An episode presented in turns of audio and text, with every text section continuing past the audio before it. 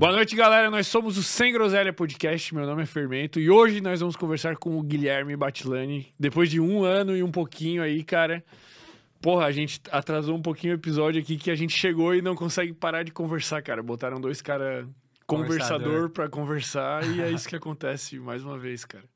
Se tem uma parada, eu acho que te define é isso de conversador. Bom, mas antes da gente engatar na conversa aqui que a gente se perca, galera, eu quero dizer para vocês que hoje, hoje é o último dia de novembro, certo? Uhum. Hoje é o último dia para vocês aproveitarem a Black November da Minimal. A Minimal, para quem não conhece, é uma marca de vestuário masculino que tem várias peças de vestuário básico. E qual que é a diferença da São a qualidade das peças. Eu hoje não estou usando a camiseta da Minimal, mas estou usando a calça aqui que combina com tudo. Qual que é a diferença dessa calça para uma calça comum? Que ela, que ela é feita de um, de um tecido especial. As camisetas são feitas de algodão egípcio e elas têm quatro vezes a resistência do algodão comum. Isso faz com que elas tenham uma durabilidade muito maior, elas não dão pipoca quando lava, elas não desbotam, elas não encolhem e vai fazer durar muito mais a peça. Eu sempre fui aqueles caras que antigamente eu comprava muita loja, é, muita roupa em loja de departamento e tal. Cara, tu usa a calça uma lavada. vez, duas lavadas, tá marrom, outra. tem que comprar outra. E essas aqui, cara, tem gente que manda foto das camisetinhas básicas da Minimal, ela simplesmente tá igual depois de dois anos. Que legal, velho. É muito da hora. Diferente. Então, galera, aproveitem os descontos aí no site da Minimal e além do, o, além do cupom Além do, da, das promoções de Black November que tá rolando no site, vocês têm também o cupom Sem Groselha, que vocês podem usar lá no site. Vocês vão ter ainda mais descontos. Tá aqui no QR Code, também tá no primeiro link da descrição. Agora vamos os conversadores conversarem, de cara. novo, de O que, que rolou nesse um ano aí, cara? Cara, muita... Muita água passou debaixo da ponte, viu? Muita água. Tanto que eu tá no caminho para cá, eu já vim pensando nisso, entendeu? Já vim, caralho, quanta coisa aconteceu nesse um ano. Foi um ano super intenso na minha vida. Super especial também. E vindo pra cá, de fato, cê, eu cheguei aqui, eu já. Eu, eu, gosto muito de me sentir uma pessoa diferente, né? Uma pessoa nova. E eu já vim com outra postura, né? Já vim com outra cara, já vim com outro, outra, outro jeito de enxergar a vida, o trabalho, as coisas. Então. Mudou tudo. Mudou tudo, cara. Mudou tudo. Mudou tudo. O que que. Mas o que que aconteceu? Eu quero, hum. eu quero hum. realmente saber o que que aconteceu. Tipo, Quais Legal. foram os, os episódios Cara, marcantes? Eu acho o que, que aconteceu. Ponto número um. O, o, o, meu desafio de, de fixar a minha imagem, o meu conteúdo, o meu nome, a minha, o meu rosto na internet aconteceu. Tu se consolidou? Acho que sim. Assim. Acho que sim. Acho que antigamente as pessoas é, reconheciam como, ah, já vi vídeo seu, ah, já vi vídeo seu. Hoje as pessoas me chamam pelo nome, eu vou nos lugares, as pessoas vão, eu fecho palestra em teatro. Tá? Hoje, de fato, eu, eu, eu diria que eu estou me consolidando, só que de um ano para trás eu ainda era um maluco que ia um em outro podcast, viralizava um outro vídeo. Hoje, de fato, as pessoas me chamam pelo nome. Então, isso já é um, um baita diferencial para mim. Era um objetivo, era um objetivo muito claro na minha cabeça, que se consolidou. Outra coisa, acho que a, questão do suporte financeiro também, é, conseguir me estabilizar um pouco mais financeiramente. Então, já não consigo, já não preciso ficar fazendo tanta conta, já consigo trabalhar bem mais fazendo as coisas que eu gosto de fazer. E, enfim, a, o dinheiro ele promove uma autoestima, uma autoconfiança muito grande também. O dinheiro ele tem uma energia diferente também que de fato te transforma numa pessoa diferente, eu diria. Eu diria até numa pessoa melhor, se você é uma pessoa que já era boa antigamente, né? É. E... Quem é pior, pior. É, quem é ser. é pior, pior e quem é melhor, melhor. Eu me declarando como se eu fosse uma pessoa boa, né? Mas, pô, se não, eu não me acharam melhor, eu né? Eu te acho uma pessoa boa. você pô. me acha uma pessoa boa? Obrigado. Eu acho que Põe enquete já, velho. Guilherme Batilani é uma pessoa, é uma pessoa boa. boa. Pode ter haters na live, né? Não, Pode tudo ser. bem. É, já tô acostumado agora, depois do que aconteceu, né? É, eu acho que eu desenvolvi a questão do estômago também. Sou um caipira de interior, Fermento. Então, era uma coisa muito assustadora para mim. Os, os haters ou os comentários negativos. Era uma coisa que, apesar de eu ter aquele passado, de ter contado até a história do colégio agrícola aqui, ter falado o quanto que eu já tinha, já engoli sapo e fiquei quieto na vida, a internet é a escala, né? É outro. É, é, muito maior. Mas não é pessoalmente. Então isso foi uma, um certo, uma certa diferença para mim. Eu fui muito rechaçado na vida com as pessoas olhando para minha cara e falando que eu era um merda. A internet não, as pessoas era, são pessoas que eu não conheço, são pessoas que se me virem na rua, inclusive eu vivi uma experiência curiosa com isso. Eu fui dar uma palestra aqui em Curitiba, e, pô, 1.300, 1.400 pessoas na arquibancada, uma coisa linda, Porra, assim. Muito, massa. muito É, um mar de gente, maravilhoso. Aí, beleza. Depois, é, eu ia ter outra palestra numa sala menor, para ter mais conexão, para ter mais contato com o público e tal. E a minha palestra estava agendada para seis da tarde. Nesse meio tempo, eu ia gravar um podcast. Aí a gente tava gravando e tal. Era tipo 4h40, faltava uma hora e 20 pra, pra minha segunda palestra. Vai alguém na, no estúdio fala assim: Guilherme, acho que você precisa ir pra lá. Eu falei: não, não preciso não, falta uma hora e 20 ainda pra, pra, pra próxima palestra. Já tem 70 pessoas na porta. Falei: oi? É, tipo, a, a, a, a plateia já estava lotada da segunda palestra. Caralho. E já tinha 70 pessoas na porta. Aí eu falei, tá, mas falta uma hora e pouco, o que você quer que eu faça? E ele falou, ah, sei lá, vai lá conversar com a galera. Aí, tipo, a gente foi, fui bem mais cedo. E falei pra equipe de organização, porque não podia lotar, lotar, né? Eu falei, meu, dá para deixar uma galera sentada no chão, uma galera em pé, foda-se. Porque, como professor, eu, eu, gostava muito dessa, dessa coisa de assistir em pé, mas vai, quer assistir, vai assistir. E aí eu lembro que botaram mais 30 para dentro, assim, com a plateia bem lotada. Aí, o que que aconteceu? Depois que eu falei a segunda vez, eu abri para perguntas. Uhum. E aí um cara, tipo, gigantesco, um cara de dois metros de altura, levantou a mão assim. Eu falei, pô, já achei um, né? Aí dei o microfone na mão dele e ele falou uma coisa muito, muito legal para mim. Ele falou assim, Guilherme, você ainda quer ter filho? Bicho meteu essa. De cara, assim, velho. De cara. Aí eu dei uma risada, porque foi no auge do vídeo é, do cancelamento. E falei, por que, que você quer, quer que eu responda isso? Tipo, na boa. Aí ele catou o microfone e falou assim, é, é o seguinte... Eu fui uma das pessoas que xingou naquele vídeo. Eu fui. E, tipo, falando publicamente, microfonezão na mão. Só que eu queria te pedir desculpas, cara. Por, e, inclusive, enquanto você falava, eu pedi pra minha esposa achar o vídeo e apagar o comentário. Porque você é um cara muito gente boa. E, e, eu tô arrependido de ter sido chato com uma pessoa gente boa. Eu tô visivelmente arrependido. Tô te pedindo esse negócio porque eu queria falar isso, queria botar isso pra fora mesmo. Você é um cara muito legal, eu tô muito arrependido de um dia ter te xingado. E aí, tipo, catei o microfone e falei, mano, é, quando, quando as pessoas me cancelam, me criticam, me xingam, eu gosto de causar esse essa sensação. Eu, pre, eu, eu prefiro ser a pessoa mais gentil e educada e gente boa possível, porque eu quero que a pessoa se arrependa de ter sido chata. Eu não quero convencer ela a gostar de mim, porque ela já não gostou de mim. Uhum. Então eu não quero recuperar, eu não quero é, argumentar para fazer ela gostar de mim e eu ser agradável com ela. Eu não quero isso. Eu só quero ser gentil. E eu fui muito gentil com o cara, sabe? E aí causou esse rebuliço de, de pô, cara, gostei de você e tal. Enfim. Mas o lance da, da internet sempre vai ser mais ou menos isso, né? Vai ter pessoa que vai te odiar e vai discordar, mas o lance é tu ser tu mesmo e tu ser gentil, educado e querendo ou não tu tá fazendo bem. E então, meio que foda-se essas pessoas. É, é, é, mais ou menos o seguinte, o ser humano por natureza ele quer ser querido, agradável, agra ser querido, querido e agradável com todo mundo. Pra pertencer, sei lá. Não, é porque o, o cérebro humano ele foi desenvolvido em tribos muito pequenas, uhum. de 60, 70 pessoas os grupos que existiam, sabe? E se você fosse rechaçado por uma pessoa numa tribo de 70, fudeu, cara. Provavelmente você vai morrer, provavelmente você não vai transar, provavelmente você não vai se alimentar bem, provavelmente você não tem uma socialização boa. Uhum. Então você precisa se adequar, ser querido pelos 70. Pensa só, você tem três opções de sexo. E aí você chega numa delas e ela te dispensa, fudeu, mano. Ela vai espalhar para as outras duas, você não transa mais. Uhum. Então a lógica nossa é tipo, vamos, vamos ser agradável, vamos ser querido, vamos é, agradar nossa bolha e vamos ser quieto. E essa questão da autenticidade, ela vai contra o instinto humano. Ser autêntico não é uma coisa instintiva, muito pelo contrário. Ser rebanho é uma coisa instintiva. Uhum. Entendeu a lógica? Só que quando eu entrei na, na internet, eu já era a pessoa que dividia opiniões. Eu já era uma pessoa que ou você gostava de mim ou você me odiava. Eu só fui pra internet. Aí o que começou a acontecer no começo? Me assustava os comentários, estava falando isso pro Gabriel no começo. Cara, eu, quando eu li os 46 mil comentários lá, obviamente que eu não li os 46 mil, eu li uns 6 e já saí, né? Tu sentiu o tom? Senti, cara. Senti o, o, o, o quanto o ser humano pode ser maldoso num, num, na internet. E eu até expliquei o, o, o porquê disso pro Gabriel. Quando eu falo uma coisa na internet, e eu falo de uma maneira muito convicta, né? Muito, com muita verdade, a pessoa ela sente uma emoção. Uhum. E a emoção ela é positiva ou ela é negativa. Se ela sente uma emoção negativa, qual que é a resposta dela? Botar isso para fora e fazer com que a pessoa que falou sinta uma emoção negativa também. Uhum. Se eu chegar em você agora e falar assim, você é um merda, você é isso, aquilo, você vai, você vai tentar se explicar ou você vai falar assim, e você que também é um cuzão do caralho? É uma reação natural. Se eu tive uma emoção negativa, eu quero que você também sinta uma emoção negativa agora. Então, tipo, ah, eu não quero ter filho. Como assim, seu filho é da puta? Sua mãe não deveria ter você e tal.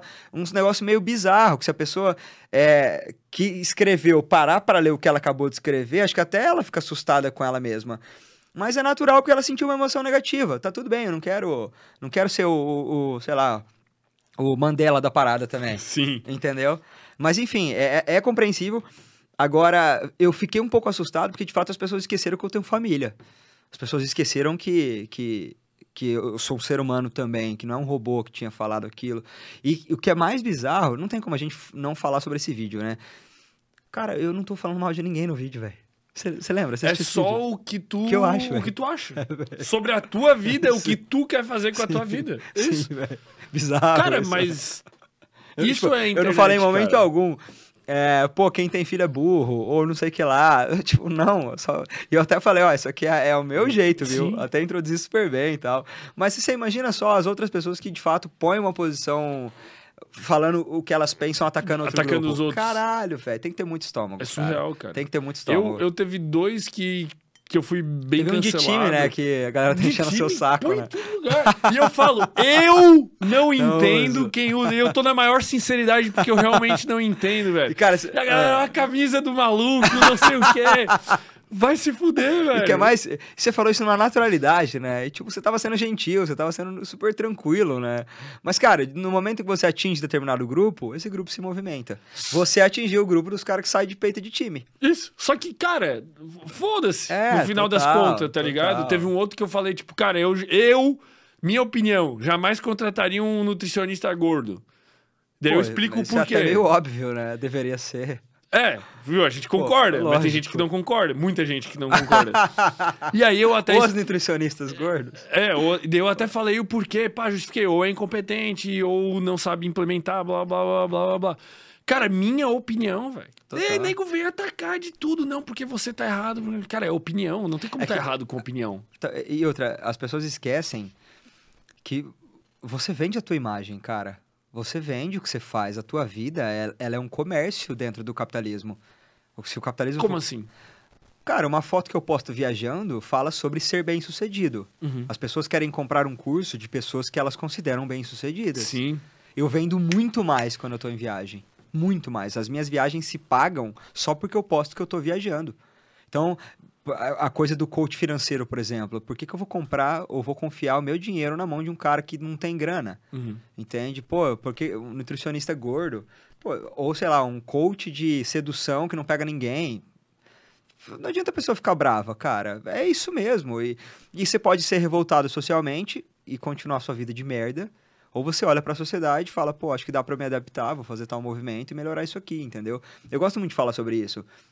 Você tem duas maneiras de olhar o mundo, cara. No momento em que você se vê diante dele, você pode olhar pro mundo e falar assim: pô, o mundo é uma merda, as pessoas são, umas, um- são uma merda, a sociedade está toda errada e, e eu mereci uma vida melhor.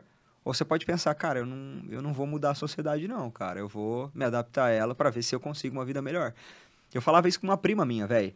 Eu tinha uma prima, tipo, super revoltada socialmente, sabe? Militava 24 horas por dia. Às vezes eu até perguntava se ela não tava cansada de militar tanto, sabe? E um dia eu falei pra ela, falei, Bru, para de tentar mudar o mundo, cara. Se você arrumar o teu quarto, se você arrumar você e você, tipo, arrumar a tua relação com seus pais dentro de casa, isso já- isso já é revolucionário. Se você, tipo, cuidar do teu corpo, cuidar da tua alimentação, do relacionamento com a tua família e ganhar a tua própria grana, isso já é revolucionário. Você não precisa mudar os princípios morais de uma geração para você ser revolucionário. Só que as pessoas não. E, e- e você vê que é muita diferença de cabeça de adolescente para adulto, né? Uhum. O adulto ele quer resolver problema, irmão. Ó, qual, que- ó, eu devo tanto, eu ganho tanto, preciso pagar essa porcaria aqui. O adolescente, ele é tipo, não, porque o mundo é uma merda, o capitalismo e tal, tal, tal. E Cara, cama bagunçada. Pô, é, é mais é mais fácil você mudar a tua vida ou a sociedade? A tua vida, né? Então Uhum. começa por ela. Começa por ela. E aí, no momento que tua vida estiver muito arrumada, você vê como que as coisas funcionam sozinho, cara. Uhum. No momento em que você arruma tua cabeça, teus relacionamentos, teu corpo, por aí vai, as coisas acontecem numa naturalidade muito bizarra. E tu acaba inspirando Uhum. mudança nas outras pessoas. Então tu gera muito mais impacto mudando a tua vida do que mudando, tentando mudar. a Exatamente outros. isso, cara. Porque, querendo ou não, o ser humano tem aquele impacto de, tipo, o cara começa a gravar vídeo na internet e ele vai falar sobre aviação. Uhum. Show. Qual que vai ser a primeira pergunta de todo mundo? Você é piloto, então, né? Ou você vive no mundo da aviação, né? Uhum. Não, não, eu só gosto de aviação. Pô, cara, então eu vou procurar alguém que é piloto. Aí, eu, eu, Guilherme, estou dizendo isso? Não. É a sociedade como ela funciona, Uhum. entendeu? Normalmente é assim. Então, é muito mais fácil você percorrer o caminho das pedras e ser bem sucedido você, para depois você querer vender como ser bem sucedido.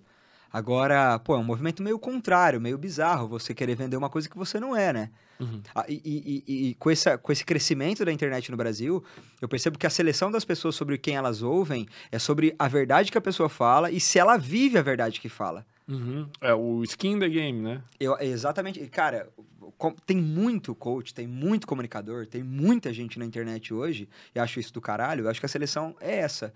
Pô, beleza, legal que esse cara fala sobre finanças. Ele é rico? É, ele ficou rico? É, então vamos ouvir esse cara. Pô, legal, esse cara fala sobre. O Wesley, por exemplo, fala sobre é, foco e por aí vai. Virou triatleta. Animal, ele vive a verdade dele, então vou seguir. Ah, tal pessoa fala sobre sedução. Eu olho, pô, esse cara tem muita pinta de que pega quem quiser. Eu vou seguir esse cara. Uhum. Entende, entende a lógica? Se você viver a tua verdade, você vende muito mais, entendeu? Você gera muito mais conexão, você gera muito mais é, é, ah, acho que contato com as pessoas mesmo, sabe? Mas o problema é que no, hoje em dia é difícil discernir. Porque o Instagram te permite parecer ser qualquer coisa. Mas tem uma coisa que eu falo que é até um pouco provocativa. Existem coisas que a gente sente na respiração da pessoa. Caralho. Existe coisa que você bate o olho e você fala, irmão, nem tenta. Entendeu? Mas Nem eu, não, mas eu acho que não é todo mundo que Lógico que tem essa consegue tem essa ter sensibilidade, né? É. Porque senão o cara que aluga uma lógico. Ferrari pra vender curso de como vender curso... Mas você percebe que essas pessoas que alugam Ferrari para vender curso, elas não chegam perto das pessoas que têm sensibilidade, porque ela tem Ah, vergonha. não chega. Tem, tem, tem uma galera que eu, que eu acabei conhecendo, que são a galera é, que, que, tipo, vende curso de não sei o que lá, não sei o que lá, e aluga Porsche, tal, tal, tal, tal, tal, tal, que de fato não tem dinheiro. E quando eu dou de cara com essas pessoas, elas mal me cumprimentam, cara. Porque, elas, elas sabem. sabem que eu não sou besta. Elas sabem que eu fico, pô, irmão, você não tem orgulho do que você faz, né? Você, você sente um pouco de vergonhazinha de ter alugado aquela Porsche, né? Você sabe que você não vive tua verdade. Uhum. Elas mentem para aquela tribuzinha delas. E, e é- e é por isso que elas nunca são bem, elas não são bem-vindas em ambientes de pessoas bem-sucedidas. Já parou pensar nisso? Já parou pensar nisso? Nunca parei pra pensar nisso. Parou pra pensar nisso. Eu já, eu já parei pra pensar que, por exemplo, é, são, são pessoas que eu não tô disposto a receber. É isso. Estelionatário não é bem-vindo, cara. Estelionatário, ele, ele vende, ele faz o estelionatozinho dele pro rebanhozinho dele. Uhum. Para as pessoas que são acima dele, ninguém, ninguém escuta, cara. Ninguém, ninguém aceita. Pô, se eu tô num ambiente em que eu sei que a pessoa é estelionatária, eu não vou receber essa pessoa na minha casa. Com todo respeito. Vai lá, faz o teu trabalho. No final das contas, todo mundo quer ganhar dinheiro mesmo. Todo mundo quer ter uma vida melhor. Mas eu não vou receber. Uhum. Entende? E eu sei que os meus amigos que são sérios no trabalho deles também não vão. Então, por mais que o cara ganhe dinheiro, por mais que o cara tenha uma vida muito legal, Porsche, é, mulherada, lancha, tal, tal, tal, o cara ainda deita a cabeça no travesseiro, ele sabe que ele nunca vai chegar no topo, porque o topo não vai receber ele. Ele vai chegar até um patamar ali. E, e- e é o que eu tô te falando. Tem gente. é, eu digo que o, o old money, ele sente o cheiro de old money, né? O old money, ele sente o cheiro de new money também. Chega uma pessoa pelo comportamento dela, o cara bate o olho e fala: Ah, esse aí tá ganhando dinheiro agora, começou a ganhar dinheiro agora. O cara. Por exemplo, a gente vive na questão da, do- da comunicação. Se eu vejo que o cara tá forçando a barra na comunicação, eu fico, "Ah, cara, pra cima de moar, velho. Só faço isso da vida, mano. Aconteceu um negócio. é, se eu falar como aconteceu, vai ficar muito visível. Mas esses dias, esses dias eu estava num lugar, estava num lugar, Tá. e aí, é, o cara chegou e, e começou a me vender um, um produto dele. Ele queria muito que eu participasse de um, de um produto junto com ele. Eu fiquei escutando, fiquei escutando, fiquei escutando. Do nada, tipo, ele meteu um- um- um- uma pessoa que ele contratou como reforçador, que foi uma parada muito forçada. Basicamente, ele falou assim: Não, porque eu contratei um matemático para fazer o negócio, e aí ele chegou à conclusão de que a gente precisa fazer só esse número de pessoas, e eu escolhi você para ser a, a, a pessoa mais especial e tal, tal, tal. Tipo, Eu um falei, argumento "Irmão, muito forçado. Tipo, irmão, a galera que tá lá fora, você pode, você pode usar essa. Comigo não, não rola, entendeu? Então, sem falar que na- ninguém melhor que o tempo pra dizer, né? se aquela pessoa vivia aquilo, uhum. se é uma mentira. O tempo é uma coisa maravilhosa, cara. O tempo ele fala se políticos foram bons, o tempo fala se pessoas foram boas, o tempo fala se, se decisões foram acertadas. O tempo é o melhor termômetro que existe, né? Mas eu ainda acho que o tempo hoje em dia ele tá muito como é que eu vou dizer? Ele passa, mas ele não traz tudo à tona. Ele pode trazer à tona, mas parece que passa muito rápido, velho.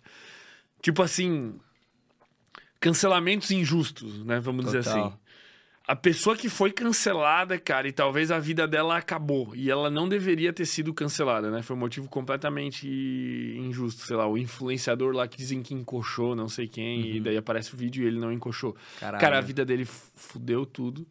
Caralho. E depois, quando vem à tona a verdade, cara, essa verdade tem uma repercussão minúscula. Mesmo que o tempo seja poderoso e traga isso à tona, cara, é foda, é foda. Não, eu, eu tava conversando com isso com o Gabriel antes de, de começar, cara. A gente precisa cancelar o cancelamento pra ontem, velho. A gente vai esperar o quê? Alguém morrer? Alguém se matar? É que o cancelamento, ele é o assassinato moderno. Ele é. Eu diria que ele é o apedrejamento moderno, né? isso. né? Ele é o... É, a sociedade sempre fez isso, né? A humanidade sempre foi a mesma. Tanto que eu tenho até as tretas com a galera que fala que antigamente que era bom. Falou, irmão, o ser humano se comporta da mesma forma há uns 70 mil anos aproximadamente. Não é 20 de uma geração para outra que tudo muda, não. E esse, esse, esse linchamento coletivo sempre existiu, né? A internet só dá, tá dando espaço. Mas eu acho que enquanto o influenciador não se suicidar, a gente vai ficar achando isso normal. Uhum. E não é pra achar, cara. Não é pra achar. É o que eu tava falando no começo. Eu tenho família, irmão. E teve um momento que eu tive que ligar pros meus pais e almoçar com eles, sentar na mesa e falar: O que, que vocês estão sabendo? E aí, meu pai falou: O quê? Eu falei: Fala, chegou alguma coisa, algum vídeo para vocês? E os dois, um olhou pro outro e falou assim: Chegou. Ah, tipo, a nossa amiga falou desse vídeo. Falei, como é que vocês estão? Ah, Gui, quer o quê? Aí eu falei pra eles, eu falei, ó, eu, eu tenho estômago para isso faz tempo. Caralho, eu não sabia que tinha ido tão longe assim. Foi, mano. Eu falei, ó, é, eu tenho estômago para isso faz tempo. Eu, eu não quero que vocês sofram por mim. Eu tô bem, eu tô feliz, eu tô tranquilo, eu conquistei minhas coisas, eu tô super feliz com as minhas conquistas. Eu não posso fazer com que vocês não sofram por vocês, mas não sofram por mim. E, tipo, isso vai acontecer de novo, eu falei. E aí minha mãe falou assim: ah, filho, eu fiquei um pouco decepcionada, não é legal é, as pessoas falando mal do, do, teu filho, né? Isso não é legal. E meu pai falou, tipo, ah, Gui, é, é você, mano. Você, tipo, o seu jeito te explodiu na vida e o teu jeito pode te machucar de vez em quando. A, a gente entende. E eu falei para eles, eu só quero que vocês não sofram porque eu não vou sofrer. Eu não vou ler porra nenhuma. E minha mãe falou assim, inclusive eu te defendi. É, quando vieram falar de você. Falou, não, o Guilherme tem as verdades fortes dele mesmo e eu acho isso do caralho nele, sabe? Mas enfim, é, a, a, as pessoas simplesmente esquecem que a pessoa tem família, né? Mas, mas tu, não, tu percebe que o problema é que a crítica ela tem um peso muito maior na nossa percepção, né? Por essas questões até da, da do, do cérebro tribal. Porque, cara, 46, 46 mil comentários, tá, é muito comentário. Mas se fosse mil, cara, e tu, tu lê 100, velho, já é o suficiente para machucar igual. Lógico. E, mas que, de um ponto de vista de, do número de pessoas, por exemplo, que assistiram o vídeo, do número de pessoas que existe no Brasil, do, é que o cérebro não consegue interpretar. É muito mas, pouco, né? Cara, é muito pouco, cara. E, e, ao mesmo tempo, os elogios, o cara não consegue dar o devido peso. E aí fica esse desbalanceio. É que, é que na, na verdade, cara, é, é aquilo que a gente estava falando lá no começo. A gente quer ser agradado e querido por todo mundo, por 100% das pessoas. No momento que a gente vê aquela avalanche de pessoas. E outra coisa que eu, eu gosto muito de falar é. Não existe filtro. Eu ouço muita gente falar assim: ah, Gui, é só filtrar. Irmão, o, o, o que o nosso cérebro escuta é cumulativo.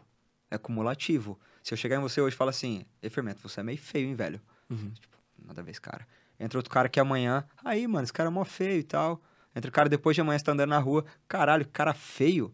No dia 30, você vai começar a se olhar no espelho, mano. E somou? Você vai começar, óbvio, você vai falar, caralho, acho que sou mesmo. Porque o, ser humano, ele tem, ele tem duas pessoas. São duas pessoas. Cada ser humano são duas pessoas. A pessoa física, a que de fato existe, e a consciência dela. A transcendência da própria consciência, basicamente isso. A pessoa física é, é uma pessoa que todo mundo vai olhar e julgar. Uhum. E cada, cada pessoa vai ter uma interpretação única e exclusiva sobre a pessoa. Porque a maneira como a gente enxerga as coisas diz sobre a gente e não sobre o outro. A pessoa que é a, a nossa consciência é, a, é como a gente enxerga a gente mesmo. Uhum. Você consegue. Tá eu entendi. entender o que uhum. eu quero dizer? Então, por exemplo, eu, eu me olho no espelho e eu vejo um Guilherme. Uhum. Essa pessoa física que tá aqui. Você olha para mim e você vê outro Guilherme. Sim. Só que a gente tem a impressão de que o Guilherme que, que o Guilherme minha consciência e o fermento vem o mesmo Guilherme. Mas eles não vêm. Sim. É Entendeu? É muito na... diferente. Se eu me olho no espelho e me acho baixo, eu tenho a impressão de que todo ser humano no planeta Terra vai me achar baixo. Uhum. Só que a pessoa que tem 1,40m não vai. Ou a pessoa. Que, você entende a lógica? Ou sei lá, se o cara conviveu com um monte de gente baixa, já mudou a percepção. Exatamente. Dele. Agora, se o cara eh, anda com a galera da NBA, qualquer ser humano vai ser baixo para ele. Uhum. Só que aí que tá. A gente, dentro da nossa consciência, a gente tem a impressão de que a maneira como a gente se enxerga, todo mundo enxerga. Uhum. Pegou a lógica? E aí a gente fica pisando em ovos pra gente gostar de nós mesmos. E aí que todo mundo. Tendo a certeza de que todo mundo vai gostar. Basicamente, basicamente o cara que é bonzinho com todo mundo e espera que todo mundo seja bonzinho com ele. Uhum. E, essa é a definição mais simples do que eu tô querendo dizer aqui agora. É aquele cara, por exemplo, que sai com toda menina e toda menina que ele sai, ele é tipo um príncipe encantado no tratamento com ela. Ele tipo, uhum. tipo, é até demais, até passa do ponto. Uhum. E ele espera que ela vá dar para ele, ou vai querer namorar ele, por aí vai. E quando isso não acontece, ele fica revoltado internamente. Uhum. Porque ele pensa: ô louco, se eu dei tantas experiências positivas para ela, se eu fui um gentleman, se eu fui o, o, o, pai dos filhos dela, como assim ela não quer dar para mim? Como assim uhum. assim ela não quer ficar comigo? Então, a, a, a, maneira como a gente enxerga é a maneira como a gente espera que os outros enxergam. Agora eu consegui, caralho. Agora foi. Uhum. Então, é, é muito comum os bonzinhos serem bonzinhos, não porque querem ser bonzinhos. São bonzinhos porque eles esperam a retribuição. Sim. E aí você vai é ficando quase velho. Que egoísmo até. Cara, toda, toda, toda atitude tem natureza egoísta, né? Já ouviu falar disso ou não? Não. Até o momento em que você dá esmola para um mendigo, é uma atitude egoísta. Porque você quer se sentir bem dando a esmola para o mendigo. E tem gente que transcende, né? Tem gente que tira foto do mendigo e posta no store, né? Essa pessoa, eu quero, quero matar esse tipo de pessoa, né? pessoa tirar foto da pessoa necessitada, meu irmão. Você vê, a sua, o seu ego e a tua vaidade foi tão grande que você esqueceu até da coisa básica, que é não expor gente que tá precisando. Mas, enfim, toda atitude é, é uma atitude egoísta, né? A gente faz esperando o retorno. E também com a questão de a maneira como a gente se enxerga. Se eu me expresso como alguém bonzinho, eu quero que a sociedade me enxergue como bonzinho. Mas a realidade não é essa, velho. A realidade não tem nada a ver com isso. A, a, a realidade, a, as pessoas vão enxergar você da maneira como elas querem enxergar você. E não da maneira como você quer que elas te enxerguem. Tu pode fazer o teu melhor para Dar o teu melhor. melhor para ti mesmo também. Perfeito. Mas as, se a pessoa tem um cérebro daquele jeito, ela vai te enxergar de um Total. jeito que não tem como e, tu Você calcular. não tem controle, cara. E, e, o que aconteceu? Eu comecei a crescer na internet no momento em que eu falei assim, pensei assim, eu vou falar minha verdade, eu vou falar coisas que eu acho que vai ajudar porque elas me ajudaram. Uhum. Essa é a minha lógica. Uhum. Por exemplo, eu aprendi sobre comportamento de escutar todo mundo. Me ajudou super. Galera, é o seguinte: se vocês escutarem todo mundo, eu aprendi que ser solteiro, eu, Guilherme, ser solteiro por 27 anos me fez muito bem. Uhum. Galera, eu acho que ser solteiro ajuda muito no começo. Eu aprendi. E, e, são coisas que eu aprendi que eu falo a minha verdade. E não me machuca por quê? Porque de fato fez bem para mim. Uhum. E tem muita gente que se inspirou em ti e que fez muito bem para elas também. Exatamente. E aí é por isso que não me pesa mais. É por isso que não me pesa mais. Nem, nem esse tipo de cancelamento. Voltando à pergunta lá inicial, o que, que aconteceu nesse último ano?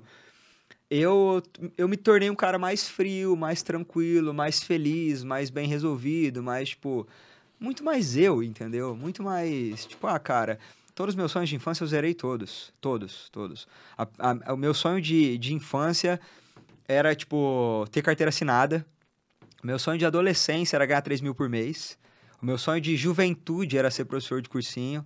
E, e porra, eu zerei tudo. Três anos atrás, meu sonho era ganhar 3 mil por mês. Então, todos os sonhos que eu tive na vida de para trás, eu zerei. Então, eu me tornei um cara muito tipo, ah, cara, tá bom. Pô, você é mó pau no cu. Tá bom, cara, tá bom, sou mesmo, entendeu? Pô, é, o que você falou lá, tá, tá, tá, tá bom, amigão. Vai lá então, seja, seja feliz, entendeu? E tu quer ter filhos, cara? no curto prazo, não.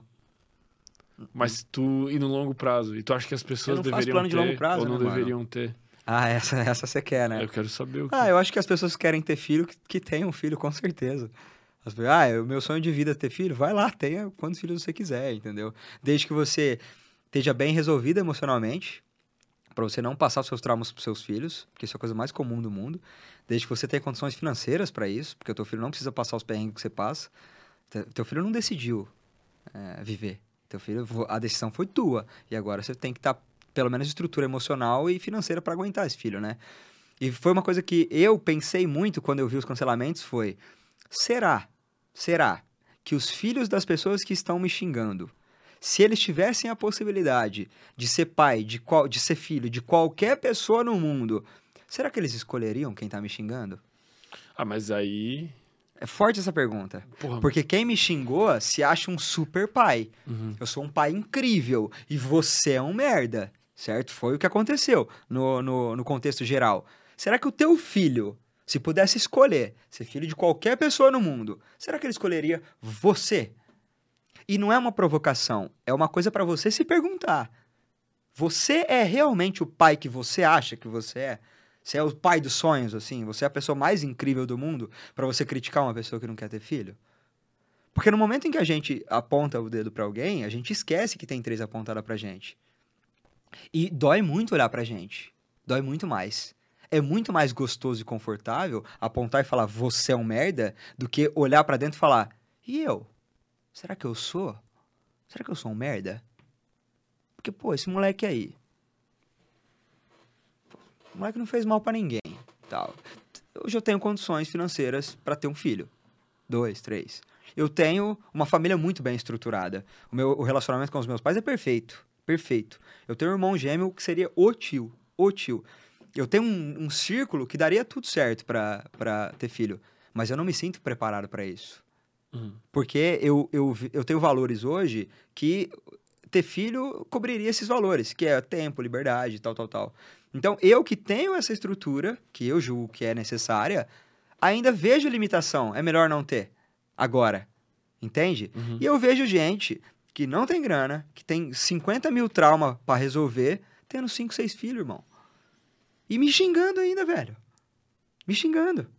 Então, fazer o exercício de olhar para si Ninguém faz. Ninguém faz porque, ponto número, número um, psicólogo não é cultural no Brasil. Ponto Ainda, número, tá virando. Ainda, é. Ponto número dois, psicólogo é caro. É isso, é. Tá virando cultural em quem tem duzentão para gastar por hora, né? Ponto número três, tanto que é, é, a minha proposta, desde quando eu comecei a trabalhar na internet, não se fala sobre comportamento humano dentro das casas, mano. Nas escolas, não se fala sobre comportamento humano em lugar nenhum. Então a, a, gente está começando a criar esse movimento para as pessoas finalmente começarem a falar sobre isso. E no momento em que a gente estuda o comportamento humano, a gente começa a perceber o quão limitado a gente é, quão problemático a gente é. E quando a gente percebe o tanto de problema e limitação que a gente tem, é arriscado você botar uma pessoa no mundo pela qual você vai ficar 30 anos cuidando dela. E às vezes até mais.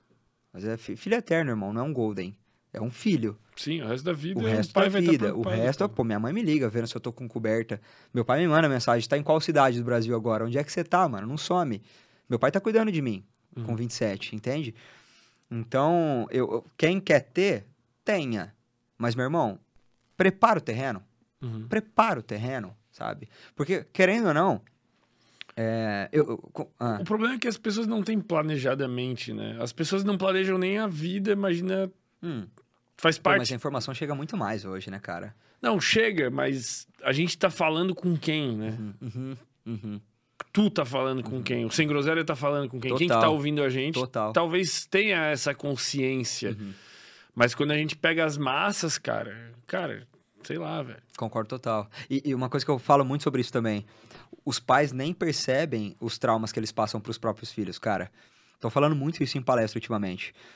E, e eu, eu, gosto muito de contar situações do meu cotidiano e da minha vida, da minha história, porque eu percebo que conecta muito com a galera. Uhum. No momento em que eu falo sobre os relacionamentos que eu tenho com os meus pais, todo mundo se, se, se posiciona também. É, eu cresci muito com a minha mãe falando que dinheiro era a coisa mais fácil, difícil do mundo de se ganhar. Eu crescia muito, tipo, ó, se a gente vai na casa da tua tia, ela vai te oferecer alguma coisa, você pega um pedaço do bolo, tá bom? E fica quieto, não faz barulho eu cresci ouvindo que adultos eram perfeitos. Porque segue, pega essa lógica. Toda criança acha que adulto é perfeito. Toda. Por quê? Por exemplo, a gente está aqui agora e uma criança vem e derruba essa jarra. O que, que a gente imediatamente faz? Briga, Briga com a criança. Briga com a criança. Por exemplo, você tira a nota na- baixa na escola. O que, que o teu pai imediatamente faz? Briga com você. Você saiu na mão com, com um amiguinho na escola. O que, que seu pai faz? Briga. Briga com você. Então, qual que, o que, que, os- o que, que a criança entende? Se toda vez que eu erro, eu levo bronca, logo adultos não erram. Essa é a Sim. lógica. Uma- e, e aí, quando eu saí de casa, eu lembro que toda vez que eu voltava pra casa dos meus pais, tinha um jogo de copo novo. Toda vez. Aí um dia eu falei, mãe, por que, que tem outro jogo de copo aqui? De novo?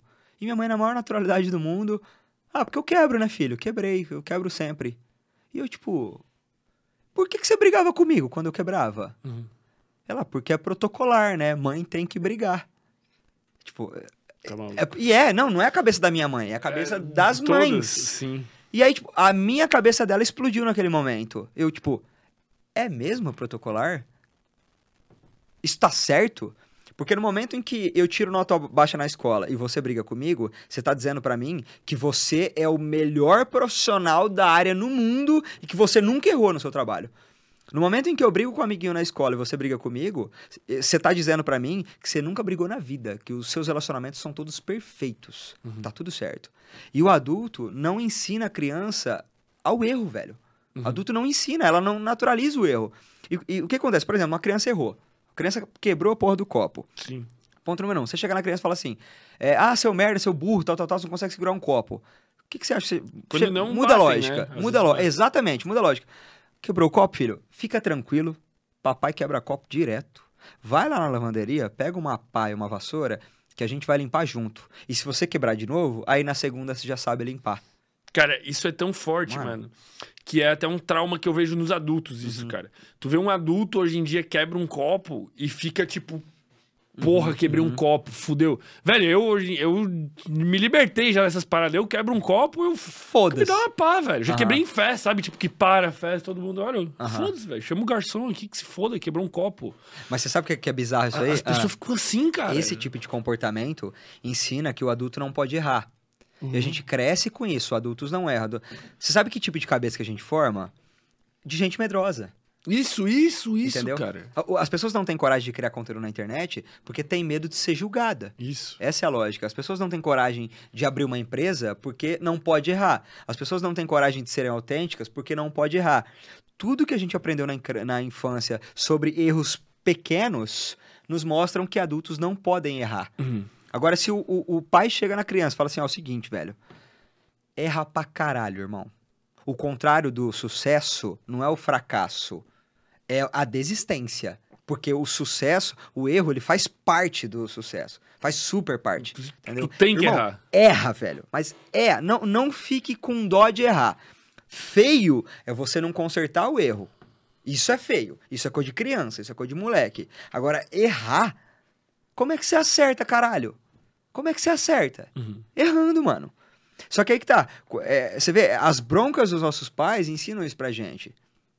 E a maioria dos pais que criam filho, ou, ou não tem dinheiro ou não tem consciência, velho. Porque não estuda comportamento, porque não estuda comportamento da infância. A formação da personalidade da, da, da criança é 0 a 7 anos. Você quer, você quer criar uma criança com autoestima, com temperamento forte, sólido, tal, é do 0 ao 7.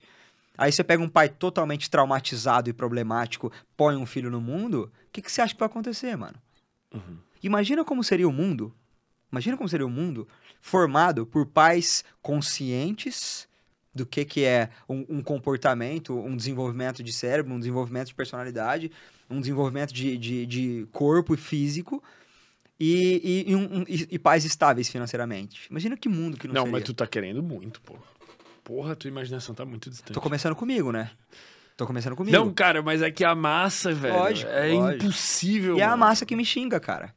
Foi a Sim, massa que me é a xingou. massa, é a Não massa. foi gente consciente. Sim, óbvio. Tinha uma galera consciente ali no meio, inclusive tinha muita gente saindo em defesa de mim. Pô, esse cara é mó legal, mano. Entra no perfil desse cara. Pô, é, é o que ele tá querendo, é o que ele quer, é o plano dele e tal. A pessoa consciente não necessariamente ela concorda contigo, mas ela não vai te xingar. Ela te entende.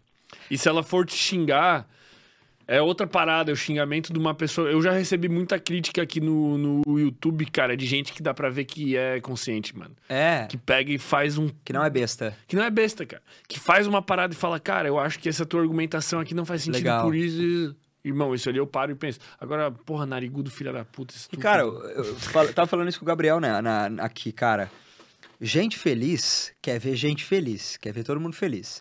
Gente triste quer ver gente triste. Essa é a lógica. Hum. Aí eu, eu posto um vídeo e a galera fica me xingando, a reação que eu tenho é: caralho, que vida de merda que vocês têm, mano. Hum. Você tá usando o tempo de vocês, a energia de vocês para tentar fazer a minha vida mais triste. Que vida de merda que vocês têm, mano. A galera feliz pode reparar, mano. Gente feliz quer ver gente feliz. Gente feliz quer ver gente. Caralho, e aí, como é que você tá? Você tá bem, tá bonito, que legal. Bora. O podcast cresceu, você tá famoso, seu merda, tá até estrela e tal, tal, tal. Gente feliz, ela quer assim. Ela quer todo mundo feliz. E gente triste quer todo mundo tri triste. Então, a, a, as pessoas que ficam me xingando, eu fico até um pouco com pena delas, entendeu? Ficou, caralho, mano. Pô, tô aqui viajando para onde eu quiser, ficando com a galera, conhecendo gente, gastando dinheiro, comendo tudo que eu quero comer, fazendo tudo que eu quero fazer. E você tá aí me xingando, cara. Pô, que, que, pô, que vida de merda que você tem, entendeu? O que, que é ser feliz, cara, pra ti? Cara, ser feliz para mim é ter tempo para fazer as coisas que eu gosto de fazer e fazer muito do que eu gosto de fazer. Basicamente isso. É tempo e liberdade, tá, entendeu? Mas isso pode ser perigoso. O que, que é ser feliz pro ser humano, na tua opinião? Que tu Cara, a, a, felicidade das, grande, das grandes massas é uma felicidade socialmente construída, né? É Como a assim? expectativa da felicidade ela não existe. Ela é um ponto futuro. Eu acho, eu, cara, eu, eu, eu acho que a gente passaria um podcast inteiro para falar sobre felicidade aqui, né? Eu posso falar por mim. Tá. Pra, pra mim, felicidade é o seguinte: é a soma de duas coisas. É como eu tô me sentindo agora, uhum. mas como eu acho que vai ser o meu futuro. Mais. Uhum. Somado. Eu tinha uma experiência como porteiro de prédio que foi que, que me ajudou muito a entender essa parada. Eu fui trabalhar de porteiro e eu queria passar no vestibular. Eu uhum. estudava todas as noites na portaria até passar no vestibular. No momento em que eu passei, eu passei no meio do ano, no vestibular do meio do ano. A, as minhas aulas só começariam em janeiro e eu passei em julho. E eu lembro, foi os seis meses mais felizes da minha vida, assim. Porque eu tava, tipo, eu falei, meu, minha vida não tem problemas. Eu tenho, tinha o desafio de passar no vestibular, passei. Agora o que, que eu vou fazer por seis meses? Relaxar e viver a vida. Uhum. E esse eu projetivo me deu muita felicidade. Uhum. Eu podia até não estar tá tão feliz com, com, as condições que eu tinha naquele momento, mas o eu do futuro me dava essa felicidade. Tipo quando você vai viajar, cara. Pô, você tem um puta de um evento para acontecer daqui três meses. São três meses de felicidade. Não é só o dia do evento. Até porque o dia do evento pode chover, pode ser uma merda. Mas esse evento já te promoveu três meses de felicidade. Então, eu acho que a felicidade para o homem é isso, é como ele está se sentindo agora e como ele enxerga o futuro dele. Uhum. E, e, é o que acontece muito com gente que tipo, já zerou a vida. Gente uhum. que zerou a vida tem o eu preju é, é, projetivo prejudicado. Uhum. Porque o cara pode olhar e falar assim: beleza, tô numa casa linda, tô com cachorros lindos, uma família linda, carro, não tenho problemas, tudo. carro, tô incrível, minha profissão tá perfeita. Mas o que, que eu vou fazer amanhã, velho? Uhum. Tipo, beleza, eu já zerei, velho. Daqui é só daqui para baixo, não tem como subir mais. E aí ele entra no eu projetivo problemático. Por isso que ele pode ser infeliz tendo tudo. Uhum. Essa, é, essa é a lógica. E, e, você percebe, por exemplo, o cara, ele tá, ele tá, ele tá devendo. Ele tá com um monte de conta devendo, tal, tal, tal. Nesse momento, ele tá, ele tá triste. Mas vai cair uma herança para ele daqui dois meses. Uhum. Então ele fica, pô, eu tô numa situação merda, mas o meu projetivo tá tudo bem o projetivo é, até compensa ele meio que equilibra, o... exatamente. Então eu acho que a, a felicidade para o ser humano, na minha perspectiva, é essa. É como você está se sentindo nesse momento, como você se sente, basicamente, e como você vê teu futuro. Uhum. E, eu sou muito feliz porque eu tenho os dois muito bem resolvidos, entendeu? Tipo, eu, eu sou um cara que não vejo problemas em lugares que não existe. Eu não invento problema mais, mano. Tipo, zerei essa parada aí, graças a Deus. Para mim, deixa a parada virar problema primeiro, depois a gente resolve ela. E se não der para resolver, a gente não resolve. Problema, só é problema quando dá para resolver, senão não é nem problema, entendeu? Uhum. E, e, eu sei que o meu futuro tá, tá muito bem reservado, tá tudo certo. Eu não, eu não, Até porque, meu, eu já vivi na merda, eu sei, eu era feliz na merda também, então se eu precisar voltar pra merda, eu volto. Entendeu? Então, acho que é, é, é mais ou menos por aí. Mais ou menos por aí. Essa é a, a, minha definição de felicidade é mais ou menos essa foi a conclusão que eu cheguei também, cara. Só que eu faço, faço uma analogia da, da bolinha, já falei várias vezes aqui. Ah. Que na minha concepção a felicidade é tu jogar uma bolinha uhum. e tu ir buscar. E se tu jogar ela longe demais, que seria esse teu eu projetivo que tu falou, longe demais, cara, tu fica frustrado porque tu nunca alcança, cara. Que é tipo tu botar uma meta real, falar, não, eu quero. Eu, em vez, eu, eu quero ter 20 milhões de inscritos no final do ano Caralho, que vem. bizarro, não dá. Mano, não dá, eu vou ficar frustrado todo mês. Se você bater um milhão, agoniado. você fica triste, né? Tu, tu bate um milhão e tu fica triste. É o cara que quer emagrecer e bota, eu quero 15 quilos em Quero tanquinho, uma né? semana. Aham. Isso, quero um tanquinho em uma semana. Não vai. E ao mesmo tempo, tu vai ser feliz indo buscar essa bolinha que tu jogou no, no lugar certo. Tu vai ser feliz quando tu pega essa bolinha e daí tu joga ela de novo. Então tu sempre vai jogando ela, tu sempre vai pegando. E esse é o, o ciclo, né, cara? É, a gente tem a mesma definição, velho. Acho que sim, acho que sim. Até porque o- quando você chega na bolinha, você pega a bolinha, é o eu, é o eu de agora. É como Isso. você se sente no momento que você E pegou tu a pode bolinha. desfrutar, que era um objetivo que tu... Fica um pouquinho, vou ficar com ela três dias na mão. Isso. Entendeu? Eu, eu tô vivendo isso, cara. Eu cheguei num lugar que eu queria muito chegar. Uhum. E eu não tô com pressa de ir pra outro agora. Só que aí que tá, eu escuto muita gente, pô, você tinha que estar milionário, você tinha que estar ganhando um milhão por mês, você tinha que ir, você tinha que estar aquilo. No começo eu ficava meio, nossa, eu tinha mesmo. eu tinha- Hoje eu nem escuto mais, cara. Uhum. Falei, tá... Irmão, Calma. cara, tô feliz, mano. Tá enchendo meu saco. Teve um dia que um cara chegou em mim e falou assim, você tinha que estar ganhando 400 mil por mês. Uhum. Falei assim, então vamos fazer o seguinte. Eu vou te dar o meu Instagram na, minha, na, na tua mão. E eu vou trabalhar pra você de CLT. Você vai me dar um salário de 400. Pega ou não pega? Não pegou, né, cara? Porque é muito mais fácil falar que o cara tinha que estar ganhando do que ele fazer o cara ganhar, né? Uhum. Entendeu? Se der errado, se a gente faturar só 200, tira 200 do teu cu e me dá 200. Você não tá falando pra mim que eu tinha que estar ganhando 400 mil de salário? Então eu vou te dar meu Instagram, você CLT. Você vai me dar 400 mil de salário. Não pegou, entendeu? As pessoas falam muito de...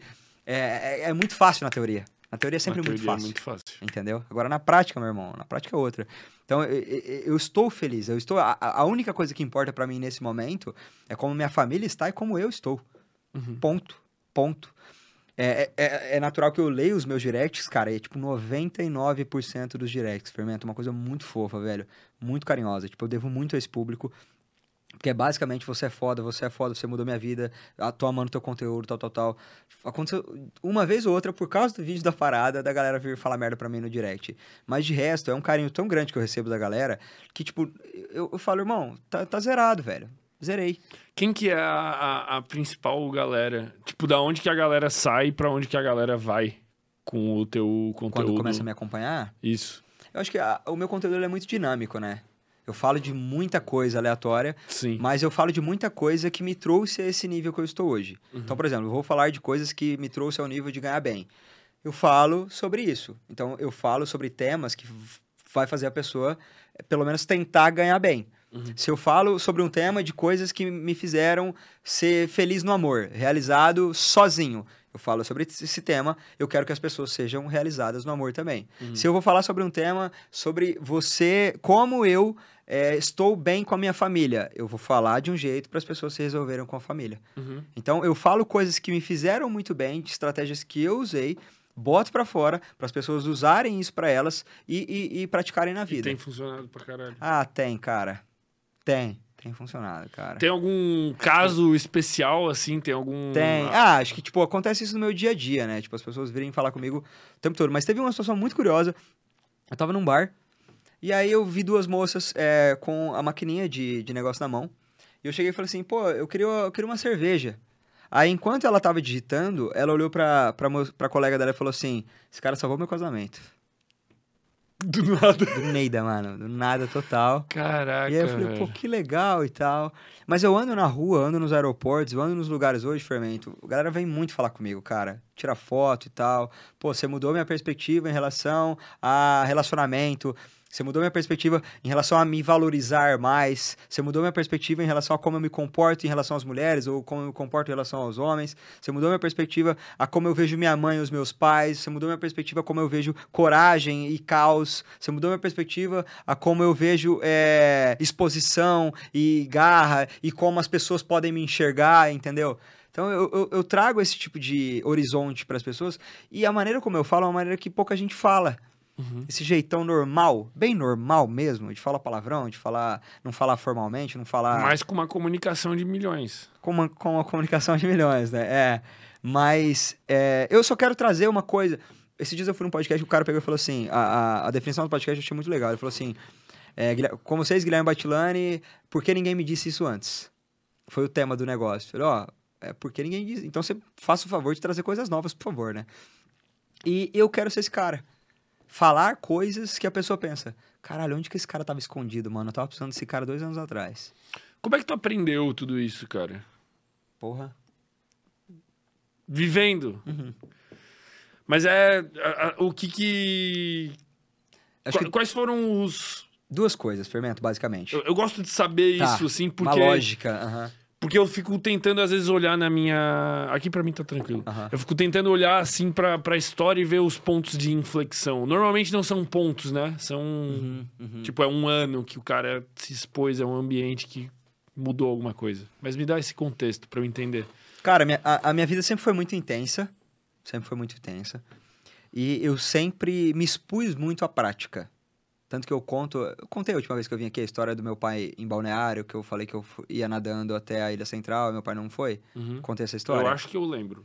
Eu Bas- lembro melhor. Eu lembro da do teu avô e eu lembro da que tu ficou peladão lá, que foi foda é, aquela história, é, velho. foi, porra, Essa é. eu não lembro. Cara, relembre-nos. Tá bom. Basicamente, é, a gente foi passar uma virada de ano juntos lá em Balneário, em família. E o meu pai nadava sempre já. Ele já, já tava praticando esporte de natação há um tempo já. E ele, tipo, ama o esporte. Ama. E ele gosta muito de evoluir, de fazer mais piscinas, de se desenvolver mais, se sentir melhor e por aí vai. E ele fica, às vezes, até um pouco se gabando. Tipo, ah, hoje eu bati tantas piscinas, tal, tal, tal. Ah, eu já, já, já janto você se eu quiser, entendeu? E a gente tava na praia e eu olhei pra... A, a praia não tava alongada ainda. Mas eu olhei pra Ilha das Cabras e falei, caralho, isso, é- ali é longe, hein, velho? A gente tem a impressão de que é perto, mas é longe. Aí meu pai pegou e falou assim pra mim, pô, vê aí quanto é que é. Aí eu olhei, tipo, topógrafo que sou, né? Joguei no Earth lá e descobri que dava, tipo, 600 metros, 500 e pouco e tal. Falei, pô, dá uns 600 metros, pai, da onde a gente tá. Ele, pô, 600 metros é pouco, cara. Eu nado na piscina ali 2 km por dia. 600 metros, tá de sacanagem. Lógico que dá pra ir. Falei, pai, que nadar com rebentação, nadar com onda, nadar com um barco passando e produzindo onda. Acho que não é a mesma pegada, né? Ele, ah, Guilherme, larga a mão de ser besta, lógico que dá pra ir. E eu não era nadador, eu não nadava. Eu, tipo, eu sei bater, eu- na época eu sabia sobreviver. Só que eu, e- e- isso já me define, essa atitude já me define. Vou lá ver então, pô. Não Foda-se. existe dúvida pra mim, velho. Não existe, ah, o que será que eu, Guilherme. Não, não, não, irmão. Será que dá pra chegar nadando? Vou pular na água e descobrir. E pulei. E me arrependi no começo, no meio do fim do trajeto, mano. Vai tomar no cu. Nossa senhora, irmão. Só queria morrer, velho. Acho que se eu morresse ali seria mais confortável pra mim, sabe? Foi muito ruim, cara. A hora que eu cheguei na metade, eu pegava tanta onda de barco, eu pegava tanta coisa, Correnteza. correnteza, e- que eu dava 30 abraçadas e não saía do lugar. Eu olhava, a ilha, a ilha continuava, o ponto continuava do mesmo ta- tamanho o tempo todo. Mas enfim, cheguei, cara. Cheguei, cheio de pedra em volta, assim, uma experiência horrível. Falei, irmão, não sei nem como que eu vou voltar agora, velho. Se tivesse um prato de arroz e feijão aqui, facilitaria. Mas, pô, com essa energia que eu tô. Aí tirei, tipo, uma meia hora, 40 minutos descansando. E eu sabia que na volta e na descida todo santo ajuda, né? Aí na volta peguei umas ondas que me ajudaram e tudo mais, mas enfim, voltei mais rápido. Eu chego na barraca, falei, pai, eu, eu, eu, eu- assim, ó, eu fui na barraca, tremendo, as pernas. Pai, não dá não, velho. Definitivamente. A gente tem metade da idade. Eu sou atleta desde criança, pratico esporte minha vida inteira. Não dá pra ir, velho. E ele deu uma desdenhadazinha, sabe? Ah, Guilherme, é que você não nada, né, velho? É que você, pô, agora pra mim ia ser tranquilo e tal. E ali me subiu um sangue, meu velho. Do meu pai, tipo, tirando Tirando o meu mérito. assim, é. E eu falei pra ele, falei na boa, né? Falei, pai, pula água então, pô. Vai lá. Pula lá, pô. Vamos ver se você dá conta. E ele, tipo, ficou meio que rindo, desdenhando, sabe? Falei, pai, você sabe por que que você não vai? Porque se for, você descobre que você não consegue. E vai doer você descobrir que não consegue. Então você vai ficar sentadinho na tua cadeira, achando que você consegue. Porque é muito mais confortável ficar na teoria. É muito mais confortável ficar no eu, eu consigo sim. É muito mais fácil você olhar pra menina na balada e falar assim: pego fácil a hora que eu quiser, do que você ir lá e descobrir que você, que você não pega.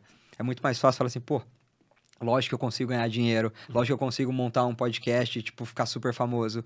Só que se você for pra, pra prática, a prática vai testar a tua capacidade. A prática, ela testa a tua limitação. Uhum. E a prática, geralmente, te decepciona. Entendeu? Uhum. Você pode se achar é, um. É aquela parada de tu, tu. Ah, eu tiro um 8, mas se eu estudasse. Tirava tu, 10. Tu flertar com o potencial. Exatamente isso. Cara, o flerte com o potencial, ele é muito gostoso na teoria. Porque a gente está falando pra gente mesmo que a gente é incrível, que a gente é lindo, que a gente é capaz. A prática ensina que não. E eu não quero descobrir que não. Uhum. Eu quero continuar achando que dá. Então eu não vou pular na água. Eu não vou testar, eu não vou fazer. Eu vou ficar vendo quem faz e criticando quem faz, achando que eu conseguiria fazer muito mais fácil. Porque eu sou muito mais inteligente, muito qualificado, muito mais preparado, muito mais foda. Pô, então faz também. Ah, não, eu não preciso me provar.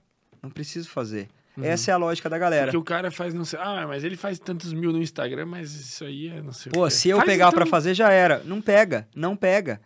Essa história que eu conto meu pai, inclusive eu nem quero que meu pai escute essa história, porque não é uma história legal para ele. Ele é uma pessoa super da prática também. Meu pai é um super doido foi também. Foi um episódio. Foi um episódio que aconteceu que foi muito didático pra gente. E, e o fato dele não ter pulado, nunca, nunca pulou, deixa isso muito bem claro. Que é mais gostoso. Só que aí que tá, na hora de deitar a cabeça no travesseiro, ele sempre vai pensar: será que conseguiria ou não? E nunca vai chegar a descobrir isso. E você me perguntou como que eu aprendo as coisas. Na prática, Fermento. Na prática, tu, cara. Tu teve esse. Quando tu viveu esse episódio do nado, tu. Na hora tu já tinha essa parada de entender que era um flerte com o potencial e que. Não.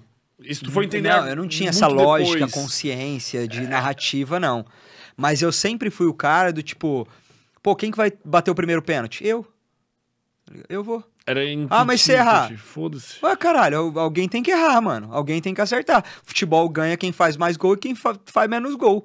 Então eu vou errar, caralho. Vamos lá, entendeu? Ah, quem que vai ser o Jesus no teatro do bagulho? Aqui eu vou, eu vou, sou ruivo que vai, vai dar top. Eu sou. Eu sempre fui esse cara. Eu vou, eu vou te dizer que mudou muito a minha vida esse mesmo raciocínio que tu falou. Tomar uhum. consciência sobre esse raciocínio que tu falou, que, eu, que o Jordan Peterson fala bastante sobre isso. Uhum. E a Luana Carolina, por coincidência, também ela veio aqui e falou sobre isso. De perceber que, cara, eu tava muito flertando, flertando com esse potencial, cara. Muito, mas muito, muito, muito, muito, assim. Fui melhorando minha vida ao longo, por 253 episódios.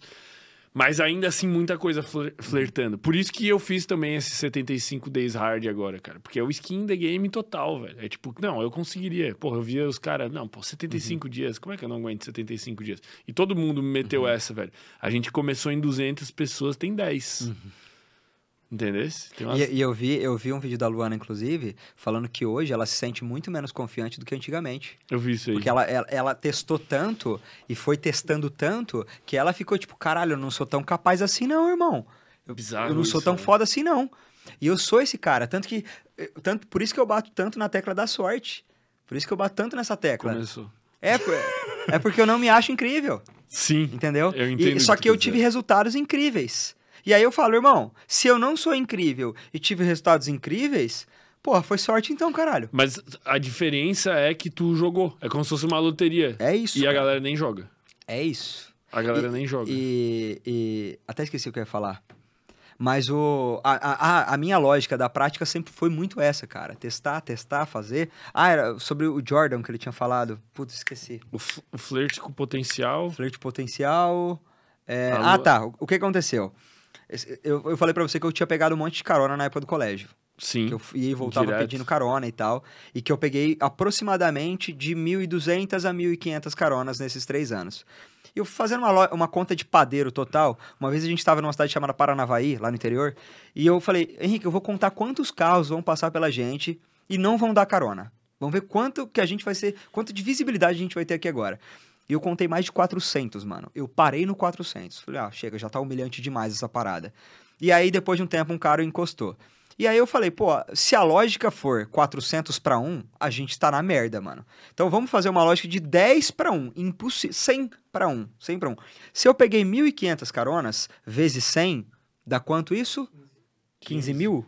Não, dá, não, não. Dá mais, dá, dá um zero a mais. Mil, pô. Isso, 100 Dá 150 mil. mil. 150 mil. Então, para eu pegar 1.500 caronas. Verdade. É isso, É, é isso mesmo. É, carros, engenheiro caralho. Para eu pegar 1.500 caronas, eu, eu tive 150 mil, mil nãos. nãos. E eu sempre falo, o cara que vive a humilhação social de pedir uma coisa para estranhos, esse cara aguenta qualquer parada, irmão. O cara que vai na rua pedir dinheiro pros outros como esmola, o cara que come qualquer comida deixada de resto do restaurante, o cara que pede carona para desconhecido, para estranho, esse cara é um, é um monstro emocional. Cara, é uma blindagem cresce, emocional, cresce. meu querido. E eu vivi essa porra dos meus 15 aos meus 18 anos semanalmente. Semanalmente. Pegava de 15 a 20 caronas por semana. 15 a 20 vezes 100 dá 2 mil, né? 2 mil nãos por semana. E aí, você viu uma coisa que eu me acostumei, foi com a rejeição pública, velho. Me acostumei com essa parada. Aqui, aqui. Só que aí que tá, olha que bizarro essa parada. Depois de um tempo, depois de um tempo não, desde o começo, eu nunca olhei pra rejeição. Eu nunca olhei pra negação. O meu foco tava tão aqui, fermento, tão aqui, carona, carona, ir para casa, ir para casa, ver minha mãe, ir para casa, ver minha mãe, que eu nem ligava para quantos carros passavam para mim. Essa, essa porra desse número eu fui ver no terceiro ano de colégio. Que tipo, caralho, negão, quantos carros fala não para um falar assim aqui em Paranavaí? Até então, eu tava tão cego de pegar carona que eu não ligava pra rejeição da galera. Você vê como que essa parada funciona hoje pra gente, pra mim, que tô trabalhando eu tô tão cego em formar e ajudar o meu público. Então aqui, ó, ajudar, ajudar quem gosta de mim, ajudar quem gosta de mim, ajudar quem gosta de mim. Que quem não gosta, mas que se foda, meu irmão. Que se foda. Ah, quem não me deu carona? Foda-se. Eu, eu tô preocupado com quem vai me dar carona. Quem vai me dar carona vai me levar, vai me tirar de um ponto e me levar para outro. Quem gosta de mim na internet vai me tirar de um ponto e me levar para outro. Então é, é muito a perspectiva que você tem, o olhar que você tem para a situação. Então, no, no, momento em que eu peguei um monte de carona, isso, isso foi tipo uma puta de uma virada de chave para mim, velho. Puta. Porque é o que eu te falei, eu estava no estágio social que era. Não tinha onde afundar mais, mano. Eu tava, eu tava na beira de um acostamento de rodovia pedindo carona, mano. O que, o que é pior do que isso? Se eu tivesse pelado, provavelmente, né? que, que quase Entendeu? aconteceu, Com um jovem do tempo e tal. diferente. E eu. Só que aí que tá, eu sempre fui um cara que observou muito. Observou muito e, e refletiu muito sobre o que viveu. Uhum. Então eu tô vivendo uma experiência de carona aqui. Pô, aconteceu uma puta de uma merda. Pô, vamos pensar sobre isso? Vamos pensar o que eu poderia ter feito? Vamos pensar como que seria tal coisa? Vamos pensar por que, que eu entendi dessa forma? Por que, que isso me machucou de alguma forma? Eu sempre fui uma pessoa muito reflexiva sobre mim, sobre o que acontecia. Então, boa parte do meu conhecimento, meus amigos falam que eu adoro falar número, né? 80% do meu conhecimento está de experiências práticas que eu vivi e as reflexões que eu fiz sobre ela. Por isso que eu não cago regra. Não tem como eu cagar regra, caralho. Porque é sobre a minha vida, é a minha trajetória. Uhum. Só que se funcionou para mim, pode ser que funcione para você. O, o, problema é da pessoa é que a pessoa nem vai lá pedir carona, pô. Porque ela nem considera essa possibilidade. E se ela leva cinco nãos seguidos. Chora no banho, irmão. Ela nunca mais pede carona na vida, pô. É isso, cara. É isso. E, e lidar com a rejeição foi uma coisa tão natural para mim que eu fui me acostumando com ela, me acostumando com ela, que eu tô assim até hoje. Uhum. Então acho que é, foi uma escola para mim esses três anos de carona, cara. Esse foi muita escola. Porque eu, eu conhecia gente o tempo todo, eu falava com pessoas o tempo todo, eu ficava o tempo todo ali escutando história, como é que é e tal, tal, tal, e me dava muita bagagem. Uhum. Porque pensa a lógica, eu pego carona com um cara de Rondônia. Rondônia. Ah, sou de Cacoal. Caralho, Cacoal. Onde fica Cacoal? Qual é a cultura de Cacoal? Como que vocês falam o sotaque de vocês? Qual é a festa? A economia de Cacoal gira em torno de quê? Aí o cara me conta tudo. Aí dali 20 dias, pô, sou de Rondônia. De onde você é? Cacoal. Ah, Cacoal é a cidade que tem isso, tem aquilo, tal, tal, tal. Isso me deu uma bagagem cultural absurda. Sem falar que, tipo, você quer gerar conexão direto com as pessoas que você conhece, meu irmão, conhece a terra dela pra você ver. Como que ela já vai te amar na hora. Entendeu? Você fala, ah, Porra, sou... e carona são horas ali trocando ideia, sem celular. É, velho. Não, não tinha celular, né? Nem tinha. Não, não mas tinha. mesmo se é, tivesse, é, é. tipo. Não, não tinha celular. Tipo, pô, a galera fala, e, e foto dessa época? Não tem, velho. Não tem foto de nada, não, irmão. Não tinha celular, não tinha, tinha, Minha mãe me deu uma câmera uma vez, que, tipo, eu, tirei umas fotos, mas obviamente perdeu todas, entendeu? Não tem, não tinha era celular, outra não. parada. Era, era. Tu gostava mais do mundo daquele jeito? Ou tu gosta mais do mundo aqui hoje em dia? Tu tá mais confortável, bem, né? Mais confortável, né? Pô, todo o dinheiro que eu ganhei nesse ano, eu não vi uma cédula na mão, velho. Não vi uma cédula na minha mão. É, velho. Isso é muito louco. Bizarro, cara. né? Meu pai fica às vezes, cara, cadê? De onde veio o dinheiro, velho? Ele ficou, ah, pai, as paradas que eu vendo, né? Curso, livro e tal, tal, tal. Mas, tipo, e como que a galera te deposita? É na tua conta? Eu, não, pai, é numa plataforma. A plataforma me paga. Caralho, ele fica, que bizarro essa porra. E, tipo, você sabe quem te pagou? Pra quem que você vendeu? Não, pai, é a plataforma que paga, só cai o número, né? Só cai o número? Você não sabe nem pra quem você vendeu? Não, não sei não, velho. E ele fica tipo, caralho. Porque todos os clientes que pagam ele na vida, ele sabe nome, sobrenome, quantos filhos tem, de onde que é e tudo, entendeu? E a gente não sabe, né? Eu não sei. Isso é meio louco. Muito louco, né, mano? Como é que é o teu livro, cara? Que tu não trouxe de presente para mim, cara. O cara, a, Errei, a capa falei. do livro, uhum. a foto tava lá nas opções para votar. Eu votei, não sei o que, escolhi qual que era. Porque tinha opções, uhum. todos eram fotos aqui, né? Uhum. E o cara não trouxe, cara. O que, que, que, que tem lá, velho? Pra quem que é, velho? Como é que é o esquema lá? Cara, o meu livro, ele, é, eu, eu falo sobre essa comunicação viral. A, a, chave número um do livro é, de fato, como você ser uma pessoa muito querida, agradável e foda. É tipo um... Como fazer amigos e influenciar pessoas. Isso, isso que eu ia falar. melhor, mano. É, porque tu já leu esse livro Lógico e tu lapidou com livro. outras coisas, tudo que é. eu aprendi. Que é que, na real, eu acho como fazer amigos e influenciar pessoas muito teórico, entendeu? Tá. Muito teórico. O meu livro, não. Tu traz experiências, práticas, história, práticas. Prática. A maneira como eu escrevo é muito simples, muito prático, por aí vai. E o Como Fazer Amigos e Influenciar Pessoas não ensina a viralizar. Não ele, ele ensina você a ser querido. Uhum. Eu ensino os dois. A ser querido e a ser provocativo. Porque eu, eu, deixo, eu deixo claro no livro: não tem como você ser amado por determinado público sem ser odiado por outro. Para você ser uma pessoa amada, você precisa gerar emoção nas pessoas. Você precisa ter personalidade, autenticidade. Você precisa gerar alguma coisa que gera vitalidade nas pessoas. Uhum. Então, para um grupo te amar, outro tem que te odiar. Você está disposto a ser odiado? Não, não tô. Então não precisa ser autêntico. Faz o que o rebanho pede e segue tua vida e seja feliz. Uhum. Não, eu tô disposto a ser odiado. Então provavelmente você vai ser amado. Agora vamos tentar conquistar um novo público. Porque o teu público se abrir uma empresa hoje, você vai vender para quem você conhece ou para quem você não conhece? Pra quem conhece. Não, quem conhece não compra de você. Ah, Essa é a lógica, isso. entendeu? Essa é a lógica, entendi, é, entendi. Tipo, ah, ah, eu fermento, meu, vou botar meu dinheiro Sim. com ele? Não vou. Uhum. Então é mais fácil você conquistar uma nova bolha isso. do que você é, ser querido e, e ser, ser, considerado foda pela bolha que você que já te, já te conhece, entendeu? É tipo, sei lá, não, eu não tenho amigo que assiste meu podcast. É isso, cara. Eu, mas eu tenho várias pessoas que assistem meu podcast que se tornaram meus amigos. É isso. Essa é a lógica. E é, e é isso que eu coloco no livro também. A comunicação de milhões é uma comunicação forte, cara. É uma comunicação provocativa. É uma comunicação intuitiva. É uma comunicação ali. Me dá um, um pilar aí, cara. Um, uma palha de tá. algum fundamento básico, assim. Fala o que você pensa sem pisar em ovos. Basicamente tá. isso. Tipo, qual é a sua opinião sobre é, cota racial na universidade? Sou a favor. E deu. Aí você vai lá e fala. Por que, que você é a favor? Ah, não, veja bem, eu acho que a gente tem que olhar contexto e a humanidade e vamos amar todo mundo, vamos abraçar uma árvore e não, peraí, veja bem que o capitalismo também é foda, não, mas peraí, o comunismo também é incrível. Não, mano, não. Você fala o que você pensa, caralho. E, mas, e mas é importante com as consequências que tu disso. tenha uma conhecimento mínimo tem, sobre óbvio, o assunto. Senão você tá falando merda, né? Sim. Mas uh, já que a pauta é comunicação, é tipo, não tenha medo de falar o que você pensa. Uhum. Basicamente isso. Tipo, se tu for num podcast e eu te perguntar um assunto que tu não tenha absolutamente nenhum conhecimento sobre, tu vai falar, boa. cara, não sei nada. Mãe, mãe, Mas se é um outro que tu tem opinião formada, tu vai falar e deu, independente Total, das consequências. exatamente. Não, já aconteceu várias vezes. Os caras, tipo, o que, que você acha? Guilherme, é, o meu relacionamento de 10 anos esfriou. O que faço? Pô, nunca tive um relacionamento de 10 anos, não sei não, mano. Os caras, caralho, e agora? Vai pra próxima? Não sei, nunca tive. E se, se eu tô falando que 80% do meu conhecimento é prático, eu sou muito sincero. As pessoas, você fala de relacionamento na internet, mas você é solteiro. Sim, eu falo sobre conquistas, sobre paixão, sobre a fase do primeiro aos 18 meses, que é o tempo de duração da paixão. Você não me vê falando sobre casamentos a longo prazo. Me, tá, às vezes eu falo sobre casamentos a longo prazo na questões emocionais. Porque, de fato, nada intenso dura. Do ponto de vista comportamental. Nada. Pô, eu vou passar no vestibular da USP agora, em medicina. E aí você fala, não, eu vou estudar muito. Você estuda três meses muito. Depois você morre, caralho.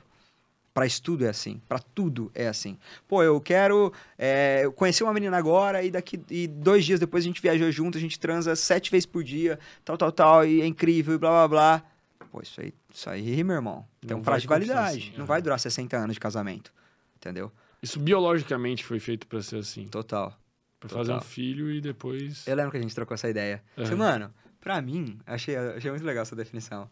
É, é feito até a criança crescer e depois você você desapaixona. Isso. E eu penso isso também, cara. Eu acho a monogamia. Faz muito sentido biologicamente, muito, né? Muito. É, foi, foi o primeiro tema que a gente discutiu da outra vez. Não sei por que, diabos. Uhum, uhum, uhum. Chegou e falou assim. Eu lembro que como a gente começou o podcast, cara. Como é que era? Você falou assim: você nunca namorou, né? Aí eu falei, não. E você falou, por quê? Eu falei, porque eu acho que não compensa. Você já riu e falou, então pode começar. Falar desse Aí eu peguei, você, eu peguei e falei assim, já começamos com conteúdo? Você, vamos. Aí eu falei, por que que pra mim não compensava namorar? Tu mantém a opinião? Sim. Pra mim, eu, eu, eu acho que por eu ter uma vida muito intensa, eu sei que eu vou me apaixonar muito, e eu vou, vai ser do caralho no começo, só que a hora que esfriar ou a hora que acabar, vai ser um tempo de, de esquecimento que vai durar um tempo. E eu não quero perder esse tempo. Pô, Gui, mas você não vai nem começar porque sei que. Achando que vai dar errado? Não, não tô dizendo que vai dar errado. Tô falando que ou vai esfriar ou vai acabar. Não existe outra possibilidade. Você não vai viver uma paixão de 50 anos. Ou vai esfriar ou vai acabar. Sim. E eu tenho medo desse momento, porque esse momento vai chegar. E eu não quero viver isso.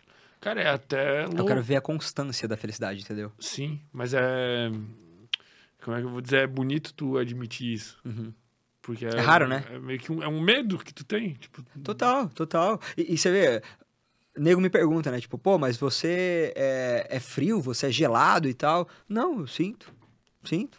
Me apaixono, gosto da pessoa, me envolvo, penso nela pra caralho, fico inseguro se manda mensagem, se não manda. Sou um ser humano normal como qualquer outro. A questão é que eu tenho um nível de autoconhecimento e nível de consciência mais alto do que o normal. Como aconteceu com a, com a pessoa com uma pessoa esse ano. No momento em que ela me deu uma experiência negativa, eu sumi. E ela ficou muito brava comigo. Uhum. Mas foi. Eu tava cuidando de mim. Eu não tava cuidando do nosso relacionamento, até porque não tinha relacionamento. Uhum. Então eu tenho um nível de consciência alto de como eu sei que, eu, que o meu cérebro vai funcionar. Porque o histórico falou isso. E por isso que eu criei o protocolo. Já viu falando de protocolo não? Não. não? Qual que é o protocolo? muito bom esse bagulho. Hum. Protocolo é a coisa mais natural do planeta que surgiu, velho. Eu tava. Eu tava gostando de uma menina. E aí eu deixei de seguir ela no Instagram. Uhum. E, e, e, deixei ela me seguindo. Aí toda vez eu ia lá nos stories, eu postava o story e ficava procurando se ela tava lá ou não. Fiquei um tempão assim nessa porra, velho. Aí teve um dia que eu falei, irmão, remover seguidor, velho. Não vai dar, não vai dar pra ficar assim. Aí eu lembro que eu, eu ficava lendo nossas conversas do Whats. Falei, irmão, excluir conversa, bloquear no, no Whats, apaguei o número de telefone dela. Porque eu sabia que eu precisava eliminar todas as possibilidades de contato. Porque se, na minha fraqueza, eu mandaria o WhatsApp pra ela. Caralho, tava, do, tava e, forte. Tava forte. Ah, tava, tava forte. E no Insta, a mesma coisa. Eu deixei de seguir, só que eu ficava procurando se ela ia me seguir, se ela ia ver minhas paradas, porque eu queria mostrar pra ela que minha vida tava foda. E aí, no momento em que eu fui lá e removi, eu, eu, Cara, eu tirei uns 30 quilos das minhas costas, assim. Eu fiquei, caralho, que delícia, velho. Tipo, eu fui homem o bastante para entender que tá doendo e reagir como homem nessa porra, entendeu? Uhum. Fui pra sala e falei, molecada, é, fiz um protocolo aqui agora. Criei um protocolo. Os caras riu e falou assim: você criou o quê? Criei um protocolo para esquecer as paradas, mano. Tipo, protocolo desapega, assim, tá ligado? O que, que você fez? Falei, deixei de seguir no Instagram, removi seguidor, bloqueei no WhatsApp, excluí o telefone e apaguei a conversa. Os caras, por quê, mano? Eu falei, mano, porque eu precisava esquecer essa menina e tal. Tava uma merda, velho. assim, tipo, sei lá, o Fê Alves te liga e fala, irmão, cheguei, vamos treinar. É, Tá ligado? Aí é, deu, fechou, assim, pô. Véio. O cara vira um animal bombado e foda-se. Aí, mano. Aí passou uns dias e o meu amigo chegou na sala e falou assim: aí, mano, protocolei uma mina hoje. Virou a expressão. Muito bom, né? muito bom. Aí eu falei, você o quê? Eu protocolei uma mina, caralho. Eu falei, mas o que, que você fez? Deixei de seguir, removi. Falei, por quê? Ah, mano, tava, tava paia. Eu, tipo, tava me causando umas emoções negativas, não tava legal. Às vezes tava interessado, às vezes não tava. Eu falei, isso aqui tá uma merda, deixa pra lá. Aí passou um tempo, o outro amigo fez a mesma coisa. Ah, não, isso aqui eu vou protocolar. Eu falei, caralho, mano. Virou expressão essa merda, mano. Aí eu fui um dia no podcast do Marco, lá em São Paulo. Falei, mano, você tem que seguir o meu protocolo. Ele, qual que é teu protocolo? Falei, apaga do, do, do, a conversa do Whats, bloqueia no Whats, exclui a parada, vê, remove seguidor e tal, tal, tal. Ele falou, mas por quê? Falei, porque aí, tro... aí vamos trazer ciência pra conversa, né? O que acontece na maioria dos relacionamentos? A gente tem uma esperança muito grande de um eu casal projetivo. Uhum. E quando você tá apaixonado pela menina, a, a, a coisa mais básica do mundo é você ficar fazendo planos com ela. Pô, eu vou viajar e você vai comigo, eu vou para lá e você vai comigo, eu vou fazer tal coisa e você vai comigo. Você fica alimentando um monte, de, um monte de plano. No momento em que vocês terminam, ou que baixa poeira, ou que esfria, ou que ela é chata com você, você tem muito medo de desistir dela por causa dos planos que você tinha feito. Uhum. Entendeu? Você fica, não, mano, eu vou tentar, porque tem aquela viagem nossa que eu falei. Eu tenho certeza que em algum momento ela vai, ela vai me procurar de novo pra gente viajar, ela vai voltar, a consciência dela vai rolar. E você fica alimentando essa esperança. E não tem medo, e não tem coragem de pular fora. Uhum. Entendeu? Você fica, não, não, meu, ela vai voltar, ela vai voltar, ela vai voltar. E às vezes ela te dá umas migalhinhas, né? Tipo, pô, lembrei de você, dá like no story, hahaha, no story engraçado. Ela vai te dando umas migalhas, você vai. a- aquela esperança vai sendo alimentada. P- Então, ponto número um, para que serve o protocolo? Para você cancelar as esperanças. Cancelar as esperanças. Ponto número dois. O cérebro, o nosso cérebro é um elástico, velho. Essa porra é um plástico, mano. Tudo que você coloca para ele viver, ele se adapta. Entendeu? Ah, eu tô rico hoje, se amanhã eu tô pobre, se eu ensino meu cérebro que daqui pra frente daquele jeito, ele se adapta, irmão. Só que é uma máquina maravilhosa.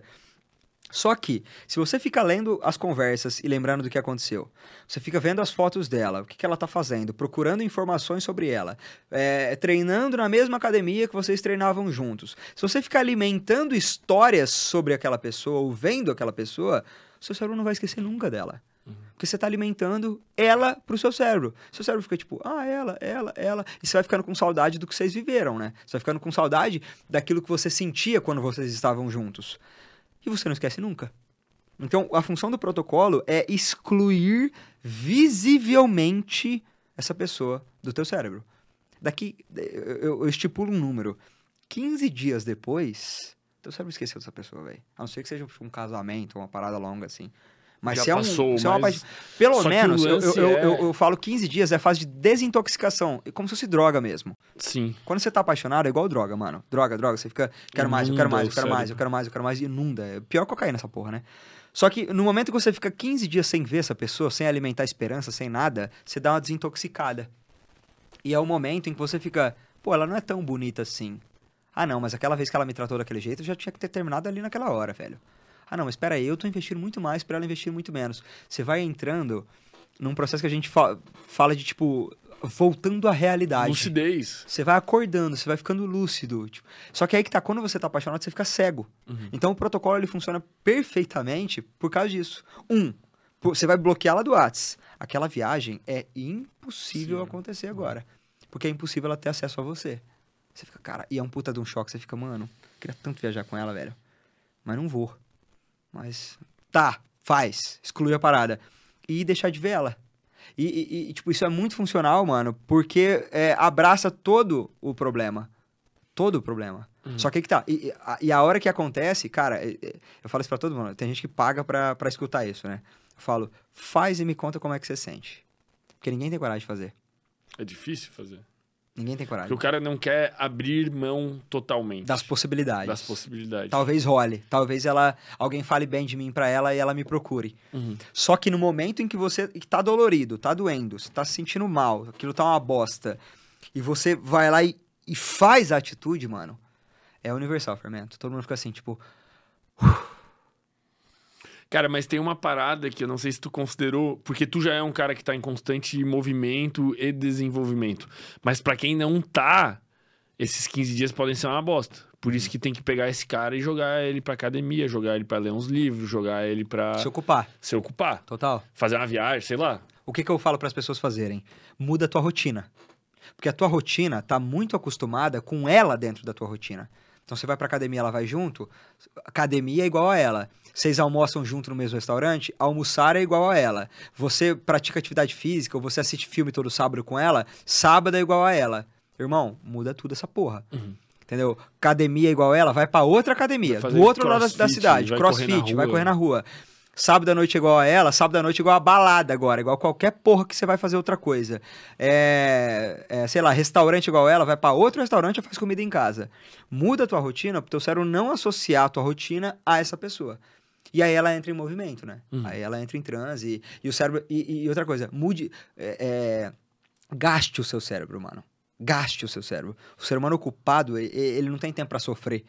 Entendeu? Aquela história do Jô Soares, né? O Jô enterrou o filho no dia e foi gravar no mesmo dia. E ele falou, cara, vai ser muito pior se eu ficar se eu ficar pensando nele, eu ficar pensando no como será a minha vida. Eu preciso estar tá aqui, eu não posso matar duas pessoas. Eu preciso que morra só uma, infelizmente, na tragédia, mas que seja só uma, eu não posso morrer também. Então eu vou trabalhar, eu vou me ocupar. Você tá na merda, a pessoa te mandou embora, irmão, vai se ocupar, velho. Vai se ocupar. Enche tua agenda, irmão. Quanto mais você enche tua agenda, com ver gente, com qualquer outras porras, é, mais você tem, menos tempo você tem para ficar pensando nela, né? Uhum. De preferência, coisas que seja se desenvolver, né? Vai lógico, lógico. Ah, eu vou te falar, Fermento, sendo bem sincero, nem tem problema você ouvir um Jads e Jadson e tomar ping e sofrer um pouquinho também, não, entendeu? Faz Isso é gostoso, pra... faz bem pra caralho, mano. Faz bem pra caralho. Você ouvir um Jorge Matheus antigas e, e, e, pensar nela, De, entendeu? Destilar o choro. Gostoso, é gostoso. Eu, eu, eu falo isso para as pessoas também, pô, até isso é bom, velho. Você tá vivendo, irmão. Você tá vivo, Eu também caralho. acho massa, velho. É. Eu, eu, eu não acho só as, as, emoções... Eu não classificaria, não classificaria as emoções como Positiva boas e, e ruins, positiva e negativa, cara. As emoções são emoções, cara. É vida, porque, cara. Porque é. senão, não, por que, que eu veria um filme de drama, cara? Não é gostoso se conectar com aquela emoção? Meu Deus, que filme triste. é, Ou ver um filme de terror, né? Filme vai, terror, vai te dar emoção negativa, você tá assistindo, medo, caralho. Cara. Faz Depois tu sentido, olha né? em casa, tu tá assim, caralho, tem uma sombra Tenso, ali, né? cara, é bom, cara. O gostoso da vida é, é emoção. a emoção. É a emoção e as pessoas querem, às vezes, evitar isso. E só se conectar com as boas. É, não, cara. Até porque... É fazer uma pessoa se apaixonar por você também gira em torno de emoção. Uhum. E vem o cara que, que é bonzinho e pensa, ah, então se eu gerar só emoções positivas, é igual a, a se apaixonar por mim, né? Não, definitivamente não. Para você fazer uma pessoa se apaixonar por você, seja homem ou seja mulher, você tem que despertar todo tipo de emoção possível. Porque é esse tipo de emoção que vai dar vitalidade, vai dar desafio, vai dar vontade de ter você. Uhum. Lógico que você tem que despertar emoção positiva para a pessoa querer mais. Quero mais, quero mais, quero mais. Agora, se ela ter a sensação de que ela tem a hora que quiser, perde a graça. Tem que ter tensão, Desafio, medo, tens... ansiedade. Tem que ter, cara. Tipo, pô, legal, saí com ele sábado à noite. Será que eu vou sair de novo? Caralho, eu quero muito sair de novo com esse cara, velho. Eu quero muito sair de novo com essa pessoa. E aí, do nada, ele some. Depois ele aparece. Caralho, vai, vai rolar, a gente vai sair de novo. E essa emoção, e, enquanto ele sumiu, é, era emoção negativa. E depois a positiva é negativa. Isso promove uma vitalidade que essa pessoa faz você se sentir vivo. Essa é definitivamente a, a palavra. Eu me sinto vivo por causa dessa pessoa. E aí, é... você fica viciada nela. Fica viciada nela. Cara, eu lembro quando eu era criança, eu pensava assim: meu sonho de vida sonho de vida, é entrar no mercado e comprar o que eu quiser. De chocolate, as paradas assim. Hoje que a, o mercado tá na prateleira e eu tenho um cartão no meu bolso, eu não compro a porra do chocolate mais. Porque já não é um desafio para mim mais. Entendeu? E no relacionamento, o cérebro funciona desse jeito também, velho. Uhum. Pô, se tá ali a hora que eu quiser, se, eu, se não tem desafio nenhum, se tá fácil, se tá easy, não me dá vitalidade. Pode até ser bom de vez em quando, mas vitalidade não dá. E a gente se apaixona por isso, né? Teve um, um, uma fala minha que eu viralizei para negativo. Que eu, o cara falou assim: como que eu faço fazer alguém se apaixonar por você? E eu defino, eu, eu, eu concluo falando assim: foda o emocional da pessoa, irmão. Basicamente isso. Só que eu tinha mal explicado uma parada antes e expliquei até depois. Mas os caras só pegou aquele trecho. Aquele né? pedaço que Foda o emocional dela. Falou, né? É isso, cara. É basicamente promova instabilidade emocional pra pessoa. Promova desafio, promova. Exatamente isso. É muito funcional. É muito. Cara, tem uma, uma característica que eu acho que tu passa, no, encare como quiser, né? E que eu vejo em muitos convidados que tem aqui, que eu acho que ela muitas vezes é encarada como positiva, muitas vezes como negativa, mas no geral é encarada como negativa, que é ser egoísta. Hum. Eu queria que tu falasse um pouco sobre isso, se tu se enxerga dessa forma. Porque eu te enxergo dessa forma. Porque. E eu não tô dizendo como um xingamento. Não pise em ovos, a gente é amigo, mano, relaxa. Porque. Tu, todas as paradas que tu me falou, né, em relação à tua família, em relação a relacionamentos, em relação ao teu conteúdo, tua comunicação, tu tá sempre se priorizando. E isso é algo que fez tu ascender. E é algo que eu vivi também. Quando eu passei a me priorizar, eu passei a ascender, mas é algo que é muito mal encarado, às vezes, pela família, pelos amigos, pela sociedade. E eu queria saber a tua visão sobre isso. Se tu concorda, em primeiro lugar. Concordo pra caralho. Concordo pra caralho. É, eu, eu, eu me tornei egoísta, eu não era. Eu era definitivamente aquele cara que você pedia meu nome para fazer um financiamento, eu dava. Eu era aquele cara que você pedia para explicar um conteúdo e eu explicava de graça. Você precisava buscar tal coisa e eu faria. Eu fazia tudo. Porque eu queria muito ser querido por todo mundo, eu queria muito ser o cara gente boa e por aí vai. Só que no momento em que eu comecei a ser mais egoísta e ser mais autêntico e falar não quando eu não queria fazer e falar sim com muita certeza e muita verdade, eu comecei a perceber que aquelas pessoas que eu agradava não gostavam de mim, gostavam de como eu fazia as coisas para elas. Uhum. E as pessoas que é, que começaram a me assistir, esse Guilherme autêntico, verdadeiro e por aí vai, começaram a gostar de verdade de mim. Porque, teoricamente, eu não entrego nada para elas. Eu não conheço, eu não sei nem o nome delas. Então, se elas gostam de mim, elas gostam de mim de verdade. E foi nessa virada de chave da minha cabeça que eu falei: se for para eu ser querido, eu vou ser querido pelas coisas que eu quero e não para agradar o outro. Eu vou falar a minha verdade, eu vou falar o que eu penso, eu vou tentar ajudar e que se foda o que vai acontecer com isso. Porque eu tô aqui falando essas coisas porque eu quero falar. No final uhum. das contas é isso, mano. No final das contas, eu tô falando sobre um assunto que eu adoro falar esse assunto. E se você falasse para mim, pô, vamos falar sobre química, que aí você ajuda os outros, eu vou falar, mano, é que eu não quero falar de química. Eu quero falar sobre comportamento humano. E nos momentos, e, e, e na situação em que eu comecei a falar sobre o que eu amava, eu comecei a ajudar a galera. Foi aquilo que eu falei da, do meu amigo antes da gente entrar aqui. Eu tenho um amigo que é a pessoa mais querida do planeta Terra mais querida do planeta. Tipo, educar com todo mundo, gentil com todo mundo, não expõe a verdade, não fala não para ninguém. Com os pais ele é maravilhoso. E aí foi o dia que eu contei a história do, do, do, do falecimento do meu primo para ele. Falei, cara, a pessoa mais querida da minha família era a pessoa mais problemática, que mais dava trabalho. O cara só aprontava, velho. Mas a minha família inteira amava o cara, porque ele não fazia força para agradar e a personalidade dele era viva, era uma coisa muito foda. E aí todo mundo se apaixonou pela personalidade do cara e não pela educação. Educação é o caralho, o, o, o Fermento. Educação que a, a, pessoa que é educada comigo, eu, eu vou o quê? Eu vou me apaixonar, sentir um tesão tu louco nem lembra. porque ela foi educada? Pô, não. E aí, no momento em que eu, que eu percebi isso, falei, peraí, peraí, peraí, peraí, peraí. Então eu vou ser eu pra caralho, ser eu pra caralho, e vamos ver no que, que vai dar essa merda e começou a dar muito certo. Só que a minha prioridade desde o começo, a minha prioridade, primeira coisa, eu vou sanar os traumas que eu tenho com os meus pais. Tá. Eu preciso sanar esses traumas, mano. Eu briguei com meu pai feio, falando que eu ia ser palestrante, ele riu da minha cara. Quando eu falei que eu ia fazer ciências sociais, minha mãe riu e falou que eu ia ser fudido e ia depender deles o resto da minha vida. Eu tenho duas missões para cumprir aqui primeiro. Primeiro, o meu pai vai, vai ver que eu sou pica no que eu faço mesmo. E segundo, eu vou ganhar dinheiro. Realizei essa porra. Realizei. Ganho bem e, e meu pai entendeu que eu vivo do que eu faço, vivo da minha arte. Eu tenho outro desafio agora. Amar o que eu faço e viver o que eu quero fazer. Uhum. Entendeu? E comecei a fazer o que eu quero fazer, do jeito que eu quero fazer. E basicamente falar o que eu quero falar, do jeito que eu quiser falar. Eu goste ou não goste de mim. Eu, eu, eu tô te falando, eu não quero ser querido, irmão. Eu não quero ser gente boa, eu não quero ser agradável. A minha proposta não é essa. A minha proposta é falar, galera, aprendi uma parada uma vez na minha vida que, tipo, mudou minha vida pra caralho. Escutem e põe na vida de vocês. Ah, achei uma merda que você falou. Então não coloca. Achei que não, acho que não vai funcionar. Então não faça. Foda-se, funcionou para mim, tô aqui botando para fora essa parada. Aí, as pessoas pedem mais e eu vendo isso para elas, porque eu preciso sobreviver também, uhum. entendeu? A, a, é, a, questão... E milhares de pessoas se transformam com isso absurdamente. Perfeito, cara. Não preciso de mais nada. Agora, é, é, acho que no final das contas é a parada do querer ser querido, querer ser agradável. O egoísta, ele não quer isso. O egoísta quer ser feliz, irmão. O egoísta, ele quer ser feliz, ele quer ser realizado. Ele tem os BO dele, ele quer resolver os BO dele. Só que o caminho para ele resolver os BO dele é ajudar os outros a ganhar dinheiro. Pegou a lógica?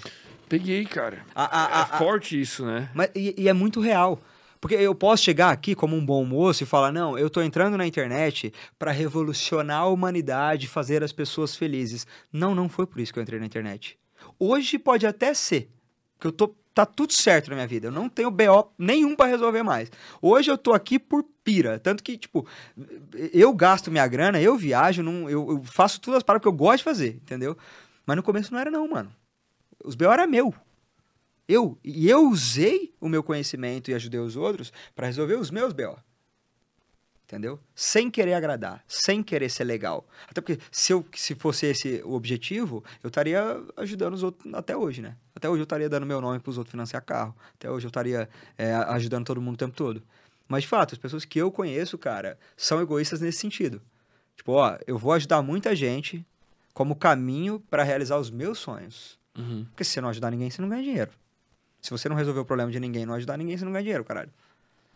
Entendeu? No final das contas, é um. É, um, é, é, estranho porque é um. Nesse caso, na, na jornada, é um egoísmo, mas depois não é mais egoísmo porque tu tá ajudando um monte de gente, entendeu? Acho que. É, é, é esquisito de dizer. É, eu, é um... ah, eu, eu vivi isso porque, como é que eu vou dizer?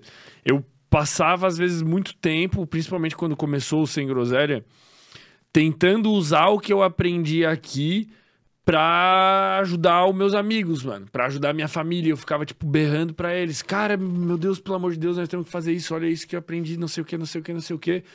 E eu passava mais tempo dedicando energia para tentar transformar a vida dos outros que não queriam nem ouvir, do que tentando transformar a minha.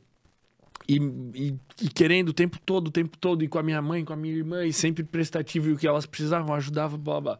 Aí chegou uma hora, um determinado momento, eu falei, cara, deu com essa porra eu não vou mais. Mano, foda-se. Eu vou pegar e vou só usar o que eu aprendi na minha vida. E aí começou tudo a dar certo, cara. Uhum. E aí teve um monte de gente que, que.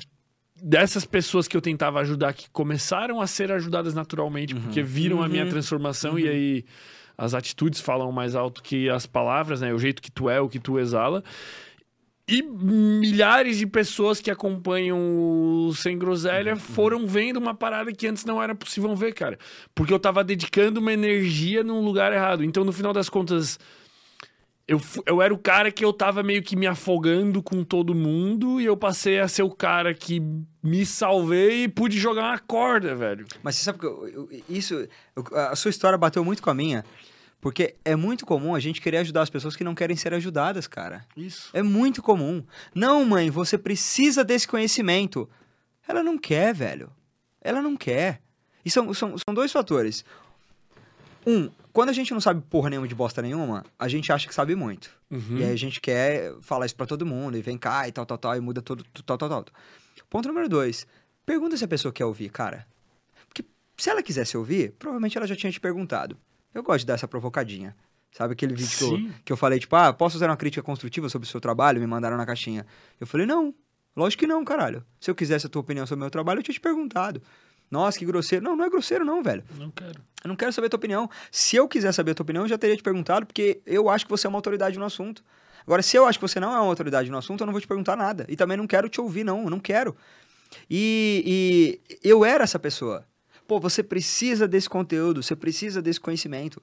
Hoje que as pessoas pagam para me ouvir, eu só falo ou pagando, ou porque, tipo, eu sinto que a pessoa me pediu, uhum. entendeu? Ela, ela pede a minha opinião. Gui, como que eu faço para viralizar na internet? Para essa pessoa eu respondo. Uhum. Gui, como que eu faço para entender sobre tal conteúdo? Essa pessoa eu respondo.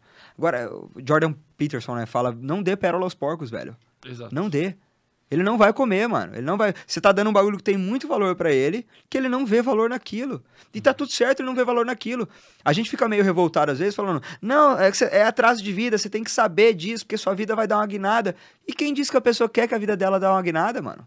Você vê como que é a arrogância da nossa parte, querer ajudar as pessoas, de um conhecimento que a gente teve? É, é igualzinho quando você mostra um vídeo engraçado pra uma pessoa, ela não ri. Senão você tem que rir sim, é engraçado. Não, você achou engraçado. Não, você tem que ter esse conhecimento sim. Não, é, vai mudar a tua vida. Você gostou e mudou a tua vida. Eu não quero mudar a minha, mano. Não quero, não quero. Uhum. Então, a, a, essa parada do, do egoísmo também me, me, economiza muito tempo, mano. Porque, tipo, aqui no Sem Groselha só vai assistir a gente quem quer assistir a gente. Uhum. Só vai ouvir quem quer ouvir. Acabou, e, entendeu? Isso, isso culminou também na saída dos sócios que tinha aqui, uhum. cara. Porque era essa parada de eu queria uma parada e eu ficava dedicando uma energia absurda, cara, falando, cara, pelo amor de Deus, vamos fazer isso, isso, isso, isso, Os isso. Os caras não queriam. E não queria e não queria. Até um ponto que eu cheguei e falei, cara, eu tenho que ser egoísta. E quem me ajudou muito com essas decisões sempre foi o Wesley, que conversei muito. Ele falou como fazer, né? Papel de psicólogo. E, cara, fiz reunião com os caras e falei, cara, uma posição egoísta. Que, que assim, tipo, que chegou a botar em xeque a amizade que tinha com eles. Só que eu tive que falar, cara, minha vida ia estar tá uma merda, amarrada, se tivesse os caras até hoje juntos, assim. Cheguei. E, tipo, você vê, eles não estão errados, eles só estão em outra vibe, mano. Outra vibe. Só estão em outra vibe. Porque daí chegou nessa reunião, eu falei, uhum. cara, oh, rapaziada, uhum. ó, o cago sai da moita. Uhum. E eles falaram, cara, não, velho, eu não quero trabalhar mais, é Eu tô feliz com o que eu ganho, eu não. E outra, isso cara, pra mim é um hobby. É, é uma faca de dois gumes isso aí. Você não, não dê opinião ou não querer ajudar quem não pediu. Uhum. E a pessoa que ouviu, ela precisa falar não também. Como assim? Vamos lá, eu chego aqui e você fala, Fermento, eu quero muito te ajudar nesse sentido, você tem que mudar e tal, tal, tal. Eu não posso fazer isso, porque você não me perguntou. Já tô errado por aí. Uhum. que, que, eu acho que o Fermento tem que ter esse conhecimento? Tipo, isso é uma puta de uma arrogância. Cara, é difícil fazer Entendeu? isso, né? Eu ainda tenho muita é, tendência de querer fazer isso. De querer e tal, tal, tal. Só que no momento em que eu faço isso, eu já tô errado aqui. Você não pode fazer assim, não, Gui, pode falar você vai estar errado também. Uhum. Você tem que ter peito para falar assim: não quero te ouvir. Não, você tem que me ouvir sim, tal, tal, tal. Eu tô aqui para te ajudar. Não, não quero tua ajuda, mano. Tô bem, caralho. Não quero tua ajuda. É uma arrogância de dois lados, mano. A pessoa que quer ensinar o outro e ela fica puta ainda quando a pessoa não quer ouvir ela. Uhum. E eu acho. É, aí entra egoísmo. Acho que essa é a melhor definição. Falar que não quer ouvir é uma atitude egoísta boa. Porque, lembra que eu falei lá atrás? A gente não consegue filtrar tudo que a gente escuta. Entrou, acabou. Entrou, acabou. Entrou, acabou. A nossa autoestima e a nossa confiança, a nossa autoconfiança, ela é formada pelas coisas que a gente escuta sobre nós. Pelas coisas que a gente enxerga sobre nós e pelas coisas que a gente escuta sobre nós. E se eu escutar todo mundo, esse todo mundo vai mandar na minha autoestima e autoconfiança. Uhum. Se eu seguir a minha intuição e a minha intuição funcionou, eu vou seguir pela minha intuição. Ou tu escutar pessoas selecionadas muito selecionadas que tenham conhecimento que estão no, lugar, lugar que eu quero chegar, que já fizeram coisa, que manja muito daquele determinado assunto. Agora, por exemplo, eu pego meu celular, supondo que tenha 100 posts no meu Instagram, eu dou na mão de uma plateia de 100 pessoas. Falo, galera, julguem, julguem o meu Instagram. Cada uma vai mandar eu apagar um vídeo. E eu faço o que daí? Eu excluo meu Instagram uhum. para agradar todo mundo e ser um queridão, ser um queridaço? Não, falar, você não gostou desse, né? Assiste os outros 99. Não, mas teve 10 que eu não gostei. Então assiste 90. Entendeu? Ah, ah, Guilherme, teve. Você é muito legal, você acerta sempre, mas teve uma vez que você tal, tal, tal. Tá bom, irmão. Tá infeliz, vaza, velho. Às vezes eu. Tem gente que fala assim, ah, tô deixando de seguir. Eu não comento isso, né? Mas vem a minha cabeça. Tá tudo bem, sobrou 550 mil pessoas ainda, amigo. Caralho, tu tá com. No Instagram? Caralho, irmão, não, eu não lembrava, velho. 500, eu tô nem aí pra essas 500, porra. É, tô com 560, 570. Caralho, irmão, muita no TikTok, gente. TikTok eu tenho um milhão, velho. Caralho, Tem um milhão de seguidores. É muita gente, mano. Então, a pessoa vem, ah, não, achei uma merda que você falou, tô deixando de seguir. Tá bom, amigo. Sobrou um milhão e meio. Isso ainda. é uma pretensão da pessoa absurda, assim, de achar que. Nossa, o que, que eu vou fazer agora? Fudeu minha Meu vida. Meu Deus do céu. Eu comento assim às vezes, bem de vez em quando. Eu vou sobreviver, eu acho. tipo, até porque quem sou eu e quem que é você, tá ligado? Tu acha que essa tua postura causa o que na pessoa? Ou tu tá tipo, foda-se também porque vai causar na pessoa? Porque às vezes faz até bem, ou às vezes faz mal. Não, eu, o, o vou sobreviver é um amigo. Se você toca. não é impor... Se toca, exatamente. E também não tô provocando ela, não tô falando, você não é ninguém. Só tô dizendo, eu vou sobreviver. Vai, vai, vai ficar tudo bem. É arrogante na medida, né? É arrogante. Pode ser que ajude a pessoa arrogante a se é tocar. confiante, porque eu vou mesmo, velho. Sim. Eu vou mesmo, entendeu? E, mano, se meu Instagram cair amanhã, se eu perder os 500 mil, eu ligo pro meu pai e vou dirigir caminhão, irmão. Tô te falando, eu não estou preocupado com essa porcaria aqui, não. Eu era, eu era Zé Ninguém, Zé Ruela há dois anos e meio atrás. Considero um hoje. E dali, se der tudo certo, dá tudo errado, irmão. Eu já eu sei me virar, as coisas vão acontecer. Entendeu? Eu não tô aqui para ser um querido e amado, não. Eu vou falar o que eu penso e daqui um pouco eu for cancelado, é o baile também. Vambora, entendeu? Vai ser, esse episódio já foi. Já foi, já perdi os 500. Os 500 mil eu nunca vou perder, mano. Não perde, velho. Porque, tipo, a galera gosta de você. Pô, traba... postei 500 vídeos, mano. Vai ter uma galera que pode sair por um, mas vai ter outros que vai falar, caralho, mas esse cara acertou em 500. Ajudou eu vou ficar, eu gente. vou ficar. É, é, velho. Porra. Relaxa um pouco, entendeu? Uhum. Relaxa um pouco, velho. Isso vai vindo só com, com o tempo, né, cara? O cara vai pegando essa essa frieza, esse. É, cara, eu acho que é isso. A palavra é frieza, né? É, mano, você, o adolescente, ele é muito comum achar que o mundo vai acabar em todos os problemas. Hum. Pô, dei uma cartinha pra menininha, ela, amassou, ela deu pra amiga dela ler, as duas riram, aí ela amassou e jogou no lixo. Minha vida acabou. Minha vida acabou. O que, que eu vou fazer agora? Minha vida. Aí você fica um pouco jovem, você não passa no vestibular. Nossa, eu sou um lixo, incompetente, minha vida é uma merda. Mano, você vai trabalhando, ganhando dinheiro, resolvendo problema. Você vai, você vai vendo que, tipo, mano, ou o problema é de saúde com a tua família, ou nem é problema, mano. Tá ligado? Ou nem é problema, mano. Ah, minha conta caiu. Ah, liga pra um advogado aí. Eu tava. Eu fui, fui pra Salvador esses dias. E eu fui na casa de um menino, Igor é o nome dele, um cara muito foda, que deu super certo no digital também, faturou muita grana e tá muito de boa. E eu passei quatro dias com ele. Cara, a paz interior do cara foi uma coisa que eu falei, eu quero muito pra mim, mano. Novão. 30 anos. 30 anos. Galera ligava para ele, o Fermento, com o mundo caindo, velho. Mundo caindo. Aconteceu tal coisa, tal, tal, tal, a plataforma caiu, vamos perder 500 mil e tal, tal, tal, tal. Relaxa, pai, o que aconteceu? Cara tranquilo. Ah, mas ligue, ligue o sotaque, né? Ligue pra Gilberto então, pô. Ligue pra Gilberto. Mas se ele não atender? Aí você liga mais tarde. Mas a gente vai perder um monte de dinheiro. Ah, já perdemos outra vez? Pô, a gente recupera esse dinheiro amanhã. Fique tranquilo. Liga pro Gilberto. Qualquer coisa você não dá, você não me liga. E desligava. Foda-se, mano. E tipo, pique de perder 400 pau no dia, assim. Ah, já ganhei. A gente ganha 400 conto amanhã. Entendeu? O cara desensibilizou. Não, é, eu, acho que, eu acho que não é que ele, se, ele, ele encontrou o elo perdido. Ele encontrou o segredo da vida, mano. Eu acho que é isso que, é isso que eu tô querendo te dizer. Tá. Você, no momento em que você sente que os problemas não são problemas, porque de fato, ou você tem problema de saúde na família e seu, isso é um problema. Ou você não tem problema, mano. Ah, Gui, mas a conta de energia tá. Dinheiro nem existe. É, eu, tenho um amigo, é lógico que ele tem dinheiro para falar isso, mas ele fala: se o seu problema pode ser resolvido com dinheiro, então não é um problema. Boa essa, né? Não é um problema, mano. Ah, Guilherme, tal, tal, tal. É, aqui o Wi-Fi caiu, você tinha uma mó grana na parada. Ah, mano, tá bom, velho. A gente recupera isso aí depois. Pô, tem 46 mil comentários, gente xingando. É, mano, isso ia acontecer em algum momento mesmo, né? Aconteceu tal. Tanto que no começo eu fiquei com medo, caralho. Eu mandava mensagem pras páginas, mano. Galera, eu tenho família, mano. Pô, cara, hoje ficou, ah, mano. Tá bom, mano, tá bom, entendeu? Não... E, e isso é, é, Pô, acho que é um flow da vida, fermento. Por definição, entendeu? Você encontra um flow assim. E, e o estoicismo fala muito isso, né? Tipo, existem problemas que são resolvíveis e problemas que não são resolvíveis. Os que são resolvíveis, você já vai lá e resolve porque eles são resolvíveis. Uhum. Os problemas que não são resolvíveis, você esquece, porque não dá para resolver. É a autorresponsabilidade, né? Total, total. E, e, tipo, eu também não sofro por antecipação. Tem muita... Esses dias eu tava falando com uma menina, tipo, tá gigante na internet. falei, mano, e aí, qual que é o seu plano e tal? E ela, ah, meu, eu tô fazendo tal coisa. Mas por quê, pô? Você é super talentosa. Caralho, leva jeito pra caralho pra internet. Ah, a internet é volátil, né? Mano, você tá fazendo o que você ama, tá ganhando uma grana e tá pensando num problema que nem existe, velho. Nem existe. Ah, mas e se o Instagram cair amanhã? Vai cair? Meu Deus. Vai cair? Isso é loucura. Não sei. Então não é um problema, mano.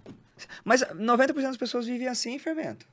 90%. Eu, vou, eu, eu sou muito bom ator, mas eu vou fazer medicina porque vai que não.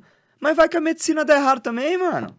Porque pode dar errado também. Cara, eu tinha umas ansiedades, assim, com o planeta acabar, velho. Acredite se quiser, velho. Tipo, uhum. essas ansiedades imediatas eu sempre achei ignorância, mas eu tinha umas ansiedades um pouquinho mais longas.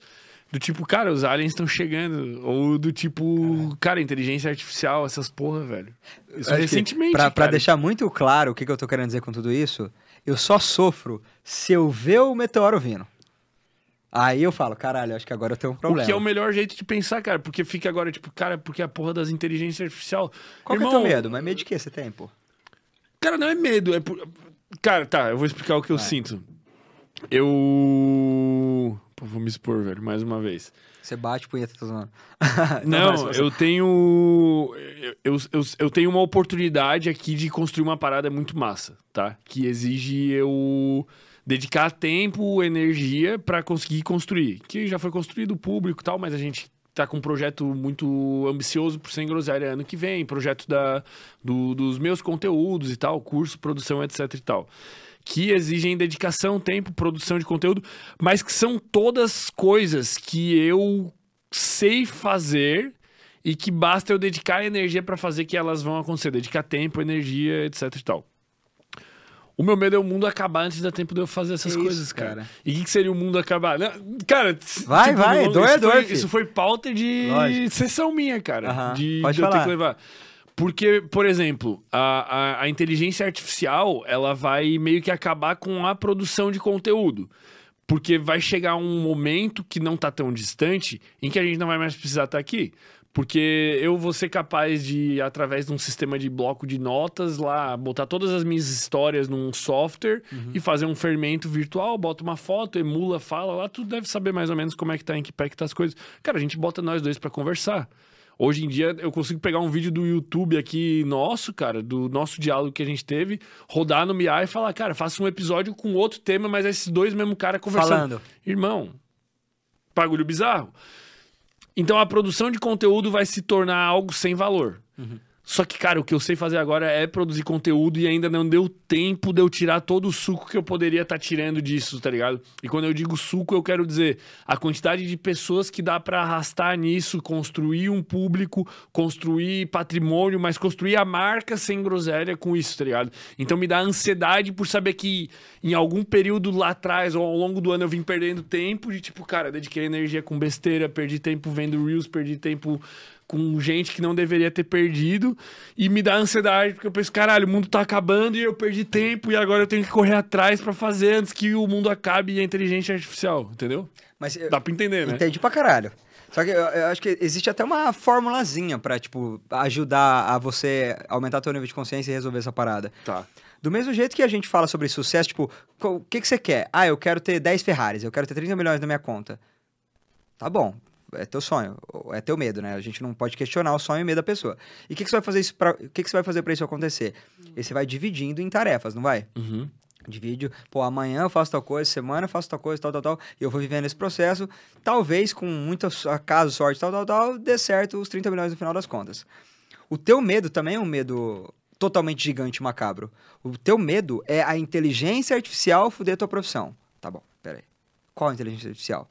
Ah, dos vídeos. Tá bom, que vídeo? Ah, tal, tal, tal. Vai subdividindo os seus problemas até ele virar um problema muito tranquilo de resolver. Um problema é o seguinte, a inteligência artificial está produzindo o Reels com falas minhas problemáticas.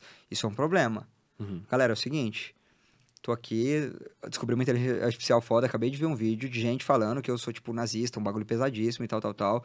Ó, é, não sou eu, é uma inteligência artificial, beleza? Resolvi um problema. A inteligência artificial criou outro problema. Sei lá, o que, que seria um outro... Fala um problema que a inteligência pode criar. Muito específico, mano. Que pode prejudicar teu trabalho. Cara, pode criar, pode banalizar a criação de podcast de uma Tá bom? maneira. E aí você cria Não. de outra maneira, mano. Deixa. Sim, deixa, Deixa o Eu já tenho problema mapeado vir. um pouco desses problemas. Tipo, Ah, uma aham. das propostas, por exemplo, que a gente quer fazer pro ano que vem é evento presencial. Muito. Legal. Quero fazer isso aqui que a gente tá fazendo num teatro, cara. Topo muito. Puta, pensa, joga o Aham. microfone e o cara eu, faz eu- uma eu pergunta, fiz em um, velho. Fiz em um uma vez, no, no Cruzeiro da Chili Beans. O Igor tava lá e tal, do Flow. Foi, tipo, pica pra caralho. Foi um podcast num teatro, velho. Vai, irmão. Foi animal, animal. Uhum. E eu adoro, velho. Porque eu vejo, quanto mais gente eu vou vendo, mais eu vou ficando louco, tá ligado? Eu adoro, cara. Cara, tem uma história muito legal. E isso a IA nunca vai fazer. É isso. Não, mas, ela, mas pode vir outros problemas. Veio uma pandemia, você não faz mais. Tá, sim. E aí você vai Isso, criar, com a po- porque existe uma possibilidade muito real de vir outra a qualquer momento. Provavelmente, se a gente viver uns 70 anos, a gente vai viver umas 4, 5 dessa parada aí, viado. Vai rolar, mano. Vai rolar. E aí, que que eu- ah, então cancela esse sonho seu? Pô, Sim. Um dia de cada vez. Você, deixa vir. o, o- o começo seu, você começou com a pergunta, Gui, o, o que, que aconteceu no último ano que você não veio? E você percebeu que o, Gui- o Guilherme lá atrás, um ano atrás, era tipo, ah, não sei o que lá, não sei o que lá, e blá blá blá, e falava pra caralho. E agora tá na tua frente um Guilherme muito mais calmo. Isso, isso, isso sim. muito mais certeza, paz, muito, mais, calmo. de boa, muito mais, entendeu? E, e- e- e essa, essa, palma, essa, essa calma vem da- dessa parada de como eu enxergo os problemas, mano. É lógico que eu tenho minhas ansiedades, mano. É lógico que às vezes eu fico, caralho, mano. Mas você sabe o que, que eu penso? Eu penso assim, minha mãe é muito fofa pra isso. Ela, eu, eu mando o extrato de cartão de crédito, ela manda, tipo, aquela carinha de uau, né? Aí ela só manda assim, tem pra cobrir? E eu falo, tem. Então tá bom, mano. Então acabou. Essa é a entendeu? preocupação. Acabou, velho. Acabou, velho. Cara, é muito outro, engraçado entendeu? essa parada, porque eu trago vários convidados espaçados, assim, né? Ano que vem a gente vai trazer menos espaçado. Mas a galera muda muito, cara. Eu mudo muito, né? Eu tô sentindo isso também, Mas a sabia? galera, Jesus Tô sentindo amado. isso, velho. Você tá mais magro, tá, tá, você tá... Mano, você tá diferente também. Ah, Tá mais mais, confiante, mas- tá mais, tá mais de Cabeça boa, mais organizada. Tá muito mais relaxado, sim, velho. Eu senti isso também. Muito legal essa evolução É da galera, loucura, né? cara. A galera. A galera muda É demais. que você velho. vê, o que que é louco, o que que mudou tanto em mim? Antes era aquela necessidade de me provar. De me provar inteligente, de me provar isso, de provar que eu vivi boas histórias, que provar que eu tô total, que eu sou incrível, e provar. Agora não, mano. Eu tô tipo, ah, galera, vê aí o que, que vocês acham. Por isso que os ricaços, ricaços, sim, São os caras vão ficando. boa, vão, dá pra entender a direção que Rico e eles estão, velho. né? Rico e Rico e velho. velho. Velho assim também. Foda-se. É, tipo, Já valeu ah, pai, aí vô, três bezerros pulou do lado do vizinho. Espera elas voltar, se não voltar, nós busca. Uma parada assim, velho. Tipo, espera, é, às vezes eu falo isso também. Espera que boa parte dos problemas que acontecem, às vezes eles mesmos se resolvem. Isso é muito comum acontecer. É muito comum os problemas se resolverem sozinhos, cara. Isso é muito comum. Então, tipo, espera. A novilha pulou pro lado de lá do vizinho, às vezes ela volta. Se ela não voltar, nós busca elas. Dá até o time do problema. É uma boa maneira de encarar a vida. Eu Você reparou isso ou não? é- O quê? Boa parte dos nossos problemas às vezes se, resolve até sozinho. Cara, sim. Sim. Às vezes tu faz um desespero e... E às vezes o problema vira a resposta pra outras coisas que vão dar certo. No momento que veio a pandemia que eu fui demitido, eu tinha um puta de um problema. Porque o meu sonho de ser professor de cursinho morreu. Acabou ali. Só que esse problema resolveu todos os meus outros. Porque tu teve que correr atrás. Porque, tipo, corri atrás de outra forma. E, e esse problema virou a resolução dos meus, de todos os meus outros problemas. Resu- Ponto número um. Eu, como professor de sociologia, não era apaixonado pelo conteúdo que eu falava. Eu tinha que estudar a parada antes pra dar aula, porque eu achava um porre. Até amava dar aula, mas não sobre aquilo. Só aquilo. Então, já resolvi, porque hoje eu só falo o que eu gosto. Só falo o que eu gosto, mano. Ponto número dois, eu sonhava em ganhar 3 mil por mês. Hoje tô ganhando muito mais. Então esse problema também foi resolvido. Ponto número três, eu morria de medo de não ter tempo, mano. Morria de medo, tipo, caralho, eu vou dar 15 aulas por dia, eu vou respirar que horas? Vou fazer as coisas que eu gosto que horas? Hoje eu tenho muito mais tempo. Então, o problema que eu tive foi o causador de todas as minhas outras soluções. É, é tipo aquela história lá do cavalo, né? Um provérbio, tipo, ah, fugiram os cavalos. E daí avisam um senhor lá. Tu já não, nunca Não, ouviu essa conta aí. porra, velho? Ah. Puta, eu não lembro certinho pra contar, cara. Mas é tipo assim, ó, ah, fugiram os cavalos. Daí falam pro cara, nossa, mas que coisa mais ruim, fugiram os cavalos. Daí ele fala assim, nem bom nem ruim. Não sei. Deixa, deixa, Deixa o tempo ver. falar. E daí depois, no outro dia, voltaram os cavalos dele. E daí, ah, que bom voltar os cavalos. Ah, nem bom nem ruim. Vamos ver. Daí o filho dele legal, foi adestrar um dos cavalos, voltou um cavalo a mais. Aí o, o filho dele quebrou a perna. Aí ele, daí chegam pra ele, cara, ah, dele quebrou a perna dele, nem bom nem ruim. Vamos ver. Daí no outro dia veio o exército recrutando pessoas pra ir. Daí, porra, o filho tá com a perna quebrada, não é? Aí ele nem bom nem ruim. Vamos ver. Daí acontece outra coisa, outra É, coisa, tipo, outra coisa. Eternamente, você pode É contar a história que você bom, quiser. ruim, bom, ruim, bom, ruim. Cara, tu foi Nossa, demitido, que é bom, pica, ruim. mano. que Cara, hoje tu pica, falou velho. uma merda que tu foi cancelado, tu perdeu teu Instagram, derrubaram tua conta. Cara, nem, bom, nem ruim. Caralho! Não, se, se a Chape tivesse perdido aquele jogo. Lembra? Chapecoense? Qual o jogo? O jogo que jogou ela pra final. Exato. Nem bom, nem ruim. Nem bom, nem ruim. E ninguém nunca ia, saber. nisso. E quantas outras coisas Nossa, não aconteceram mano. que a gente não tem Caralho, ideia, velho. Fritou muito minha cabeça, porra. Sei como que você é ansioso, então, sabendo esse provérbio, velho. Cara, eu fiquei até arrepiado, Muito velho. pica é, esse é muito bagulho, pica, velho. mano. Mano, eu, eu, eu lembro, eu, Surara, a gente falou em efeito borboleta aquela vez, né? Eu sou doente nessa parada, amo demais, velho. Isso. E eu já vi vários vídeos e várias pessoas falando, porque no último lance do jogo, o goleiro, esqueci o nome do goleiro, cara. Um goleiro foda foi lá e fez uma puta de uma defesa. Tá. Com o pé, inclusive. Foi meio goleiro de handballzão, sabe? E toda a gente fala assim, véi, se esse cara, esse cara tinha que estar mal posicionado, mano. Esse cara. E. Entendeu? Tipo, tá- estaria todo mundo vivo jogando hoje. Ah, esses dias eu tava ouvindo uma música do Cristiano Araújo. Você lembra dele ou não? Uhum. E, nossa, adorava o cara, adorava pra caralho. E, e, tem uma música que ele chama, tem uma música dele chamada Blackout, uhum. Que ele basicamente torce pra chover pra caralho pra mulher que ele ama não conseguir sair de casa. E ele fala, tipo, pô, que seu carro quebre na garagem e ninguém consiga te buscar, que vem uma tempestade e alague toda a cidade. Meu, essa música é linda, cara. E aí, uma menina comentou no vídeo embaixo, foi o vídeo, o comentário mais visualizado, né? Ela pegou e falou assim: bem que seu carro podia ter quebrado nesse dia. Ah, que foda, né? Forte, Só né, que velho? se o cara cair nessa, cara, é, Não, é total. não consegue calcular, Mas é mano. isso, esse nem bom nem ruim, cara. É isso, total. É isso. Porque, tipo, pô, o cavalo, o cavalo voltou. Pô, bom que o cavalo voltou, o filho vai adestrar e morre. Não é não, caralho. Não é? Boa parte. Isso que é curioso, tipo, a gente presta muita atenção nas consequências das nossas escolhas quando a gente vê elas. Ou é boa ou é ruim. Mas a vê, gente precisa a do gente não sabe o que é livramento. A gente precisa do espaçamento histórico. E a gente nunca sabe o que é livramento. A gente não sabe o que é livramento. Não vou negar, eu- vou, vou dar uma desabafada aqui agora. Todo avião que eu subo, eu, eu, eu, eu fiz 44 viagens de avião esse ano já, cara. Peguei quatro- 44 voos já. No começo, é, hoje não, né? Tipo, você acostuma pra caralho. E eu adoro vídeo de aviação. Eu sei que essa porra não cai, basicamente. Mas eu subi e pensava assim: Mano, se essa porra cair e eu morrer, ela só caiu porque eu fiz sucesso na internet. Forte, né? Forte. Entendeu? É, tudo Tipo, tá conectado. Eu que sonhava em, em ter as paradas que eu tinha, fazer sucesso na internet, tal, tal, tal. Se tu eu- fosse professor, Se eu fosse professor, eu não ia pegar avião numa terça-feira pro Rio de Janeiro, entendeu? sim. Então não ia É cair. tudo aquela porra daquele efeito borboleta corroendo teu cérebro aí, cara. Total, mano. Tipo, ah, sei lá, o cara realiza o sonho, compra um Mustang e dá um Mustang pro filho dele. E o filho dele morre no acidente. É porque, pô, se ele não tivesse feito sucesso, o filho dele estaria vivo com ele, entendeu? Mas tudo, no final das contas, é esse nem bom nem ruim. tu Tudo, tem que esperar cara. pra ver. Que bizarro, Porque daí cara. tu tem uma outra parada, cara, Nossa, que é... É muito esse bom, velho. É. Que é o, o, o paradoxo da região beta. Tu já ouviu falar? Isso Uhum. é o seguinte, cara. Tem a, vamos supor, tem a região alfa, que é a região boa, que é a região que tu quer chegar, que é Legal. status financeiro, relacionamentos bons, todas as coisas boas da vida.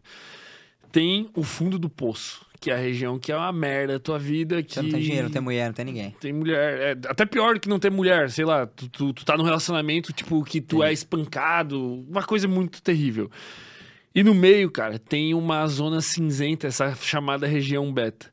Qual que é o problema da região beta, cara? Ela não te permite movimentação. Então, às vezes, tu cair pra região do fundo do poço é a melhor coisa que pode te acontecer. E a região que mais te aprisiona é a do meio, cara. Então tu tá num relacionamento que ele não é nem maravilhoso o suficiente pra tu ser feliz, mas ele não é ruim o suficiente, tu não é espancado, tu não é corno, ruim o suficiente pra tu mudar o relacionamento. Você largar. aham. Então é, é- cara, A galera isso chama de zona de conforto, basicamente. Zona de né? conforto, cara. É um, é um professor, cara. Por exemplo, o professor Andrei, que, que, que teve aqui. Que se o salário dele fosse 30% maior, talvez ele nunca tivesse ido pro digital e tivesse explodido o absurdo, cara. Total. Então, o salário dele 30% maior já estaria nessa região beta E ele não faria nada. e, e não faria nada, porque ele não estaria Sim. nesse fundo do poço, pelo menos na subjetividade dele. Aí o lance é como que a gente pode enxergar na nossa vida as coisas que estão na região beta, cara, que não estão fundo tô, na- do eu tô poço, nessa cara. região, sabia? Eu tô nessa região hoje. Eu acho que tu tá, cara, Eu em tô. muitas coisas, Eu porque tô. tu, tu- tipo, tá, quem é que é, é sempre um parâmetro subjetivo, porque o, o topo, o beta e o fundo do poço são parâmetros subjetivos, mas cara, é uma loucura É que, isso. o, o que que tá acontecendo? Falando so- sobre o nível de consciência que eu tenho sobre mim. Eu tô na zona de conforto, definitivamente. Só que eu tô tirando um tempo nessa zona de conforto porque eu quero curtir essa parada também. É muito recente. Sonhei pra caralho, exatamente. Sonhei pra caralho. Eu quero curtir esse processo porque existe o risco de, de ser uma explosão maior e depois eu não estar preparado psicologicamente para esse movimento, não estar preparado psicologicamente para o que pode acontecer. E eu tô muito feliz e realizado. Uhum. Entende o que eu quero dizer? Mas, de fato, cara, é, todos os todas as explosões que acontecem na vida de todo mundo é quando a pessoa estava fora daquilo. Boa parte dos meus amigos, isso foi uma coisa que me chamou muita atenção quando eu comecei a conviver com gente que tinha dinheiro, cara. Quase todos eles com financiamento no banco para pagar. Porque E eu ficava atrás- tipo, mano, uma, eu- uma vez eu tava na casa de um dos, do- de umas pessoas mais ricas que eu conheço, assim. patrimônio de bi. E aí o pai dele olhou pro menino e falou assim: Ó, oh, o Bradesco aprovou, viu, o financiamento dos tratores. Eu, aprovou o financiamento? Vocês não têm, tipo, milhões e milhões na conta? Pensei, obviamente, que eu não falei, né? Enfim, guardou para mim, aquilo me chamou a atenção e tá tudo certo. Mas enfim, todas as pessoas que eu conheci que ganham grana fazem financiamento. E um dia eu perguntei para uma delas, falei, mano, por que, que você faz financiamento, cara? Você não tem um monte de dinheiro na conta? E o cara falou assim pra mim, porque eu preciso ter motivo para acordar e trabalhar, velho. Caralho. Bizarro, né? Esquisito, né? Tipo, faço um financiamento absurdo, sei lá, financio uma clínica nova, um bagulho novo, uma casa gigante, um carro caro, tal, tal, tal. Faço uma parcela de 20, 30 pau. Porque, mano, se eu não. Se eu não fizer essas porra, eu não vou levantar da cama, não, mano. Eu vou ficar deitadão. Conheci uma galera que faz isso, velho. E eu não faço. Eu não faço, definitivamente. Tá na hora de fazer. Então, às vezes eu penso nisso, sabia? Tipo, caralho, mano, eu vou, sei lá, vou financiar uns milhão aí e botar um bagulho lá em cima pra Esse, eu ter que trabalhar, é, velho. Essa faixa aqui justifica, tipo, por que, que tem tanta gente que era muito fodida na vida e acendeu. Não, a minha explosão de vida foi quando eu tava lá embaixo. Na né, merda. Mano? Sempre, é sempre assim. É sempre é assim. É tipo o atleta que era fudido do suburbano, que não tinha tênis, que não sei o que. Vai. E o cara que nasce aqui passa a vida é, inteira aqui. É, fica meio de boa. É sempre assim, cara. Oh, o, é, o, pro, provavelmente, isso aí pastor fala muito, né? Mas é verdade Provavelmente é depois da tempestade que vem os dias mais bonitos, cara. É sempre depois da tempestade. Tipo, é, é, o fundo do poço que existe a possibilidade de você explodir. Na zona, na zona beta que você falou, realmente, é uma zona que não faz a pessoa se movimentar para explodir mais, né? É, e é difícil. Eu, Eu vou tô... fazer umas movimentações pro ano que vem. E vem agora. tempestade, tu sabe, né? Esse que é o duro. Vem, vem. Vem, mas deixa ela chegar. É ruim, né, velho? É, saber disso, é, cara. Mas deixa ela chegar. Eu passei por umas experiências assim. Cara, te dar um exemplo da corrida, né? Eu, eu comecei a correr, por isso que eu tô mais magro uh -huh. até, né? Tô correndo e tal. Uh -huh. Aí eu tinha que correr domingo passado. 5 quilômetros em 25 minutos, que já é um tempo, cara, é rápido, tá Pace tá ligado? 5, né? Pace 5. E ainda mais pro meu peso e tal, blá, blá, blá, blá. Né? E aí, cara, o que o meu treinador falou antes, ele falou assim, cara, tu tem que ir com a consciência de que tu vai sofrer, velho. Lógico. Tu tem que ir, tu tem que saber que quando chegar no 2,5 km, tu vai pensar em desistir várias vezes e tu vai flertar com a desistência, tu vai estar tá sofrendo, blá, blá, blá, blá, blá, blá. E vai. Você sabe uma coisa vai, que... Racha. Cara, eu, eu, eu corri um tempo e, tipo, como eu sempre fui atleta, não era uma coisa que me forçava. E eu, eu, eu sempre corria, tipo, 5, 7 km, 5, 7 km e tal. E um dia eu tava vendo, vendo um vídeo do Drauzio Varela, e ele é maratonista, né? E ele falou assim, é, pra maratonista, 5 km é aquecimento. Uhum. Você vai correr 5 km, aí seu corpo entra em flow e você não sente mais. Do quilômetro 5 ao 20 é só flow. Eu falei, caralho, viado. E eu fui com essa, com essa consciência. Aí eu pensei assim, no quilômetro 5 começa a minha, a minha corrida. E, tipo, foi mais bizarro isso, velho. Você vê o que é você correr com consciência. Eu saí de 5 km naquele dia, eu corri 16 Caralho. km. Tipo, só porque eu falei assim, 5 é aquecimento, vou ver até onde que eu vou. Lógico que no outro dia eu não andava direito, né? Mas é muito Mas você mental. entra com a consciência de que vai, de que vai doer e vai sofrer mesmo, tipo, você vira outro cara, né? Você vira. vira. outro cara. E é muito mental, velho. Esses treinos físicos, por isso que é tão importante, mas é muito Mano, mental. na prova do Ironman, essas porra, 50% é mental fácil, velho. Eu vi uma live que você fez com uma Iron, né? Eu vi essa live. Sim, puta, velho. Legal, ela, legal. cara, ela.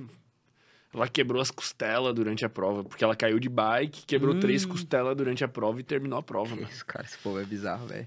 É bizarro, mano. É bizarro. Cara, e a, agora, quanto mais Tadinha, eu me aproximo, bike, tipo, da parada, mais tu entende, né? Porque antes eu nunca tinha corrido na vida, assim.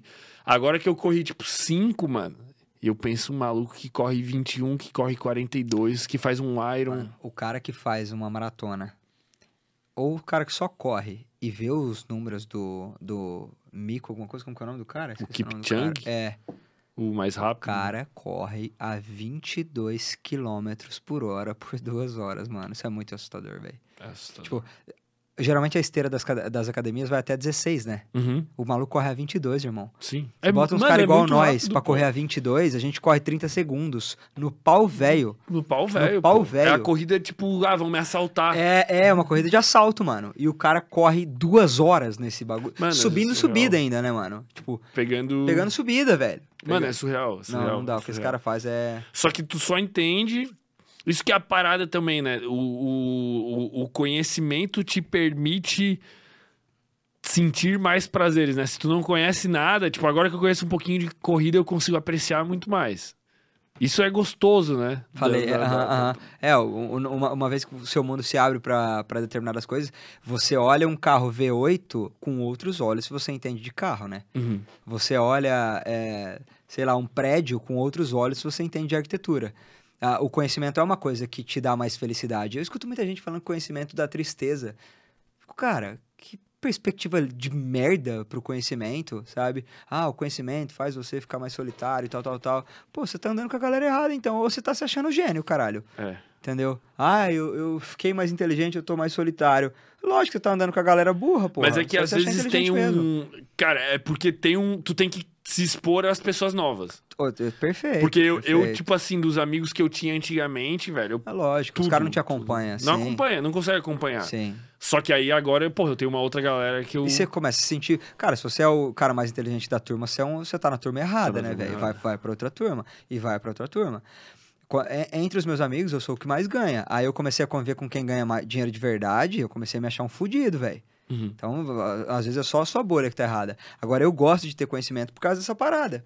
Pô, eu assistia Gigantes da Engenharia lá na Discovery, aí eu vou pra Balneário, meu olho brilha.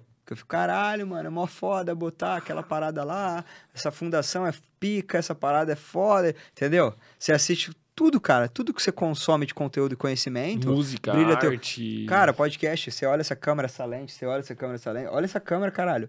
O cara fica tipo, porra, muito pica essa parada. Agora o cara que não entende nada de câmera e luz e som, fica, ah, é um podcast normal, né? Não, não é normal, Sim. né? Então, de fato, acho que a, a, o conhecimento abre portas para você contemplar muito mais o mundo, né, mano? É da hora isso. Cara, vamos fazer uma pausinha para fazer um xixi, daí a gente volta com lá, as perguntas da rapaziada. É isso?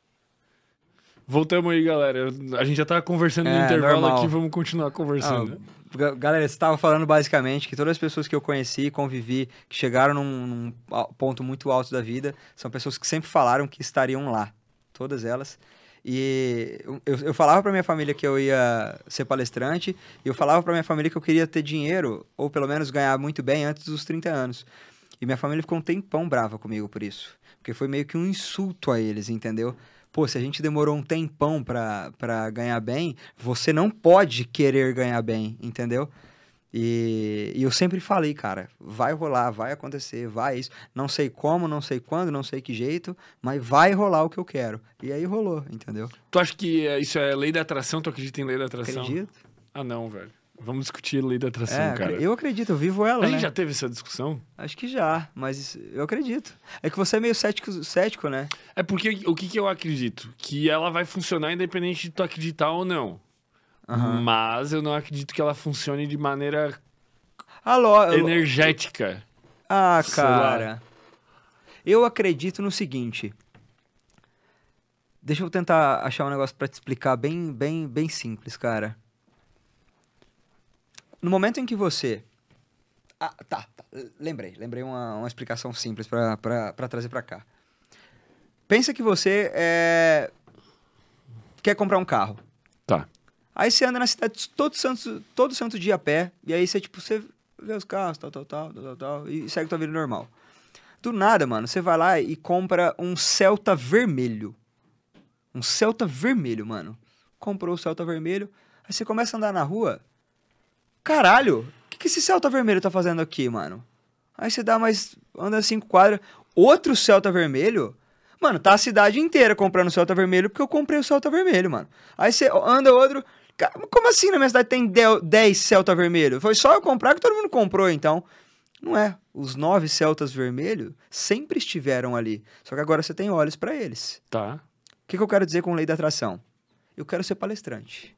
Eu quero ser palestrante toda oportunidade que aparece para mim de ser palestrante, eu consigo olhá-la com muito mais olhos. Concordo. Um cara me liga e fala assim: Aí, Guilherme, como é que você tá? Tudo bem? Ô, oh, tô indo num boteco agora, vai eu, professor Gustavo. Professor Gustavo, esse cara é professor? Ele fala em público? Tô indo então. Uhum. Agora, se eu fico, ah, eu quero ser rico, ah, eu quero ter dinheiro, ô, oh, tô indo pra um bar agora, vai eu, professor Gustavo. Ah, não, não quero ir não, mano. Você não enxerga as oportunidades que aparecem. Agora, quando elas estão muito claras para você, você tá aqui, mano, ó eu quero ser palestrante, eu quero ser palestrante, eu quero tal, tal, tal na internet, eu quero produzir conteúdo. Tudo que aparece, você fica, ah, era para aquilo então, era para aquilo então. E aí você olhar para mim e fala, Gui, é abstração pura essa parada. É tipo, é os seus olhos. Sim, são os meus olhos. Como eu chego em você e falo aqui agora, você acredita em Deus? Acredito. Você acha que Deus tá olhando para você? Sim. Tá, beleza. Não tem o que eu falar. Não tem o que eu falar depois disso. Aí você olha pra mim e fala, pô, você acredita em energia? Acredito. Você acredita em lei da atração? Acredito. Para você, tipo, o mundo para você? Sim. Acabou. Acabou o assunto. Não tem o que a gente falar mais. Porque eu mudei a minha perspectiva, o meu olhar, pelo que eu quero fazer. Ela existe? Não sei. Mas a minha vida mudou por causa dela. Entendeu minha lógica? Como que você Sim. vê? É porque desse jeito que tu fala, eu não tem nem como não acreditar. Porque, na verdade, tu não tá acreditando numa lei da atração, tu tá acreditando numa mentalidade obstinada, condicionada, que te faz enxergar oportunidades. Mas no momento que você sentar na mesa com o Gustavo e ele fala assim, mano, eu vou dar uma aula amanhã, você quer assistir? Você fala, caralho, é a lei da atração. Entendeu? Sim. Quer ir lá assistir? Quer ir lá dar aula comigo? Entendeu? Então, mas aí é uma, uma ilusão. Não é, não, não é uma ilusão porque você foi. Mas é tipo. É, é porque daí uma pessoa. A gente nunca vai saber se porque foi a o lei da atração mundo vai te dizer ou se foi seu olhar. O mundo. Isso, A gente exato. nunca vai nunca saber. vai ter resposta. A gente nunca vai saber Mas- se Deus traçou seu destino ou se foram as suas decisões. Mas- nunca vai Mas se saber. vierem dizer que os, os fractais do, do, do cosmos, Ah, da- não, dos, se dos quânticos vibraram a Não. energia que tu manifestou pro universo e. Ah, não, Cara. Não, não me pega. Entendeu? É isso? Não. Mas por isso que quando pergunto se eu acredito em lei da atração, eu falo que não, mas isso Ah, que tu tá sim. falando eu É acredito. óbvio. Total. Tanto que eu, eu- eu fazia uma prática que, inclusive, eu tenho que retomar, que eu não retomei ainda, que a gente se mudou. Cara, que eu pegava um caderno e sempre eu fazia umas três vezes por dia. Fazia de manhã, à tarde e... De manhã, no meio da manhã e, tipo, antes de trabalhar ali à tarde.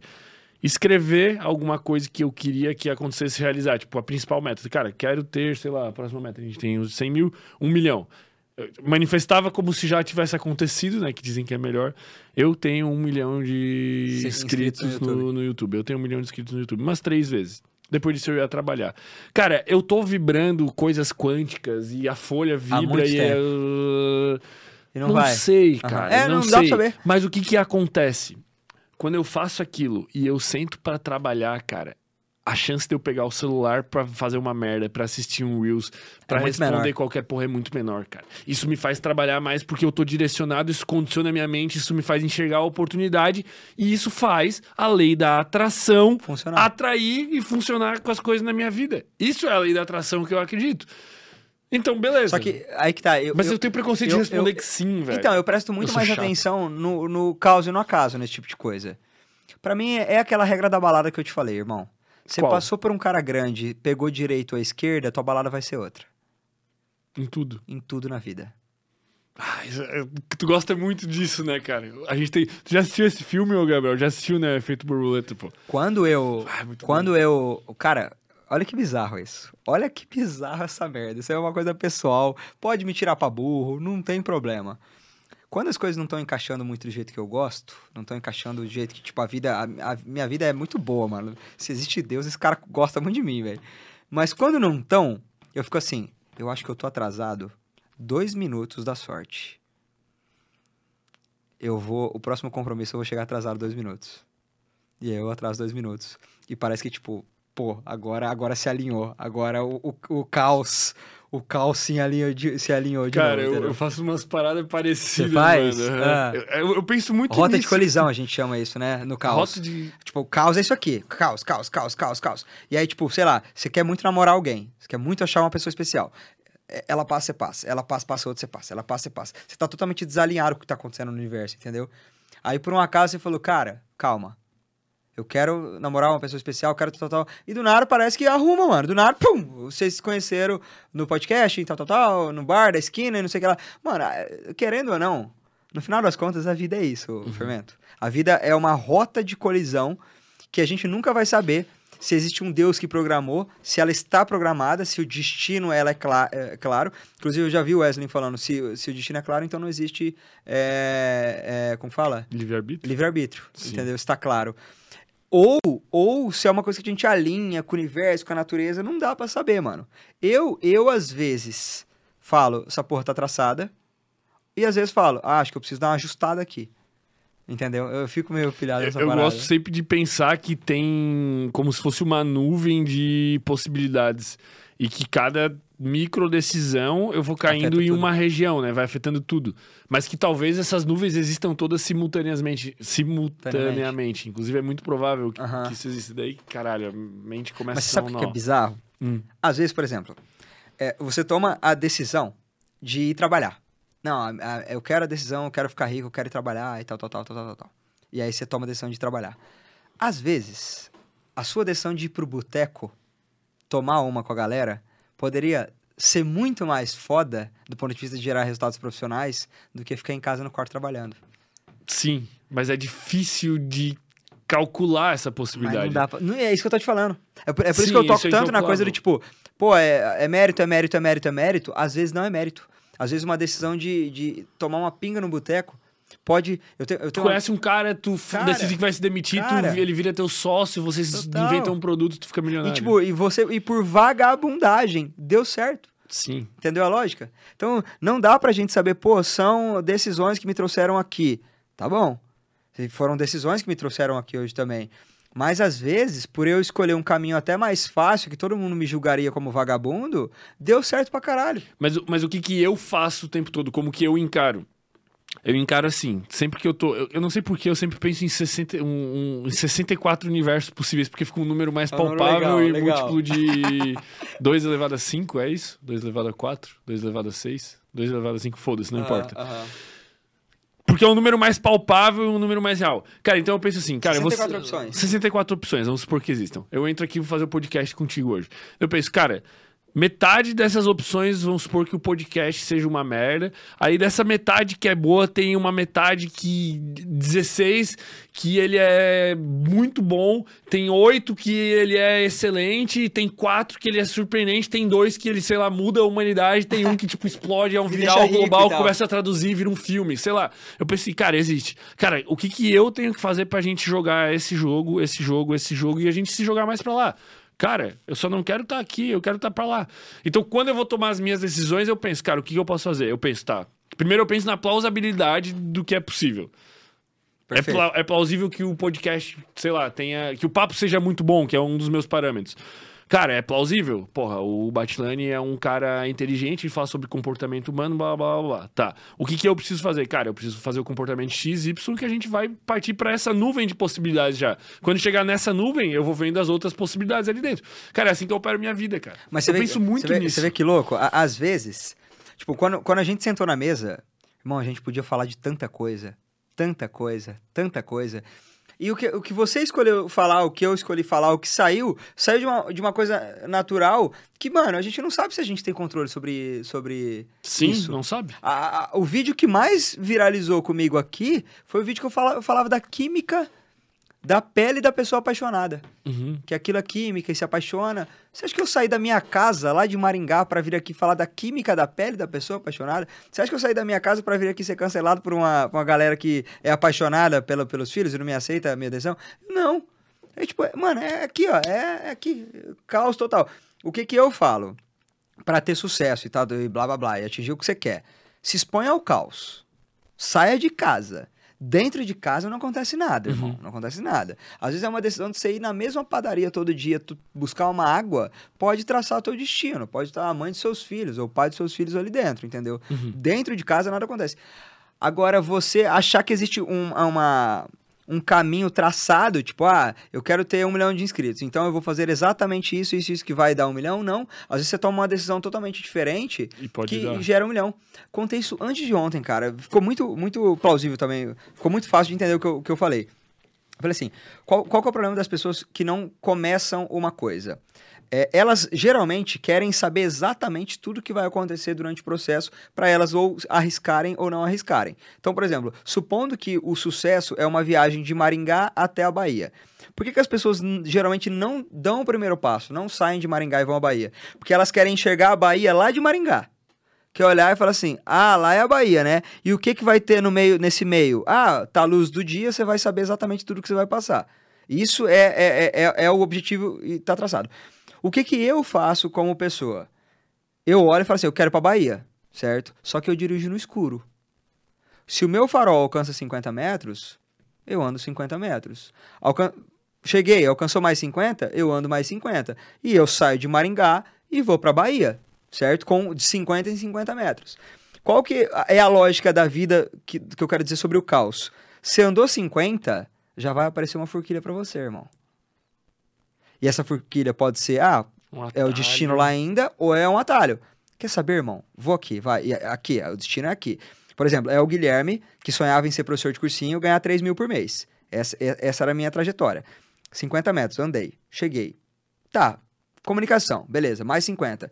Tá, comportamento, mais 50. Chegou aqui, Guilherme, você sabia que você pode falar sobre comunicação e comportamento? Pô, legal, quebrei pra cá. Guilherme, sabia que você pode falar sobre relacionamento? Relacionamento? Nunca pensei nessa porra. Vai pra cá. Guilherme, sabia que você pode ir em podcast, mano? Podcast? Vamos no podcast. Vai pra cá. Guilherme, sabia que você viralizou em podcast? What the fuck, mano? Viralizei em podcast. Guilherme, todos os podcasts estão te chamando agora. Vai, vai, vai, vai, vai. 3 mil por mês pra tanto que eu ganho hoje. Completamente aleatório, 50 e 50 metros. E o outro cara não saiu da, da, de Maringá. Ou não saiu, não tá de Maringá. Exatamente. Tá lá Maringá, está lá até hoje. Tentando um, arranjar um mapa para chegar o caminho. a situação perfeita, o, o, sol brilhar, todo mundo, as mães de Ná dizer tudo que ele vai passar. E ele tendo a certeza absoluta de que vai chegar na Bahia. Entendeu? Tipo, as pessoas, ah, eu quero produzir conteúdo na internet. Beleza. Com a certeza absoluta de que eu vou virar um fermento ou um Guilherme Batilani. Senão, não, pô. Senão eu vou ficar passando vergonha, caralho.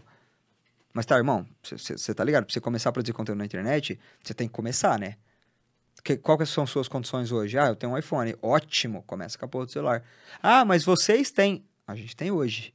Eu comecei com o Moto G, caralho. Depois, quem acabou o episódio aqui, assiste o primeiro episódio sem groselha. Pra vocês verem como é que é. Sério, muito diferente? Puta que pariu, velho. Tá maluco? As câmeras é um lixo. Ah, é? Sério? Microfone um lixo. Sério, mesa mano? um lixo. Pô, eu já achava pica pra caralho. Não, cara. Porra, velho. Tu, é que tu vai Uh -huh. Se tu vê o primeiro, tu vai ver, cara. Tá, Tudo desregulado, uh -huh, áudio uh -huh. com chiado, Entendi. Velho.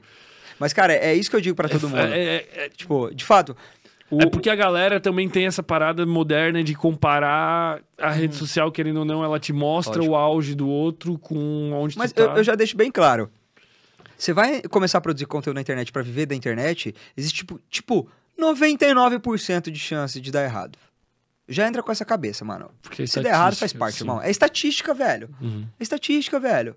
Eu, eu, depois que eu comecei a produzir, eu vi, eu vi uma galera se movimentando para produzir também. A galera se espelhava em mim e tal. Todos já desistiram, velho. Uhum. Todos já desistiram. Porque, tipo, não é para todo mundo, mano. Agora, por que que funcionou para mim? sei lá, velho. Porque perfil, dei sorte, um monte de variável. E o principal não desistiu? O principal não desistiu. O principal, eu continuei. Isso. Continuei. Teve uma coisa que eu falei, é muito provocativo isso que eu vou falar. E vai gerar impacto, não tem problema, mas é uma coisa muito sincera. Esses dias eu tava conversando com uma menina e eu tava contando as minhas histórias é, das profissões que eu já fui, né? Já fui porteiro, já fui entregador de carta do correio, já fui peão de obra, já fui um monte de coisa. E ela, tipo, caralho, mano, tua vida é, foi sofrida, né? No começo e por aí vai. E hoje você tá aqui, nossa, que foda e tal. Eu falei assim, meu, minha vida não, não foi sofrida, não, velho. Minha vida foi de um brasileiro médio de um uhum. brasileiro médio. Qualquer brasileiro. É entregador, é, é porteiro, é, é, entregador de panfletos. É um brasileiro médio. Você sabe por que, que você acha que eu sou tão batalhador? Porque eu sou branco e tenho cara de playboy. Já parou pra pensar que eu só viralizei porque eu sou branco e tenho cara de playboy ou não? Cara, não. Não faz sentido na tua cabeça. Mas as pessoas tendem, tendem a, a, a, se, a, a se conectar mais a, a sentir mais dor por pessoas que ela julga que teria uma vida incrível. Então, por exemplo, se, ah, morreu 50 é, é, negros numa favela, numa troca de tiros com a polícia. Ah, pô, isso é meio que rotina, né, caralho? Isso é foda, mas acontece. Morre uma jovem gata pra caralho numa operação de silicone, irmão, para o país. Instagram só fala disso.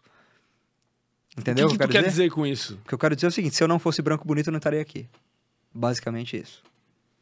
Se, se eu fosse uma pessoa parda e falasse que eu era porteiro de prédio, que eu era entregador de carta, que eu ralei pra caralho pra estar tá aqui, todo mundo ia falar, ah, tá bom, né? Isso é o mínimo, né? Normal. Ralar pra caralho, normal. É ser um brasileiro comum. Agora, como eu sou branco e tenho cara de playboy, e eu falo que eu tive as profissões é, fodas e Isso peguei carona e foi foda. Assim. Todo mundo, nossa, velho, parece que eu ralei muito mais do que o comum. E não ralei. Não ralei. Eu fiz o que pessoas completamente normais fiz. Só que a, o meu resultado foi fora do comum. Porque eu sou branco. Não tô querendo ser legal e gerar conexão com ninguém, não. Mas a realidade é essa, mano. Se não fosse a cor da minha pele, eu não estaria aqui, não, velho. Fala isso com convicção. Convicção. Eu não sei se eu entendo Eu vejo as pessoas do que tu quer dizer, cara. se emocionando mais, entendeu? No- elas olham pra mim, nossa, então você já foi carteiro, então você já pegou carona em beira de estrada, então você já foi porteiro de prédio, nossa, que- quanto sofrimento. Não, não é quanto sofrimento. É que na tua cabeça você achou que eu cresci no Marista. Ou no Pedro II. Não cresci. Você olhou pra minha cara e você já teve essa sensação. Aí você descobriu que minha vida foi foda, você já fica, ai, nossa, que foda. Só que você não tem o mesmo olhar pra uma pessoa negra, por exemplo. Ela diz que a vida dela é sofrida, você já fica, é, era o que eu imaginava mesmo, né? Tá, por entendi. estatística é é uma, isso. tu, tu, tu- esta- estatisticamente, as pessoas são preconceituosas e esse preconceito delas faz com que tu seja surpreendentemente. Que eu surpreenda, que velho. tu surpreenda. E o fato de te surpreender te torna viral e o fato de te tornar viral de alguma forma te trouxe até aqui. Talvez. Então o que te trouxe até aqui de alguma forma é o preconceito das Eu pessoas. acho, eu acho que se eu tivesse o meu irmão. Agora eu é, entendi. Entendeu o que eu quis dizer? Eu entendi, eu entendi. Tipo, a- a- a- as pessoas se comovem. Acho que essa é a palavra. Meu Deus, eu acho que tu tem que se expressar mais claramente, cara. Ou eu tô burro, velho. Porque é muito perigoso falar as frases que tu falou, pô. Mas sei. eu entendi, Você né? entendeu? As pessoas se comovem mais porque elas esperavam outra coisa da minha história. Uhum. E no momento que eu digo que minha história foi meio sofrida, mas não foi, foi só de um brasileiro comum, todo mundo se comove com a minha história. Mas minha história não é sofrida, mano. Entendeu? Eu Uhum. não. a- Esse meu excesso de sinceridade é, pode me prejudicar, mas eu tô sendo muito sincero aqui, mano. Eu sou uma pessoa completamente normal que teve resultados extraordinários porque eu tive muita coisa que eu não tinha o menor controle que me ajudaram. Entendeu? Eu discordo parcialmente. Eu cara. sei que você discorda. É porque eu. É eu- que você olha para os meus méritos das coisas que eu trabalhei para fazer. Mas isso. é Isso. meio óbvio que eu trabalhei para fazer. Como todo brasileiro trabalha, como todo brasileiro tenta. A gente tá num país pobre e fudido, irmão. Todo mundo tá Sim. tentando alguma coisa. Entende? Eu, eu prefiro olhar para as coisas que eu não fiz e falar, caralho, ainda assim deu resultado. É aquilo. Eu não sou uma pessoa extraordinária que teve resultados extraordinários. Não me acho extraordinário, mano. Acho que se a gente andar quatro quadras aqui, a gente acha uns três Guilherme. E por que, que eles não estão aí? Ótima pergunta. Eu acho Ninguém que é porque eles não saíram de Maringá. Mas velho. você acha que eu sou extraordinário? Eu acho. Obrigado. Não, não me vejo dessa É forma. porque eu acho. Senão tu não estaria aqui, cara. Não dá. Lógico que não, Fermento. Cara, o que, que quer então dizer todos os extraordinários estariam aqui? Estão, todos os extraordinários que existem estão aqui? Não, essas pessoas não tiveram as mesmas opor- oportunidades que eu tive. Cara, mas não é questão disso. É questão. Voltamos do- para aquele assunto primeiro. O que quer dizer ser extraordinário? É tu ser mais do que ordinário. Ordinário Sim. é a mediocridade. Cara, Tá. tu tá acima da média em todos os quesitos. Quais?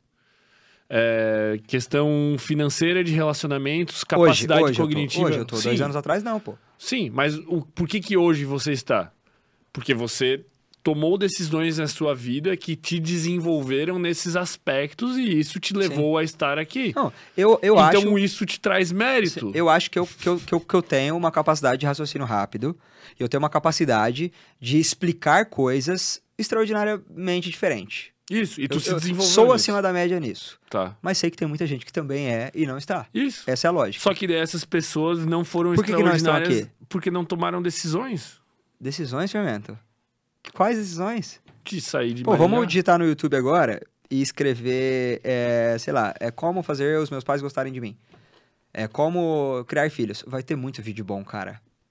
Vai ter muito vídeo bom. Só que essa pessoa não vai ter o que eu chamo de perfil viral. Isso eu concordo também. Então, mas um perfil viral também tu desenvolve de certa forma. Ou nasce, né? Eu, eu, eu sempre fui assim, velho. É óbvio que eu Caralho, tu gosta caralho. muito de tirar o teu mérito, Gosto, velho. cara. Gosto. Eu me acho muito um merda, velho. Não, tu não se acha um merda, tu só acha que Eu acho Tu- que eu sou comum, cara. tu é... Que tive resultados extraordinários. Entendeu? Eu não gosto desse pensamento, eu sou muito meritocrático. Eu não. É, é porque é porque é muito incomum as pessoas olharem pro, pro caos e pro acaso. É incomum. A gente olha pro que a gente vê. O cara estudou, tirou 10. Ah, ele passou na faculdade. Isso a gente está vendo. E aí a gente tem a impressão de que a vida é meritocrática. E ela não é. Parcialmente. Esses dias eu, eu li um cara que falava assim: 90% das pessoas que nascem ricas morrem ricas mesmo sendo idiotas. Uhum. 90% das pessoas que nascem em ambientes pobres morrem pobres mesmo sendo capazes. Isso diz muito sobre a sociedade, irmão. Cara, mas tu, tu sente isso, velho? Convivendo assim, vendo as pessoas, tu acha isso? Eu tô numa bolha rica hoje, né? Fácil para mim. Agora, se eu começar a trampar como motoboy, eu vou ter outra, outra perspectiva, né?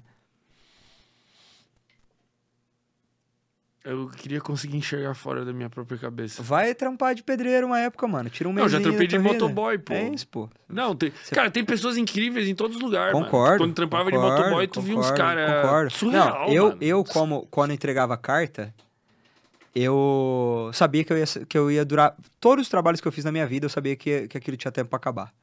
Todos. Peguei na portaria, falei, irmão, eu vou ficar até passar no vestibular, isso aqui vai acabar. É, fui, fui topógrafo, isso aqui vai acabar, eu vou aprender e vazar. Fui professor de cursinho, falei, pô, isso aqui vai, vai acabar, eu vou aprender e vazar.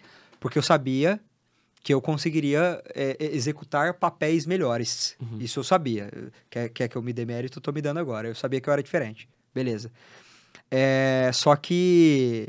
Só que chegar onde eu cheguei com 27 anos de idade, aí já me assusta um pouco. Falar, ah, mano, não é pra tanto assim também não, tio. Aí foi, foi mais sorte do que, do que mérito, entendeu? Cara, mas a questão é: se tu não tivesse. Qual que é o lance da sorte? Se tu, tu, se tu não comprar o bilhete, tu não tem chance de ganhar o prêmio. Sorte para mim é o seguinte: é o acaso que te ajudou. Tá. A gente definiu sorte aquela vez, né? Uhum. Existem muitos fatores depois aleatórios. De duas horas. Depois de 17 minutos. Mas, pô, o vídeo do Colégio Agrícola deu quase 300 mil views, velho, no YouTube, Sim, mano. Pô, pô galera. Foi emocionante, pô. Você achou? Eu achei, pô. Nossa, tá maluco, botei meu né? coração naquele bagulho, velho. Foi muito forte. Foi, pô. foi. Nossa, eu lembro, tipo, vídeo de 17. Esses dias eu fui num, fui num rolê lá no meu estado. E a gente, as meninas viu que era eu que tava lá, a gente foi todo mundo pra casa de um amigo meu, elas não botaram o vídeo do Colégio Agrícola pra assistir, velho. Caralho, tipo, velho. caralho, mano. Mas enfim, é, que eu tava falando... Ah, tá. Existem fatores aleatórios que a gente não tem o menor controle. Tá. Existem fatores aleatórios que, que ajudam a nossa vida e fatores aleatórios que não ajudam. Sim. Os fatores aleatórios que ajudam pra mim, é, eu chamo de sorte. Simples assim, mano. Só que se tu não fizer, o teu papel não funciona. Lógico, eu tenho que estar no mínimo no caos. Eu preciso produzir fatores aleatórios. Sim, mas é tipo, cara, tu poderia não ter ido em nenhum podcast. Poderia. Tu poderia não ter pego nenhuma carona. É um milhão de decisões. Beleza, ah, tu deu sorte porque. Tu Então, não pegou- é, eu- se, se tu tivesse ficado mais cinco minutos ali na Sim. carona, o outro carro seria um cara que te mata e arranca tua perna e tu nunca estaria aqui. Mas não foi, entendeu? Mas não foi, porque tu deu sorte. Uhum, cara, perfeito, óbvio, perfeito. beleza. Mas, o que, Mas tu que- fez alguma coisa. Você me falar que eu fiz alguma coisa e trabalhei, eu vou falar, sim, isso é óbvio. Mas para ter os resultados que eu tive, é, é esse o ponto que eu quero chegar. Uma coisa é você gravar uns vídeos e você é, ter 10 mil visualizações. Uhum, Outra coisa é você gravar outros vídeos e ter 100 milhões de visualizações, como eu tive. uhum. É, é isso que eu tô querendo dizer. Mas então quando tu vem. São, são, tu vê são resultados um muito estratosféricos pra gente falar que foi só, só uma decisão que eu tomei. É isso que eu tô querendo te dizer. Não, eu entendo o que tu quer dizer. Mas quando tu. Tu vê pessoas, por exemplo, vendendo curso. Eu fico. Os cursos eu fico meio bolado, né? Vamos dizer. Porque a pessoa normalmente vende um curso de. Curso de como ficar rico. Tá? Curso de como vender curso. E aí, o que que acontece? 99% das pessoas não vai ter resultado nenhum. 1% daquelas pessoas vai ter resultado por algum motivo. Tem pessoa que nem assiste a aula, tantos por cento assiste e não consegue. 1% deu bom e eles usam como prova social para promover os próximos desafios. Cara, beleza. Mas se todas as pessoas tivessem tentado, todas teriam uma chance. Alguém vai ficar rico. Concordo. Então, pra tu poder ganhar na loteria, Você tem que tentar, tu lógico. tem que tentar. Concordo. Mas agora e você, a única você, coisa que lo- tu pode fazer. você apostar e ficar frustrado porque não ganhou, esse é o ponto que eu quero chegar. Se eu chegar nas pessoas, e isso é muito comum na internet, e falar basta acreditar, eu vou frustrar essa pessoa. Vai, porque não porque é não só basta. basta acreditar. É tipo aqueles caras que chegam e falam: Aí, amigão, você tá nesse é, Corvette aí, o que, que eu faço pra ter um desse? Ele olha pro seu cara e fala assim: Ah, amigo, trabalha, né? Trabalha, né? Tem um carro de 3 milhões? Trabalha, né? É, é, é- é- essa, o- é- a gente está falando de du- duas situações, que, duas, dois- duas situações que partem do mesmo ponto e que atingem resultados muito extrapolantes um do outro. Cara, mas é que é muito diferente. E por- Vamos- e é- e é- mas é por isso que eu trago o discurso da. A gente falou muito sobre ansiedade aqui. Porque eu quero tirar a ansiedade da galera. Amigo, não é só basta trabalhar. Não é só basta acreditar. Não é só basta fazer. Cara, eu sei, não é mas, só é- mas- basta. mas pensa só. Se você não fazer, não acontece nada. Mas não é só basta. Não, é, só, basta. Não é só basta. E não fique Mas a frustrado se não rolar. É. aumenta estratosfericamente. Porque tu vai pegar uma pessoa que, sei lá, qual que é o objetivo da pessoa? Ter um milhão de seguidores. Uhum. Tá. E daí tu vai pegar uma pessoa que publica Pô, um Um milhão de seguidores um milhão de seguidores. vai ser legal cu- Aham, vai. Tá. Ela publica um vídeo por semana, meio que sem estratégia, mas ela viu que ela tem que fazer Reels, daí ela tem uns Reels lá que dá 10 mil visualizações, não sei o que, não sei o que, e ela vai levando e tal. De vez em quando dá um viral de, sei lá, 100 mil pra Views, ela, daí ela show, ganha não sei show. o que, tá, daí ela tá lá com uns 30 mil seguidores. Cara, beleza. A outra pessoa, elas partiram do mesmo ponto. A outra pessoa, nesse mesmo um ano que ela tem esse objetivo, cara, ela vai Todo postar dia, todo frenético. dia. Frenético, ela consome conteúdo, ela compra o teu livro Comunicação de Milhões, blá blá blá. Como é que eu Replica e vou. Todo pau, dia ela vê os insights, como é que eu faço, Óbvio. blá blá. Cara, Incontestável. Quanto mais intenso, maior a probabilidade. Depende de sorte. Quanto mais bilhetes você compra, mais aumenta a isso, chance. só isso. É só isso. Claro. Em claro. todos os aspectos da vida. Como você pode comprar 100 bilhetes e não ganhar, e comprar um bilhete e ganhar. Exato. Pode A ser que a outra dessas. faça um Reels E funcione. e funcione de uma maneira que daí, cara, ela entendeu, é aquele Reels, tá, eu produzo só um conteúdo igual a esse aqui e todos começam a bombar absurdo e ela ganha A 10... gente definiu vida, mano. É isso. Isso é vida. pô. Só não se culpe. Não se culpe. Porque eu acho esses vídeos de meritocracia e motivação ruins, mano. Sim, ele, não ele vejo se com bons olhos. ansioso. Não vejo com bons olhos. Não vejo com bons olhos, mano. Mas Ah, o, mano, que, que o sucesso fazer, estratosférico é pra, uma, é pra uma taxa muito. O que, que eu posso fazer é o seguinte: trabalha pra caralho. Vai, vai andando os seus 50 metros, vai sonhando e curtindo o momento, vai aproveitando, trace, trace metas simples, acessíveis, tranquilas, tranquilas. No momento em que você chegar no momento que você já queria, curte aquele momento, já traça uma meta maior e vai dobrando. Agora, se você vê o cara que com 18 anos de idade faturou 20 milhões e você abre a a porta do teu quarto ou grava um vídeo acreditando que você vai bater 20 milhões com 18 anos de idade, você vai se fuder, meu irmão. Não vai bater. Não vai bater. Ou estatisticamente é 0,0001%. Aí você vai botar todos os seus sonhos, toda a sua expectativa, todo o teu emocional no 0,0001%, que vai dar merda, meu irmão. É isso que eu quero dizer. Se você não se mexer, se você não apostar na loteria, você nunca vai ganhar. Mas vai ter gente que vai apostar mil bilhetes e não vai ganhar, vai ter gente que vai apostar um bilhete e vai ganhar. Essa é a lei da vida. A vida não é justa, a vida não é uma lógica linear, a vida não é isso, irmão. A vida é caos total, se expõe no caos e vai pra cima. É isso que eu quero dizer, entendeu? Vai embora. eu sempre ganho. Tô zoando. Não, é isso. É Mas isso, você entendeu é a isso. lógica? É que, é que no final das contas, cara, a mentalidade do cara tem que ser jogar os bilhetes. Pra Tudo caralho, que a gente pra pode caralho. fazer- Faz tudo que você pode Faz fazer. tudo que você mano. pode fazer. Sabe aquele vídeo que eu viralizei falando calma que tudo que você quer vai acontecer?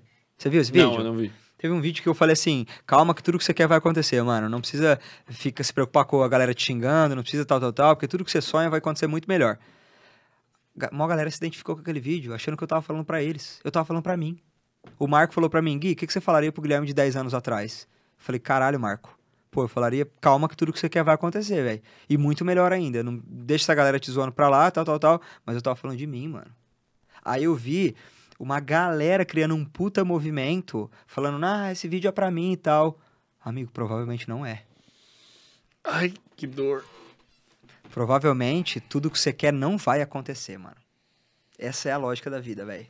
A, Cara, não ser, a não ser que você tenha sonhos reais, né? Muito realistas. Pô, eu quero ter filho, eu quero tal, tal, tal, eu quero constituir minha família. Agora, sonhar em ser milionário, jovem, sonhar em ter sucesso, em ter um milhão de seguidores, não fica calmo, não, mano. Porque provavelmente não vai acontecer, velho. cara, a minha cabeça está numa bolha, velho. Tá, tá. Uma bolha mer- meritocrática, né? Eu acho do caralho, mano, isso aí. Mas a minha não é essa, mano. A minha não é essa. Entendeu? Não, eu entendo completamente. Eu entendo, ainda que eu não compreenda, entendeu? Esse, tipo, é, é, é como se eu entendo o que tu tá me descrevendo. Mas não quer. Ainda que eu não consiga enxergar, Você não quer, não quer nem lá. internalizar isso, porque você curte a parada do fazer, fazer, fazer. É né? porque, na verdade, o, o- é- essas pessoas que promovem o discurso meritocrático, cara, no final das contas, elas fazem mais bem do que mal.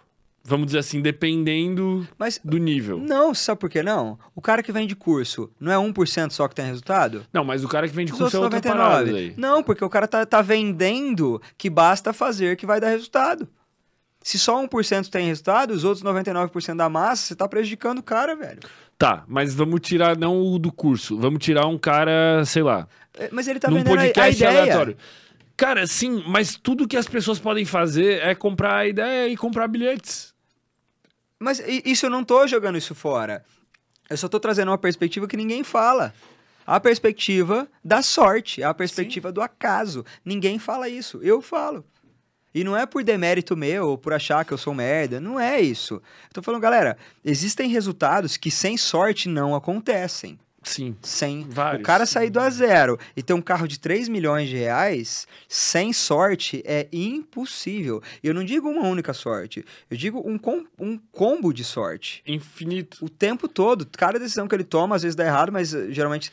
Tem, tem um, um, um... E sempre vão existir esses caras, porque sempre vão existir. E a gente sempre. Tipo o Elon Musk lá, uhum. que tem o. Eu, não li a pô, biografia foi, foi, dele. Foi a inteligência do Elon Musk que. Ah, mano. Cara, para, é uma soma de paradas. Que dá absurdas. certo, cara. Só que daí qual que é o problema dessas biografias? Que tu olha a biografia e tu pensa, não, eu tenho que imitar Entendeu? o cara e a minha vida vai mano, dar certo. Olha o que. Aí olha, eu acho tóxico. Olha que bizarro pensar isso. Quando o, o Elon Musk vendeu as paradas dele, diz que ele botou, tipo, tudo nas ações e foi morar de aluguel, né? Uhum. E a galera fala, nossa, ele botou tudo. Mano, o pai do Elon Musk mexia com esmeralda, mano. O cara andava de avião criança. Quem que tinha avião há 40 anos atrás? Sabe por que ele vendeu tudo e foi morar de aluguel? Se desse merda, ele ligava pro pai rico dele, mano. Sim.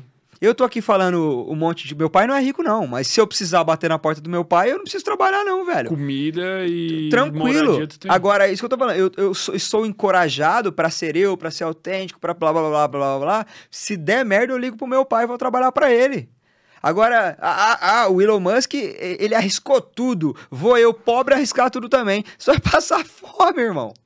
Você vai passar fome. Porque o cara estudou em bons lugares, quem que sai da África do Sul e vai morar nos Estados Unidos, mano? Quem que tem grana para essa parada? Mano, quem sai do Brasil e vai morar nos Estados Unidos, para estudar nos Estados Unidos, é a nata da nata social, velho. Quem que tem casa nos Estados Unidos? Quem que tem casa em Miami que você conhece, mano? Nata da nata. Nata da nata. Aí você pega um cara que, tipo, ah, não, porque o, o, o, o, o, cara que o pai tem casa em Miami, arriscou tudo, arriscarei eu também. Não, mano. Pega a tua realidade e a realidade dele. São realidades totalmente diferentes. Por isso que eu falei até a cor da minha pele, mano. É, é, é foda essa parada. Não, a gente não pode desmotivar a galera. Fala, bicho, não vai acontecer nada na tua vida. Não tô falando isso. Vai acontecer. Só que resultados do teu caso do teu caso. Que podem. Podem acontecer. Ser estratosféricos. Podem, podem, podem. Mas do teu caso. Se olhar o caso do outro cara e falar, vou chegar ali. sem pensar os inúmeros fatores que ele teve de sorte e você não teve, você vai se frustrar, mano. E que quando tu vê, tipo, tu pega, sei lá, um, um funkeiro desses explodido assim, Tu vê que quantos não tentaram assim, mano. É mano, absurdo, mano. É um mar de é gente é aquela... tentando. Gente fracassada não escreve livro, irmão. Gente fracassada não é chamada para podcast, não é chamada para subir em palco da palestra. A, a, a, massa fracassada, ela é 90 mil vezes maior do que a massa bem-sucedida. Só que ela não tem voz. Só a massa bem-sucedida tem voz. E quando a massa bem-sucedida fala e a gente escuta, a gente fala, parece que a maioria é bem-sucedida e só a gente que não é. A gente tenta, tenta, tenta a corrida dos, dos, dos porcos, dos atos, né? E não vai. E continua olhando para aquela 1% de massa bem-sucedida. Vai fuder o seu emocional, meu velho. Mas não tem como ser diferente disso. Tem. Me escutando. Falando, irmão, se prepara não, que tudo pode acontecer, então, mano. mas por que estão te escutando? Porque tu é bem sucedido, senão Porque tu não estaria aqui. Concordo, mas eu tô falando, não é só mérito meu. Eu sei. Coisas aconteceram. Mas, mas eu digo, a, a, sociedade não tem como se moldar diferente. Não, não existe justiça social, irmão. Não existe. É uma não pirâmide existe. sempre vai ser. Tem, mais tem menos pessoas no topo e mais pessoas na base, em todos existe. os aspectos. Dinheiro, beleza, relacionamentos, beleza, força talento, não existe, cara. E é o que eu falei desde o começo. Esperar a justiça social também é criancice, mano. Uhum. Esperar que o mundo se adapte a você, porque você sonha com o que sonha, pô, isso aí é juvenilzice, cara. Olha pro mundo, olha para você, vê as suas capacidades, o que, que você sabe fazer, o que, que você pode entregar para o mundo, o que, que o mundo está precisando que você pode entregar e tenta vender essa parada. Foi o que eu fiz. Olhei para o Google, escrevi comportamento, apareceu comportamento canino. Falei, caralho, tá de sacanagem que essa galera tá mais preocupada com o comportamento do Golden dele do que com a, mãe dele, com ele mesmo. Eu achei bizarro aquilo. Falei, pô, tem um buraco aqui, comportamento humano. Olhei para mim, pô, eu sei falar bem. Eu sou humano. Eu sou humano e estudo essa parada há 10 anos. Vou falar de comportamento humano. Aí eu vou falar, vou falar, vou falar. Se por um acaso alguém chegar em mim e falar assim, Gui, eu queria mais conhecimento seu, queria mais coisa, com mais profundidade, eu gravo um curso e vendo para essa pessoa. Não dava para saber se ia dar certo ou não. Entendeu? Não dava para saber. Rolou. Aconteceu. Eu, eu, na lei da atração minha, pensava. Cara, mas, mas, mas, eu vou te dizer, se eu tivesse ouvido tudo que a gente tá conversando aqui, antes de eu começar esse podcast, eu não tinha começado esse podcast. Tenho certeza disso. Uhum. Porque eu fui o louco sonhador. Eu peguei a grana que tinha, compramos o microfone e começamos. Não esses. Esses uhum. hoje é a grana uhum. do estúdio inteiro aqui, é um, que era antigamente é um microfone.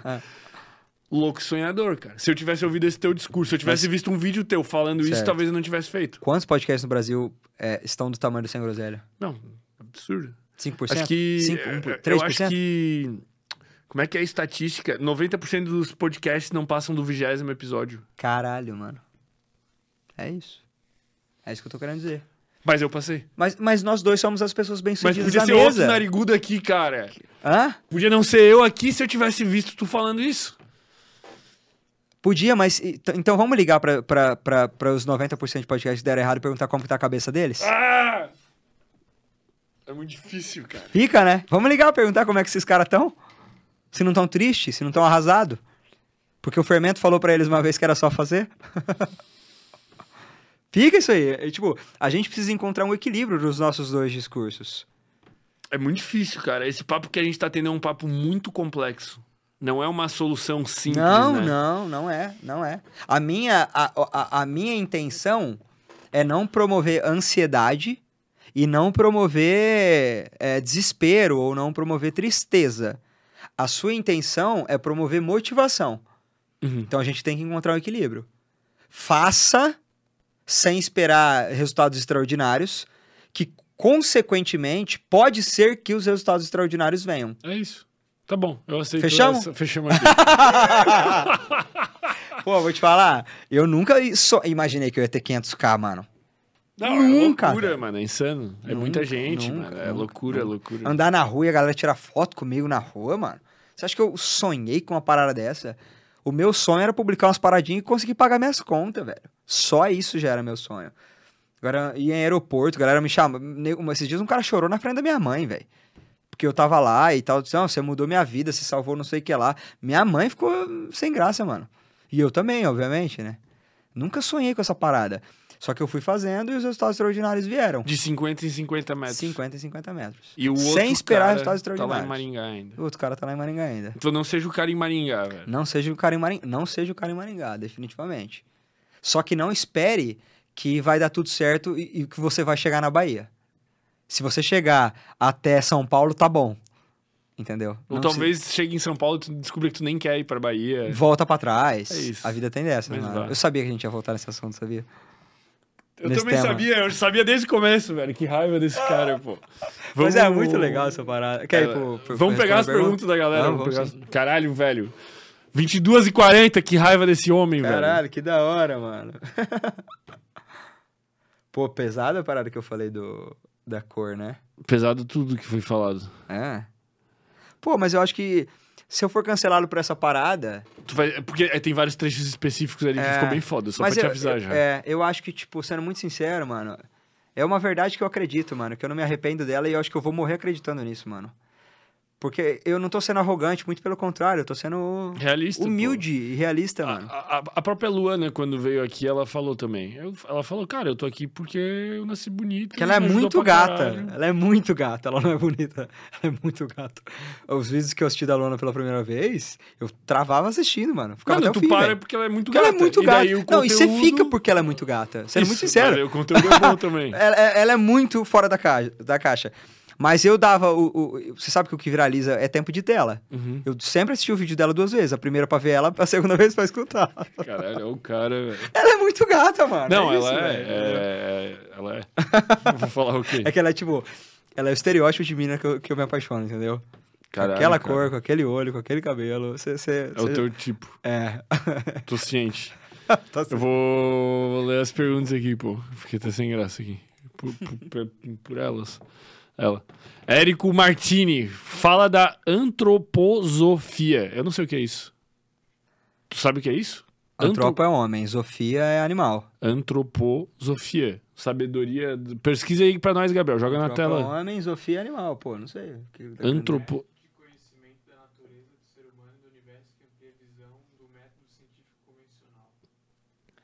Puta, fala de novo. Eu acho que eu entendi o que ele quis dizer. Fala. Pô, pô, vai, continua, acho que eu entendi. Ele vai jogar na tela aí. Método de. Cara, será que não é, é o. eu, eu, dei uma, eu dei umas cutucadas no método científico das ciências humanas. É um método de conhecimento da natureza, do ser humano e do universo que amplia a visão do método científico convencional. Foi desenvolvido sua aplicação em praticamente todas as áreas da vida. Pica, pica, muito boa eu pergunta. Vi isso aí no podcast do Joel J. Acho que alguém abriu essa imagem aqui, ó. Ah, é? Ah, pica, massa pra caralho.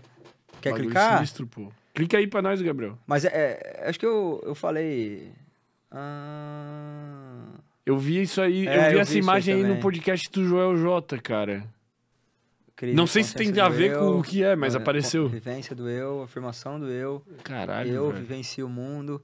E você vê que, o, que é, o que é curioso. Quanto mais intensa é a sua vida, mais você antecipa etapas, Uhum. entendeu? E eu, sinceramente, ó, o que aconteceu, eu não vou, não vai dar espaço pra eu mentir. Eu questiono a mim mesmo, foi o que eu fiz o bagulho inteiro. Uhum. Eu tenho a cabeça de um cara de 32, a- 35 ou 40 anos. Quanto mais intensa é a sua vida, mais, mais você antecipa isso aí. Mas isso aqui é a vida normal. Uhum. E é- é- é- voltando até o que a gente estava falando. As pessoas veem isso aqui, veem o meu caso que já tá no 35, 42, é, fala, pô, eu, eu- então eu tô atrasado. Não, você não tá atrasado, você tá Tô certinho. normal. Eu tô normal. Mas eu tô nessa fase, eu questiono a mim mesmo. Tipo, pô, será que eu sou bom? Será o que eu mereço? que eu vivenciei esse mundo ali dos, da preparação da vida ali dos 21 aos 28 é isso, pô. Tô- eu tô- não vou negar, com mais dinheiro na conta, eu tô vivenciando bem o mundo também, viu? Tem isso. Tu tá meio que misturando tudo um pouco Pra caralho. também. Questiono e organizo o mundo um pouco. Bom, resumindo, Mas, eu não sei o que é essa É- porra dessa antroposofia. Ah, eu, eu, eu, no- eu fui em alguns podcasts que eu falei que eu achava as ciências humanas naturalmente é, limitadas, né?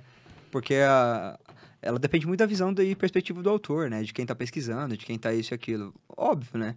E eu achava limitado até o processo também. Porque o processo científico é mais, mais ou menos o seguinte: você observa um determinado coisa, Comportamento. acontecimento, você cria uma hipótese sobre ele e você faz a pesquisa para tentar provar aquela hipótese. E aí você vai fazendo um monte de pergunta, tal, tal, tal, e aí você prova ou não prova aquela hipótese se ela estava certa ou estava errada.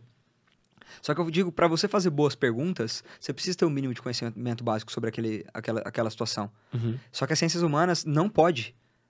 A ciência humana só permite você estudar um campo que você nunca viu, para você ir isento de preconceito. Caraca, tá. Forte isso, né? Faz Só como que você vai fazer as perguntas muito perguntas profundas? burras. Só que você vai fazer perguntas muito burras.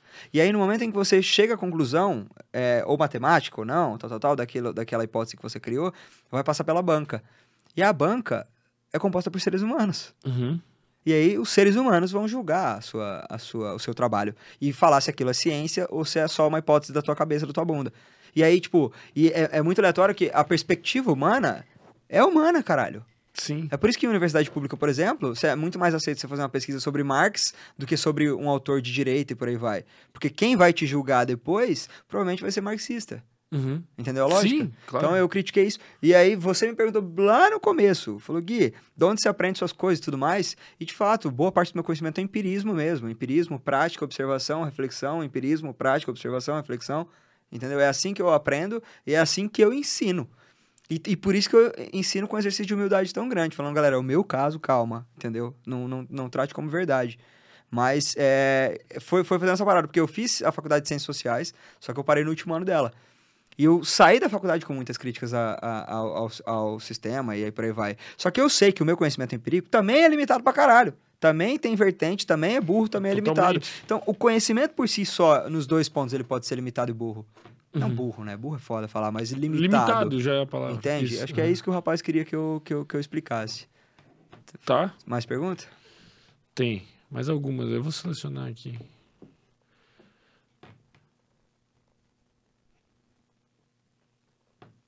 Qual livro você indica para ler sobre o entendimento humano? Freud, Lacan, Nietzsche, por aí vai. Acho chato os caras ficar pedindo livro, mano. Por quê? Porque esse cara que me pede livro, ele já é um cara que só fica lendo livro. O meu conhecimento não é. é a prática. minha proposta não é essa, meu irmão. Foda-se os livros. Tipo, que problema você quer que eu resolva? Ah, eu quero entender sobre o comportamento humano. O que de comportamento humano? É tipo você chegar e falar assim: eu queria estudar medicina, me ensina medicina? Queria estudar direito, me ensina direito? Caralho, o que, que você quer aprender? Queria estudar comportamento humano, me ensina. Me ensina comportamento humano. Ensina o quê? O que, que você quer? Qual que é o problema? Então, a minha proposta é, é, irmão, vai, sai de casa. Só sai de casa que você vai conhecer muito mais sobre ele. Saia de casa, escute muito mais as pessoas do que fale. E toda vez que uma pessoa falar alguma coisa para você, você fica, ah, e aí? aí? Você já vai entender muito sobre o comportamento humano. Ou vai virar um podcaster. Ou vai virar um podcaster. De 253. Puta que pariu. É muito episódio, hein, velho? Nossa senhora. O desequilíbrio da vida é necessário para a felicidade. Totalmente. Totalmente. Pelos contrastes, né? Basicamente assim. Vamos lá. Eu sou feliz muito com a minha família. Sou feliz é, comendo gente. Sou feliz trabalhando. Sou feliz puxando ferro, cuidando do meu corpo. Sou feliz sem fazer porra nenhuma. Uhum. Como é que eu vou fazer bem feito cinco ao mesmo tempo? Impossível. Só se o meu dia é 155 é, não, horas. Não dá. Não dá. Quero ganhar mais dinheiro? Dá uma cancelada nesses aqui e ganhar mais dinheiro. Quero cuidar mais do meu corpo? Dá um tempo nesse aqui e cuida do meu corpo. Quer ficar mais com a família? Cancela esse aqui e fica mais com a família. Esse é o desequilíbrio que eu acho que ela quis dizer. Totalmente essencial. É, isso é coisa de filme, essa parada aí. Tipo, o cara acorda cedo, vai surfar, e leva os filhos pra escola, dá um beijo na esposa, come ela muito bem comido. Aí vai trabalhar, ganha 100 pau por mês, depois volta e vai descansar sete e meia da noite. Cala a boca, isso não existe. Isso definitivamente não existe. Entendeu? É igual o cara de sedução é, que quer usar filmes sobre sedução pra falar de sedução. Não, Bom, filme de teoria e prática não, não, tem nada a ver uma coisa com a outra, irmão. Vai por mim. A vida como ela é. O que, que tu tem tatuado aí, bicho? Tu já tinha? Já. Eu não lembro. Entregue seu talento para o mundo. Hum. E eu falando que não sou talentoso. É, velho. e tu falando que não. Que não é não tem que jogar os bilhetes. Ah, não. Ah, total. Isso é totalmente total. Entregue... É que isso aqui, cara. Essa tatuagem tem uma história legal até. Eu conheci um professor de cursinho. É, eu hum. era aluno de rato de cursinho, né? Eu ficava assistindo a aula dos caras bons o dia inteiro, mano. Eu queria aprender com os caras. E aí, o, cara me conheceu, trocou uma ideia legal comigo, e eu falei, pô, eu me comunico, eu vou bem, eu dou umas aulas faz tempo já e tal, falo em público faz tempo, não sei o que lá. E ele falou, pô, que legal isso aí. Morreu nisso. Ele falou, ele, eu trocou, trocando ideia comigo, ele falou, não, realmente, mano, você é diferente pra caralho e tal. E aí eu tava um dia na aula e professor de cursinho é semideus, né? O cara anda todo mundo, tipo, meu Deus quer tocar no cara e tal. Aí ele chegou e falou assim, é... Você... Aí, Ruvinho, ele foi perguntando pra galera o que, que eles iam fazer, né? Aí, Ruvinho, você quer fazer o quê? Eu, eu quero fazer direito.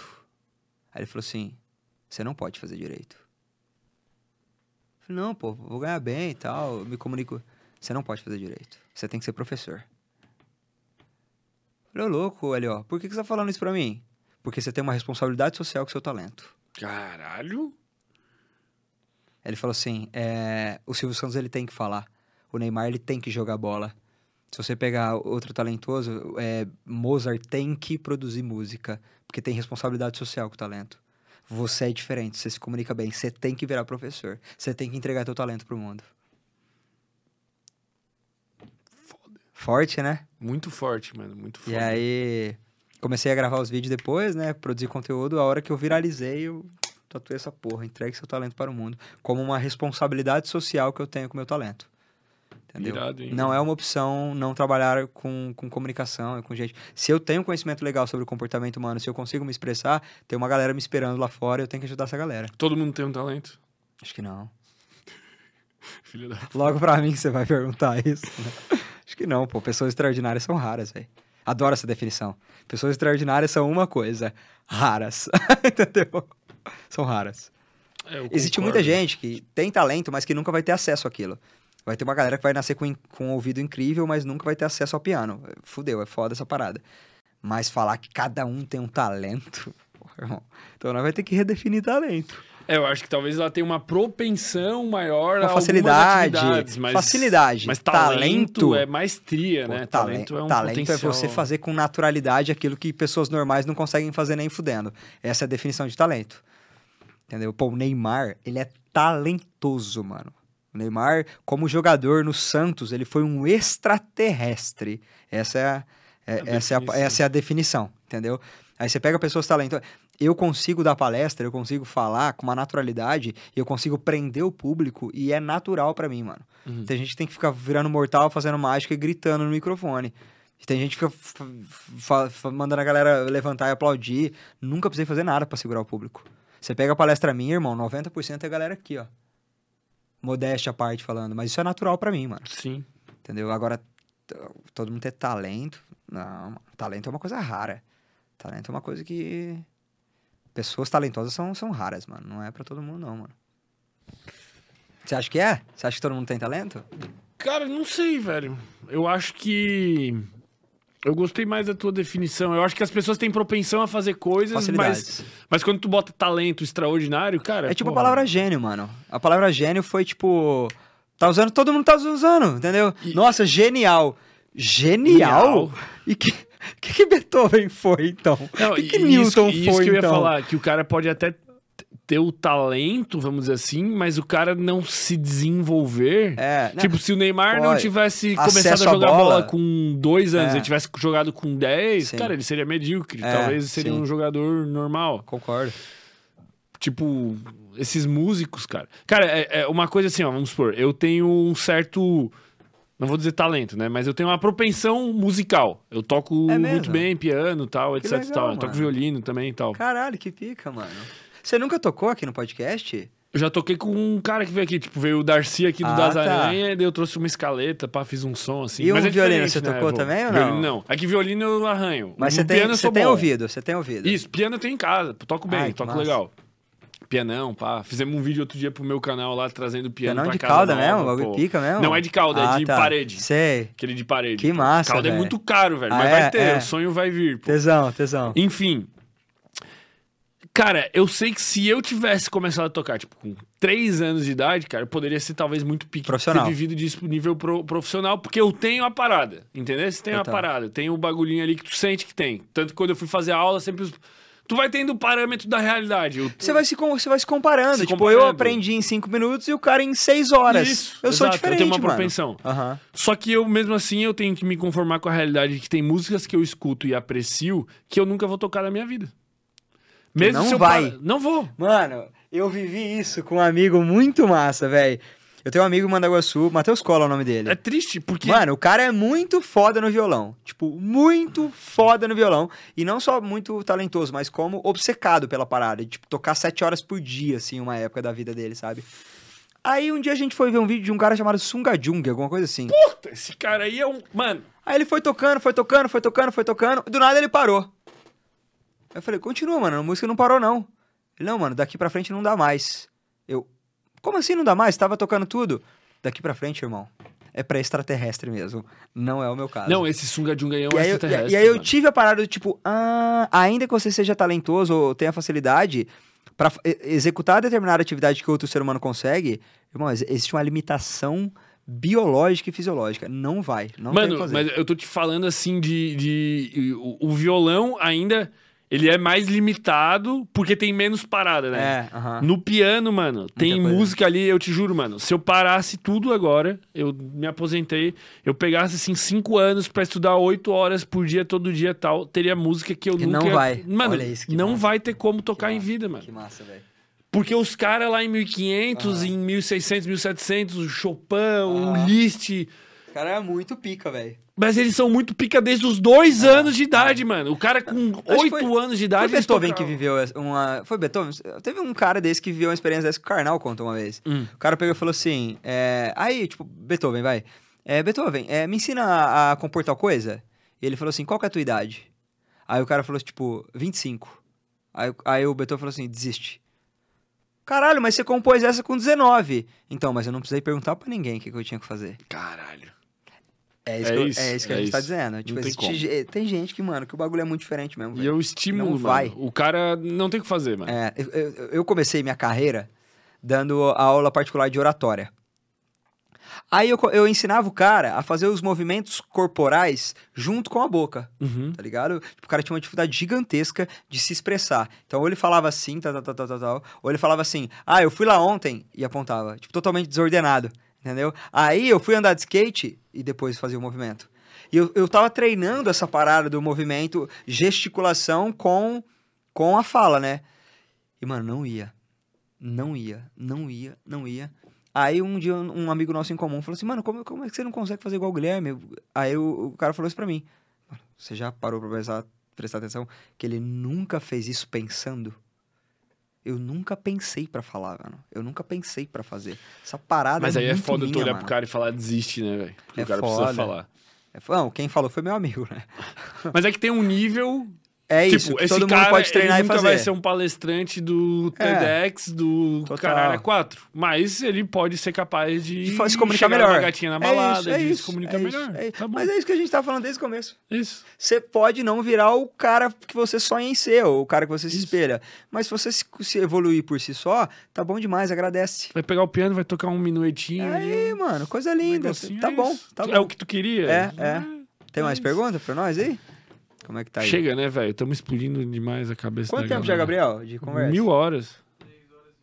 Ah, não, Deus. mentira. Você tá zoando. Vamos ligar pro Fê? Você tá zoando. Três horas e meia? Passa muito rápido, pô. O Fê tá... Ah, a hora que tocou é porque tava despertando. Era duas horas, mano. falei, caralho, tô Passa ligando pro Fermento essa hora. Vamos ligar pro Fê, Ao pô. vivo, vai, agora. Será que pode? O que que tem? Não sei. Vai que ele fala, e aí, tá, filha da tá puta do cara. Tá, tá Quase que eu vazo o número já. Ele tá me esperando. Indisponível. Deixa eu ver se eu consigo. Vem mais pergunta aí, vem mais pergunta aí se tem. Ah, vai se fuder que nós estamos 3 horas e meia aqui, mano. Passa muito rápido, pô. Tá ligado? Tô chamando. Caralho, não.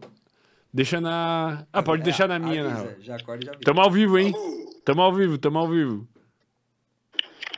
Alô, homem. Alô. Oi, oi, oi. E aí, Fê? Oi. Tamo ao vivo aqui, te cara. Acordamos? Tô te ligando ao vivo, cara. E aí? Fala oi pra galera. Fala oi pra galera aí, velho. Salve, salve, rapaziada do Sem Groselha. Vocês falam pra caralho, hein, mano? Irmão, a proposta isso, era duas horas, velho. Isso que nós chegamos aqui às sete, era para começar o episódio.